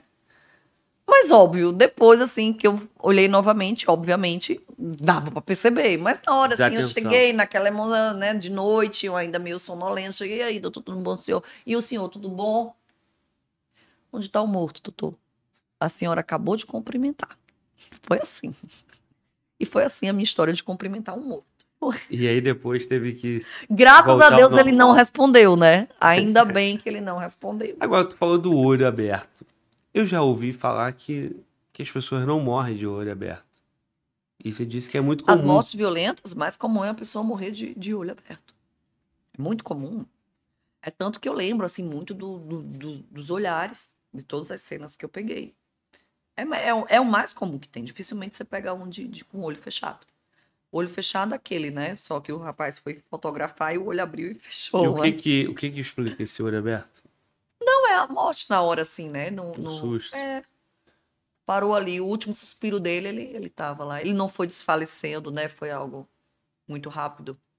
Muito rápido. E o fato de estar de olho aberto já é um indicativo. Assim, a gente não trabalha com esse vestígio, não. Até porque o corpo já vai mostrar os outros elementos que indicam a, a, a morte do tipo violenta, né? Não, não uma morte natural.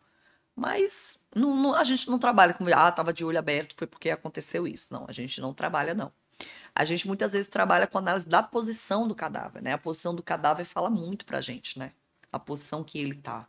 Especialmente crimes sexuais, a posição que a gente encontra um cadáver fala muito sobre a probabilidade da ocorrência do crime sexual, a execução, a posição do cadáver fala muito para ali ter acontecido uma execução. Então, é muito mais a posição do cadáver do que um olho aberto ou não, sabe? São muitos elementos.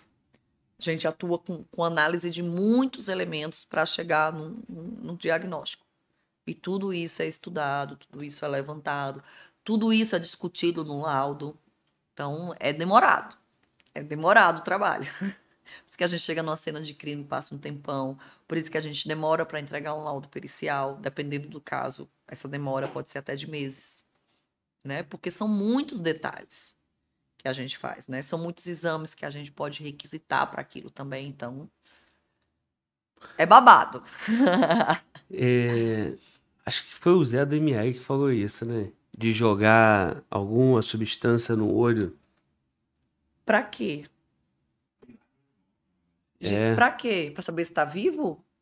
Aí cega a pessoa. Pra indicar, né? Se tiver vivo, lascou, né? Pra Porque... indicar se. Ah, não sei. Sei lá, se foi morte violenta. Ah, não, desconheço. Não posso dizer assim, né? Se é isso, se não é não, é, eu apenas posso dizer que eu desconheço, que eu realmente. É, é, exi Existem testes para saber se a pessoa está morta, né? Testes de dor, por exemplo. É, que aí esse limão poderia entrar de repente nisso, né? No, no, no teste da, da, Mas geralmente quando vai para o IML é uma morte violenta, então tá muito clara e notória ali, né? É, já sabe. Mas para saber assim se a morte foi violenta, desconheço é, esse estudo. Não sei. Como se tivesse algum, algum sinal que pudesse ser visto. Tá, não não. Desconheço, desconheço. Desconheço. Mano, pega essa pastilha aí, por favor, irmão. Tá, tá ruim. Tá ruim, cara. Tá ruim. Tá ruim demais. É...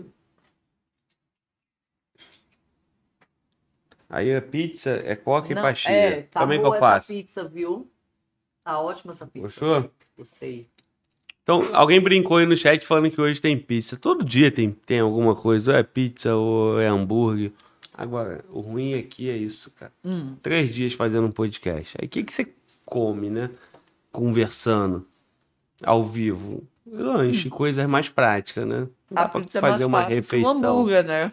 É. Pode no hambúrguer, tá ligado? O hambúrguer, até tu então, vencer o hambúrguer, né? Demora. Uhum. E aí tem a barba ainda, aí suja tudo. É complicado.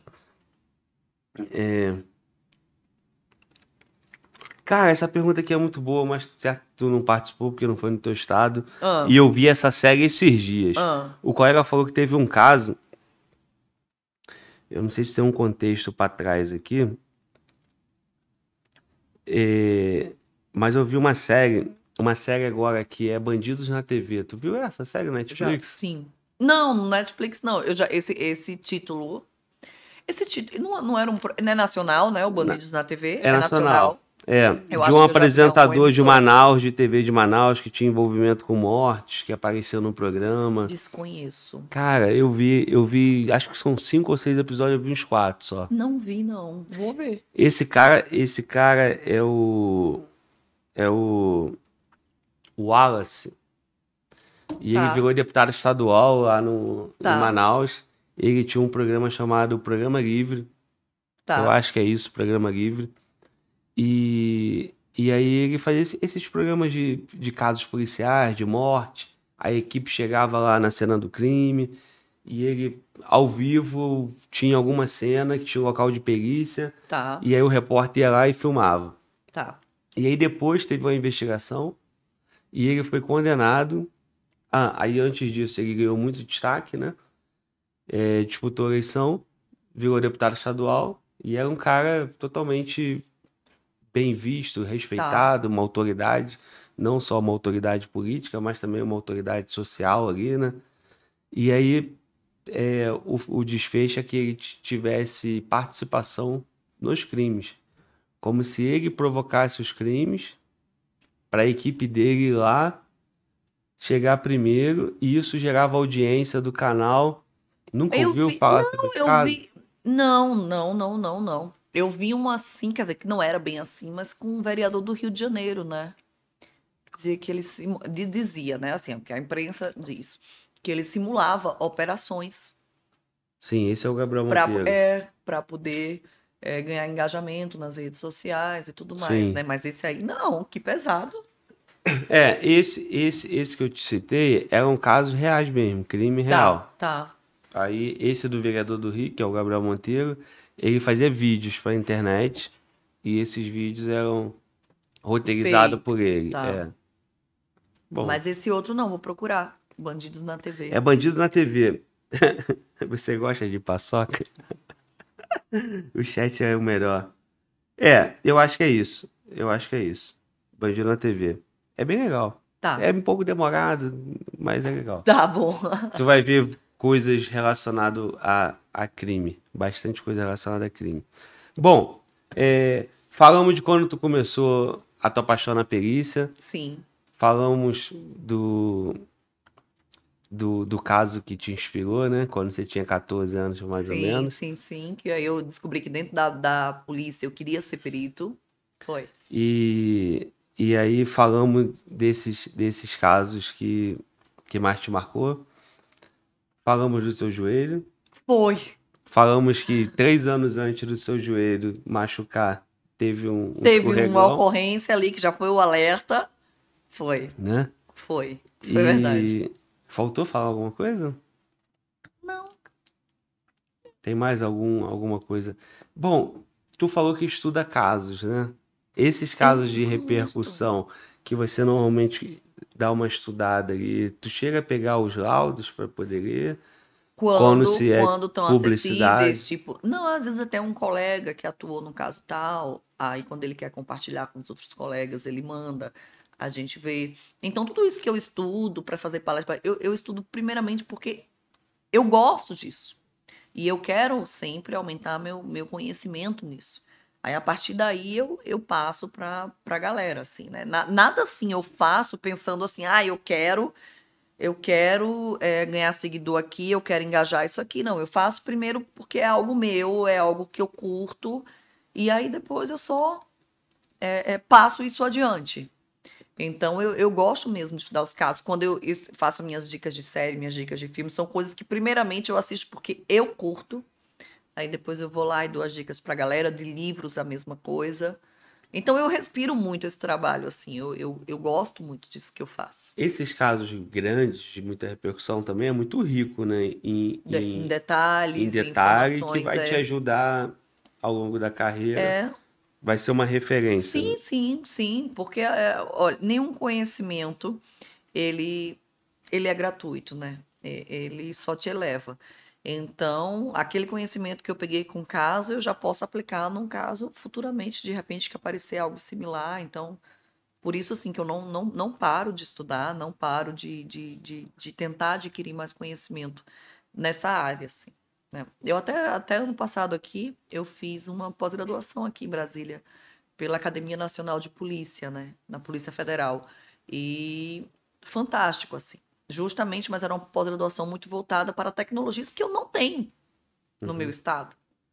Mas que eu quero aprender, porque se um dia a gente tiver, pronto, eu já vou ter aquele know-how naquilo lá. E até para desenvolver lá também. E né? até para desenvolver, perfeito, exato. Então, conhecimento sempre é bem-vindo. E a gente só tem a ganhar com ele. Então, eu, eu, eu não me acomodo nisso, não. Eu gosto mesmo de, de, de fazer isso. Desses casos, desses casos famosos de repercussão, qual deles aí você tem mais mais detalhes assim que tu estudou? Não, eu acho assim, o, ca o caso Nardone é, é o caso Nardone é o mais rico, né? De todos esses detalhes, porque o caso Nardone foi muito explorado. O caso Nardone é, é, tem uma gama muito grande assim de publicização do, do que foi feito, de como foi feito. Então ele é o mais rico assim, que eu acho. É, o da Elise Matsunaga também ficou bem depois do documentário, né? Ele ficou bem bem publicizado também. Eu não vi, detalhes. Cara, o, o Você não viu o documentário? É, assim... Assim, não, não, não é... É, legal o documentário, mas é, é muito, assim, a versão da da, da Elise. Isso. É a versão dela. É Mas também eu... porque a família do, do, do, da vítima também não quis se envolver, não quis se pronunciar muito no documentário, apenas alguns advogados da, da, da parte falaram. Então fica um documentário muito concentrado na na Elise, no que a Elise quer passar, no que a Elise quer dizer. E aí não fica uma sensação como se fosse justificando é, o crime? É, e eu notei muito ali que foi algo assim muito feito pensando na filha dela, né? Para ela ter o perdão da filha dela, para ela voltar a conviver com a filha dela, algo para a filha dela ver eu, eu, eu senti muito essa pegada, sabe? Sim. Essa necessidade de mostrar para a filha uh, a versão da mãe. Ela repete muito isso o tempo todo, sabe? Então eu acho que é muito isso. Eu quero que a minha filha veja isso aqui. Sabe? Muita gente viu, gostou e fica até entendendo. Tipo assim, leva, leva à conclusão social que pô, ela fez isso, mas. Aí vem um problema da gente ver unicamente um dos lados da história. Exato. Porque quando você vê só um lado, o que aquela pessoa fala acaba sendo encarado como verdade. Principalmente uma pessoa que tem um poder de convencimento muito grande, como ela tem, né? Ela usa Sim. bem as palavras, ela fala bem. Né? Então é, é fácil você, de certa forma, convencer alguém daquilo. E aí, quando você não vê o outro lado, isso pesa também. Mas, por exemplo, aí como perito, né? Eu olhando a, a, a versão dela para o ato do dia, aí eu já vejo completamente é, des, desconexo o que ela fala. O que ela fala não é compatível com o que a cena de crime mostrava. Mas aí uma pessoa que é leiga vê ela falando e encara como verdade o que ela está falando ali. A cena do crime, ela, esse, ela Quando ela cara, fala lá, é que ela tirou a uma distância tal, só que na verdade é, foi a curta distância, então ela não estava na distância que ela disse que estava. Então, a gente, como perito, entende esses elementos e quando a gente escuta as versões, elas não se encaixam ali. né? A posição do tiro, compatível com tá distante, tá, tá, tá em pé, não, não, os vestígios não batem com que a forma que ela fala de como aconteceu aquilo, né? O esquartejamento, ok, porque não tinha mais como ela negar que ela realmente esquartejou ali, né? Mas a, a grande questão foi por que matou, em que momento matou. E ela disse que foi no meio de uma discussão, que ela... mas pela forma, né? O estudo da lesão, o estudo de posicionamento do corpo, como ela fala, não, não, não, encaixa. não encaixa ali. Só que aí eu entendo isso porque eu sou perita. Então eu sei fazer essa interpretação. Agora, quem é leigo e está unicamente assistindo, vai entender que ela fez aquilo mesmo, numa legítima defesa, num, não sei o que, estava distante, sei lá, sabe? Assim, então é, é, é muito complicado. O, o laudo concluiu o quê? Uh, eu também não vi esse laudo mesmo, não, não vi o que é que ele fala, é, mas que parece que o tiro foi a curta distância, parece que ele estava sentado quando ela deu, né? Tava comendo lá a pizza, parece. Algo assim, mas eu não tenho certeza. Tá. Eu não tenho certeza que foi assim. Depois ela leva ele pro banheiro e houve um grande questionamento aí, né? Se ela estava sozinha nesse dia, porque ele era pesado, como é que ela conseguiria arrastar esse corpo pro banheiro? Então houve um grande questionamento. Só que assim, uma coisa que a perícia faz muito, assim, a gente quando faz uma reprodução simulada, e nesse caso teve, a gente a gente é, tenta usar no máximo os elementos mais é, é, semelhantes àquele dia. Então, por exemplo, se tem um corpo é, da vítima que pesa tantos quilos, a gente vai, vai arrumar alguém que pese aquele peso, ou então vai arrumar um saco que pese aquele peso, né? E aí, é, na cena de, de, crime, a perícia pediu para ela arrastar esse saco ou, ou essa pessoa, não, eu não lembro os detalhes, e ela conseguiu. Conseguiu? Conseguiu. Então, assim, aí já mostrou que ela poderia ter feito isso Sozinha. aí só. Então, assim, ela não dá, se você vê num documentário, ela não dá detalhes do esquartejamento, que foi algo que pesou muito contra ela. Você matou e ainda você teve toda a, a, a frieza de esquartejar. Imagina, demora, é muito tempo ali, suja muito, né? Ela tinha que limpar tudo aquilo ainda. Então ela demorou um tempo para fazer aquilo. Aí, se, aí isso pesava muito em desfavor dela, né? Essa crueldade, essa frieza. É, e, é, e, essa, e, esse, e essa arquitetação né, do que iria ser feito. E se você pegar o documentário, ela não entra nos detalhes do esquartejamento. Ela não fala. Então, assim, até porque. A gente não tem todas. Eu queria, eu queria, eu queria. Quando eu fui ver o documentário, eu falei, eu quero ouvir ela falando do esquartejamento. Sim. E ela não fala. Ah, por quê? Porque ela sabe que aquilo pesava contra ela. Porque assim, uma. Ela... Que tira a tese que ela estava num momento ali de reação, raiva, não né? sei o quê. Então, é, ali no, no, tiro, ela poderia falar, tava com raiva, foi uma briga. Ela poderia falar Ponto, isso. acabou. Mas a partir do momento que ela diz, aí ah, eu levei o corpo, esse quarto. Aí já, já, já muda completamente o contexto. Aí ela não entra nisso. Então foi tudo muito pensado, sabe? Que eu vou falar. Sabe? Então, assim, não, é, não tenho muitos amores, não. Sim. Por esse documentário. Mas ela, assim, é interessante. Principalmente para a gente ver essa, essa, essa, essa volta à sociedade, né? É, é, esse documentário é gravado com algumas saídas dela em datas comemorativas, como Dia das Mães, por exemplo. Então, ela sai e grava, né? Elas nesses momentos. Então, ela nesse momento. Então é interessante assim para ver mesmo assim. O julgamento dela ficou como? Eu nem lembro. Mas ela foi, ela, ela responde, ela paga, ela cumpre a pena. Se não me engano, ela tá em Tremembé, que é o mesmo da da Richthofen. E a Ristoff também é outro a caso. também tem, é, também já está em liberdade. É, é. É outro caso também, assim, que. Se não me engano, a Ana Carolina Jatobá, que é a da Isabela, também já está em liberdade. Já. É, a Ristoffen também é um caso impressionante. Mas, assim, o, o filme, eu já, eu já, não, já não gostei tanto assim, não. O caso é fantástico, mas eu já não gostei tanto do, do, do filme, não né? Que, que foram duas versões, né? A menina que matou os pais e o menino que matou meus pais. Aí eu, eu já não gostei dos filmes, do caso Stoffen, sabe? Porque foi o caso do namorado, do namorado, não é? É, primeiro, é, um dos filmes é a versão dela, de que o namorado foi quem a instigou a matar os pais. E o outro é a versão dele, de que foi ela que o instigou a matar os sogros. Sim. Mas eu não sei, eu não morri de amores não por esse filme não. Eu tinha grandes expectativas, mas não morri de amores por E ele esse não. caso também foi um caso decisivo pela perícia? Não foi só a perícia, não. Ali foi, foi muito trabalho de investigação também, né? De, de- do álibi dela, de, de- Não foi só a perícia ali, não. Né? Te- teve, ali foi. O caso Nardoni, sim, a gente vê a perícia ali gritando, mas o Richthofen, a gente teve eh, também a perícia, mas a gente teve outros elementos também. Foram as duas coisas, Sim. né? Ali, ali. Ainda nesses casos de repercussão, o, o mais recente agora, que foi do Qual? menino Henry, né? Sim, No Rio. Sim, sim. Esse ainda tá.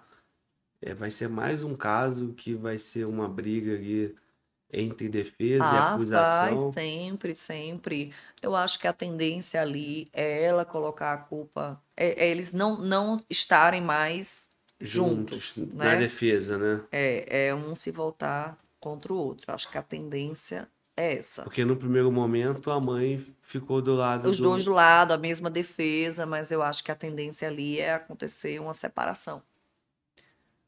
Da mãe, por exemplo, dizendo que era coagida, que não tinha o que fazer, e colocando toda a culpa nele, né? E ele talvez já, já leve a culpa para ela. Que foi o que não aconteceu no caso Nardoni, né? Se esperava que em algum momento eles fossem ficar um contra o outro e um falar que foi o outro. E não. eles não fizeram. Eles se seguraram. Eles estavam muito alinhados e decididos assim a E mesma manter a versão. Com a mesma Mesma defesa. defesa. E nenhum- eu achava, pela experiência que eu tenho, eu dizia, não, eles vão, para tentar se livrar, um vai botar a culpa no outro. Geralmente a gente vê isso acontecendo. Então, um vai botar a culpa no outro. E não aconteceu. Em momento nenhum, um se voltou contra o outro. Eles seguraram a versão de que não foram eles. Aí, como... Não tosse não que eu vou ficar com consciência pesada. Não, aqui, não, aqui é, É a sua garganta seca. de tanto falar, né? É, como perícia, né? Como perita, um caso desse, é, já passou a etapa da perícia? O caso do menino Henry lá? Ah, já foram passou, foram né? feitas perícias no local, foram feitas as perícias ah, em documentos, ah, a perícia cadavérica, foi feito, foi feito. Ah, se alguma mais vai ser requisitada depois desse tempo, não sei, mas, mas foi feito. E depois veio o quê? Uma perícia complementar, se o juiz É, Se pedir. achar necessário para explicar mais alguma coisa, alguma dúvida que possa surgir, sim. E os indícios lá são fortes para para que foi o Passam. pai. Assim, né? Pelo que mãe- eu tenho a mãe- conhecimento do caso, e né? Sim, porque foi um menino que morreu dentro de uma casa com o padrasto e a madrasta. É, é um menino que sofreu um rompimento de baço. E você precisa ter uma pancada muito forte para isso acontecer. O menino também tinha outros hematomas no corpo. Aí tem também um depoimento do pai do menino que dizia que o menino não queria ir para lá, né? Então são são elementos muito fortes, né? Que falam. A mãe que já, já contou duas versões diferentes, uma que tava dormindo no viu e acordou, o menino tava no chão, outra, não sei que ouviu uma panca. Não sei, assim, já vai se perdendo, sabe? E Nas falas. é uma estratégia de defesa também, né? Deixar o negócio confuso. Cada hora vem uma versão. É, mas hora- aí é muito também de quem não tá falando a verdade, né? Vai mudando a versão, você não tá falando a verdade, você vai mudando a versão ali. Porque o outro caso que eu lembro que toda hora tinha uma versão, o Cadu era o Bruno. Aparecia um primo que falava uma coisa, aí ia pro macarrão que falava outra, ia pra não sei quem. Cada hora uma versão, mudava a defesa toda hora. E ali o único que falou que realmente ela foi morta foi o primo, né? Que parece que ele era até menor de idade. O macarrão não fa... não, não, não, se não me engano, ele não falou. O Bruno também não. O Bruno negava até agora, até hoje. Mas o primo do Bruno, que era- parece que era um menor de idade, foi ele que falou. E isso foi muito forte no julgamento. Não, então, e aí esse, esse caso agora do Henry vai trazendo alguns elementos parecidos, né? De defesa, de versões diferentes, muda a defesa. Dá a sensação que É, eu ainda acho que eles vão estratégia. acabar separando e vai. Ela, pelo menos ela, vai ficar. jogar nele a culpa. Eu acho. Mas aí é uma estratégia, né, de defesa. Sim. É, sim. vamos ver. Teve um outro caso lá no Rio também que já foi falado aqui no podcast, mas que eu ouvi a tua, a tua opinião, que foi do MC Kevin. Certo. Porque ali a primeira notícia foi que foi suicídio. Eu até falei isso uma vez aqui, fui criticado, porque não foi suicídio, Não. ele caiu. É uma, E um aí- acidente. O trabalho da perícia, porque É. como é que tu vai separar se, se foi jogado, se, se É, pulou, isso é muito ou é... se foi um acidente? São três situações. Isso é muito difícil. Isso é muito difícil. É, quando e- o perito não consegue concluir perfeitamente, ele pelo menos descarta. Aqui não pode ser, por exemplo, homicídio. Ah, Então ele vai botar no laudo, vai deixar claro, hipótese de homicídio está descartada. Mas ainda se. aí Ele, ele pode jogar um laudo assim. Porque o homicídio teria que ter O perito sempre vai algum responder indicativo que ele foi. é, que ele foi morto, que ele foi arremessado por alguém. isso, Isso, não isso. tinha, né? Nenhuma testemunha relatava isso, nem, nem a forma, assim, que, que tinha as marcas, né, da mão De- de dele, mão. no, no, no pé. Ele não tinha violência no corpo, então se ele tá para ser arremessado, ele tenderia a lutar. E ele não tinha marcas assim. Ele não ia simplesmente ficar na varanda e alguém jogar e ele não ia fazer nada, entendeu? sim. Então, não tinha essas marcas. Então, o, o apartamento também não tinha marcas de luta corporal, nem nada, assim. Então, aí, aí, assim, o perito, ele já descarta, deixa claro que o homicídio não foi, aí fica Já entre elimina suicídio. uma. É. Então, assim, a gente tem que responder que causa jurídica aconteceu. Se a gente não conseguir dar a certeza de um, a gente descarta a que tem certeza que não aconteceu. Sim. E ali se tinha certeza que não foi um homicídio, né? Então, ficava, assim, entre acidente ou um suicídio. Aí, realmente, é muito complicado é, você ter. Eu, eu, eu já peguei um caso que foi uma grande discussão, não é caso meu, mas que ficou em grupo e foi uma grande discussão. Que era, era um caso de um. Foi até filmado, um suicídio. Se era um suicídio se foi um acidente com a arma. Se o cara realmente queria se matar ou ele manipulando a arma, a arma disparou. Então é muito difícil você falar sobre isso, é muito subjetivo você falar sobre isso, né? Como é que eu pego assim um cara que tá manipulando uma arma com um cano aqui e É. eu não sei se ele tava se- por erro algum procedimento errado, ele Em puxou o tese. gatilho ou se ele realmente queria puxar o gatilho. Então é muito difícil a gente Aí não isso. vai entrar naquela coisa assim, tem algum indicativo de suicídio? Porque assim, normalmente aí quando é pronto, que que é- suicídio o- tem os. Mas qual é a que- grande questão? Descartam, descartando o homicídio, é porque assim, o, o que é que vai implicar numa ação penal? É se acontecer um homicídio. Do resto, não Então, vai é, mudar, né? assim, Se foi um não- não acidente vai ou se mudar. foi um. Não vai mudar. É, infelizmente, a, dú- a dúvida vai ficar para a família. Sim. se aquilo foi um acidente ou se ele se matou, né? É, pelo contexto que estava ali o MC Kevin, da- das pessoas estarem bebendo, de ter uma garota de programa no quarto, acredito que realmente foi um acidente, né? Porque assim, do meio do nada eu vou me matar. Então a gente, né, pensa, mas claro que um perito não pode levar isso em consideração. Não assim, tem como, né? Isso E, é- e- isso é e tem subjetivo. como, né? Então, Isso é subjetivo. Mas pega o contexto. Então, assim, é mais é, verossímil que ele tenha realmente tentado mudar de quarto pela varanda e, E- caiu. E tem elementos para se concluir isso também, né? Tinha, tinha, que ele estava ali no parapeito. Tinha, É. tinha. E, e tinha a marca das mãos dele também ali por fora, isso aí tinha.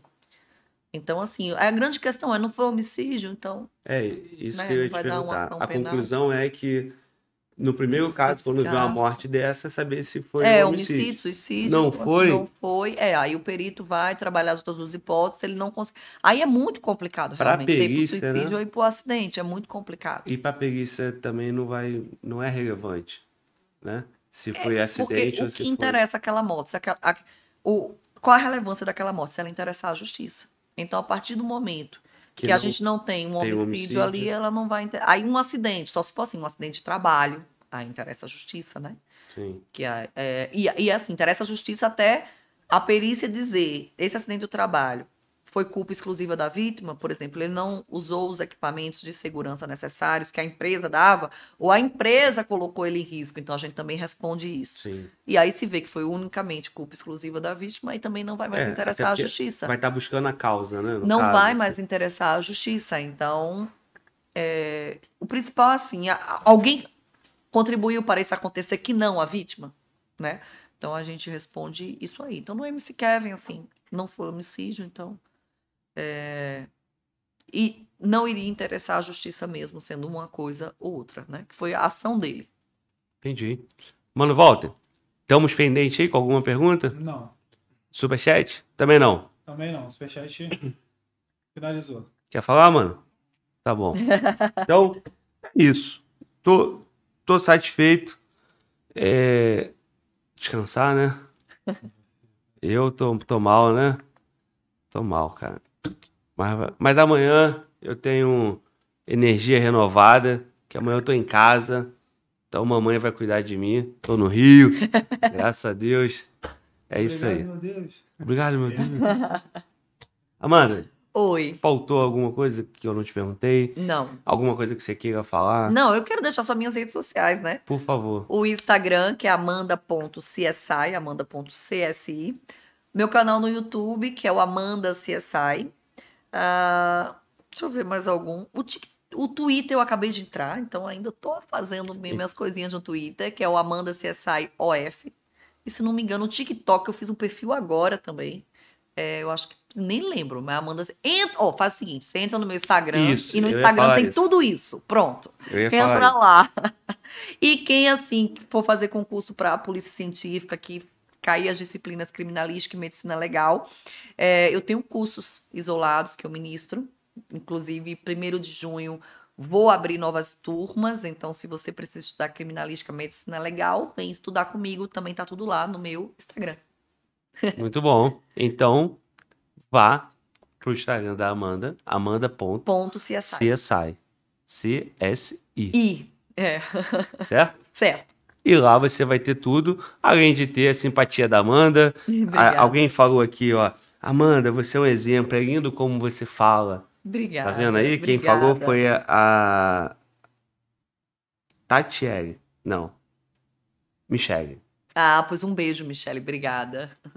E tu tem também essa questão da representação das meninas, né? Eu adoro. Eu tenho. Eu adoro, mas a minha ideia com isso não é nem, não é nem assim, ah, é um feminismo. Ou, não, o, o- que eu quero é só que as mulheres sintam que elas também podem. Sim, Que elas podem se destacar, que elas podem, é só elas irem, sem medo. É, é, é essa a minha vontade quando eu falo assim, eu gosto de falar com as mulheres, eu gosto de representar as mulheres. Porque através do exemplo, é isso. A gente consegue fazer as pessoas saírem da zona de conforto e do desacreditar. Do desacreditar que eu posso fazer algo. Então, quando você dá um exemplo, muito mais do que falando, você torna sonhos possíveis. Então, eu gosto de falar para as mulheres que elas podem sim, elas só precisam ir. É isso. É isso. Muito bom. Mano, Walter, quer falar? Com As redes certeza. sociais dela estão na descrição. Deixei aqui no canal do YouTube. Só a galera clicar. O Instagram dela também. Eu acabei de lançar no chat, mas está na descrição aí. Quem não conseguir achar aí. Muito bom. Tá o link, né? Então tá. Aqui comigo. Rapaziada, mais um dia, obrigado, muito obrigado pela sua audiência, pelo teu carinho com o canal, pelo teu carinho com a nossa convidada. É, foi muito bom. Sai aí agora, ó, vai lá e já deixa o seu comentário na transmissão, deixa teu like, ajuda de alguma forma, porque isso vai contribuir com o engajamento da transmissão para o YouTube poder mostrar para outras pessoas, beleza? Um pedido do teu amigo Fala Glauber. Eu sou o Fala Glauber, você tá no Fala Glauber Podcast. Tamo junto e Fala Glauber!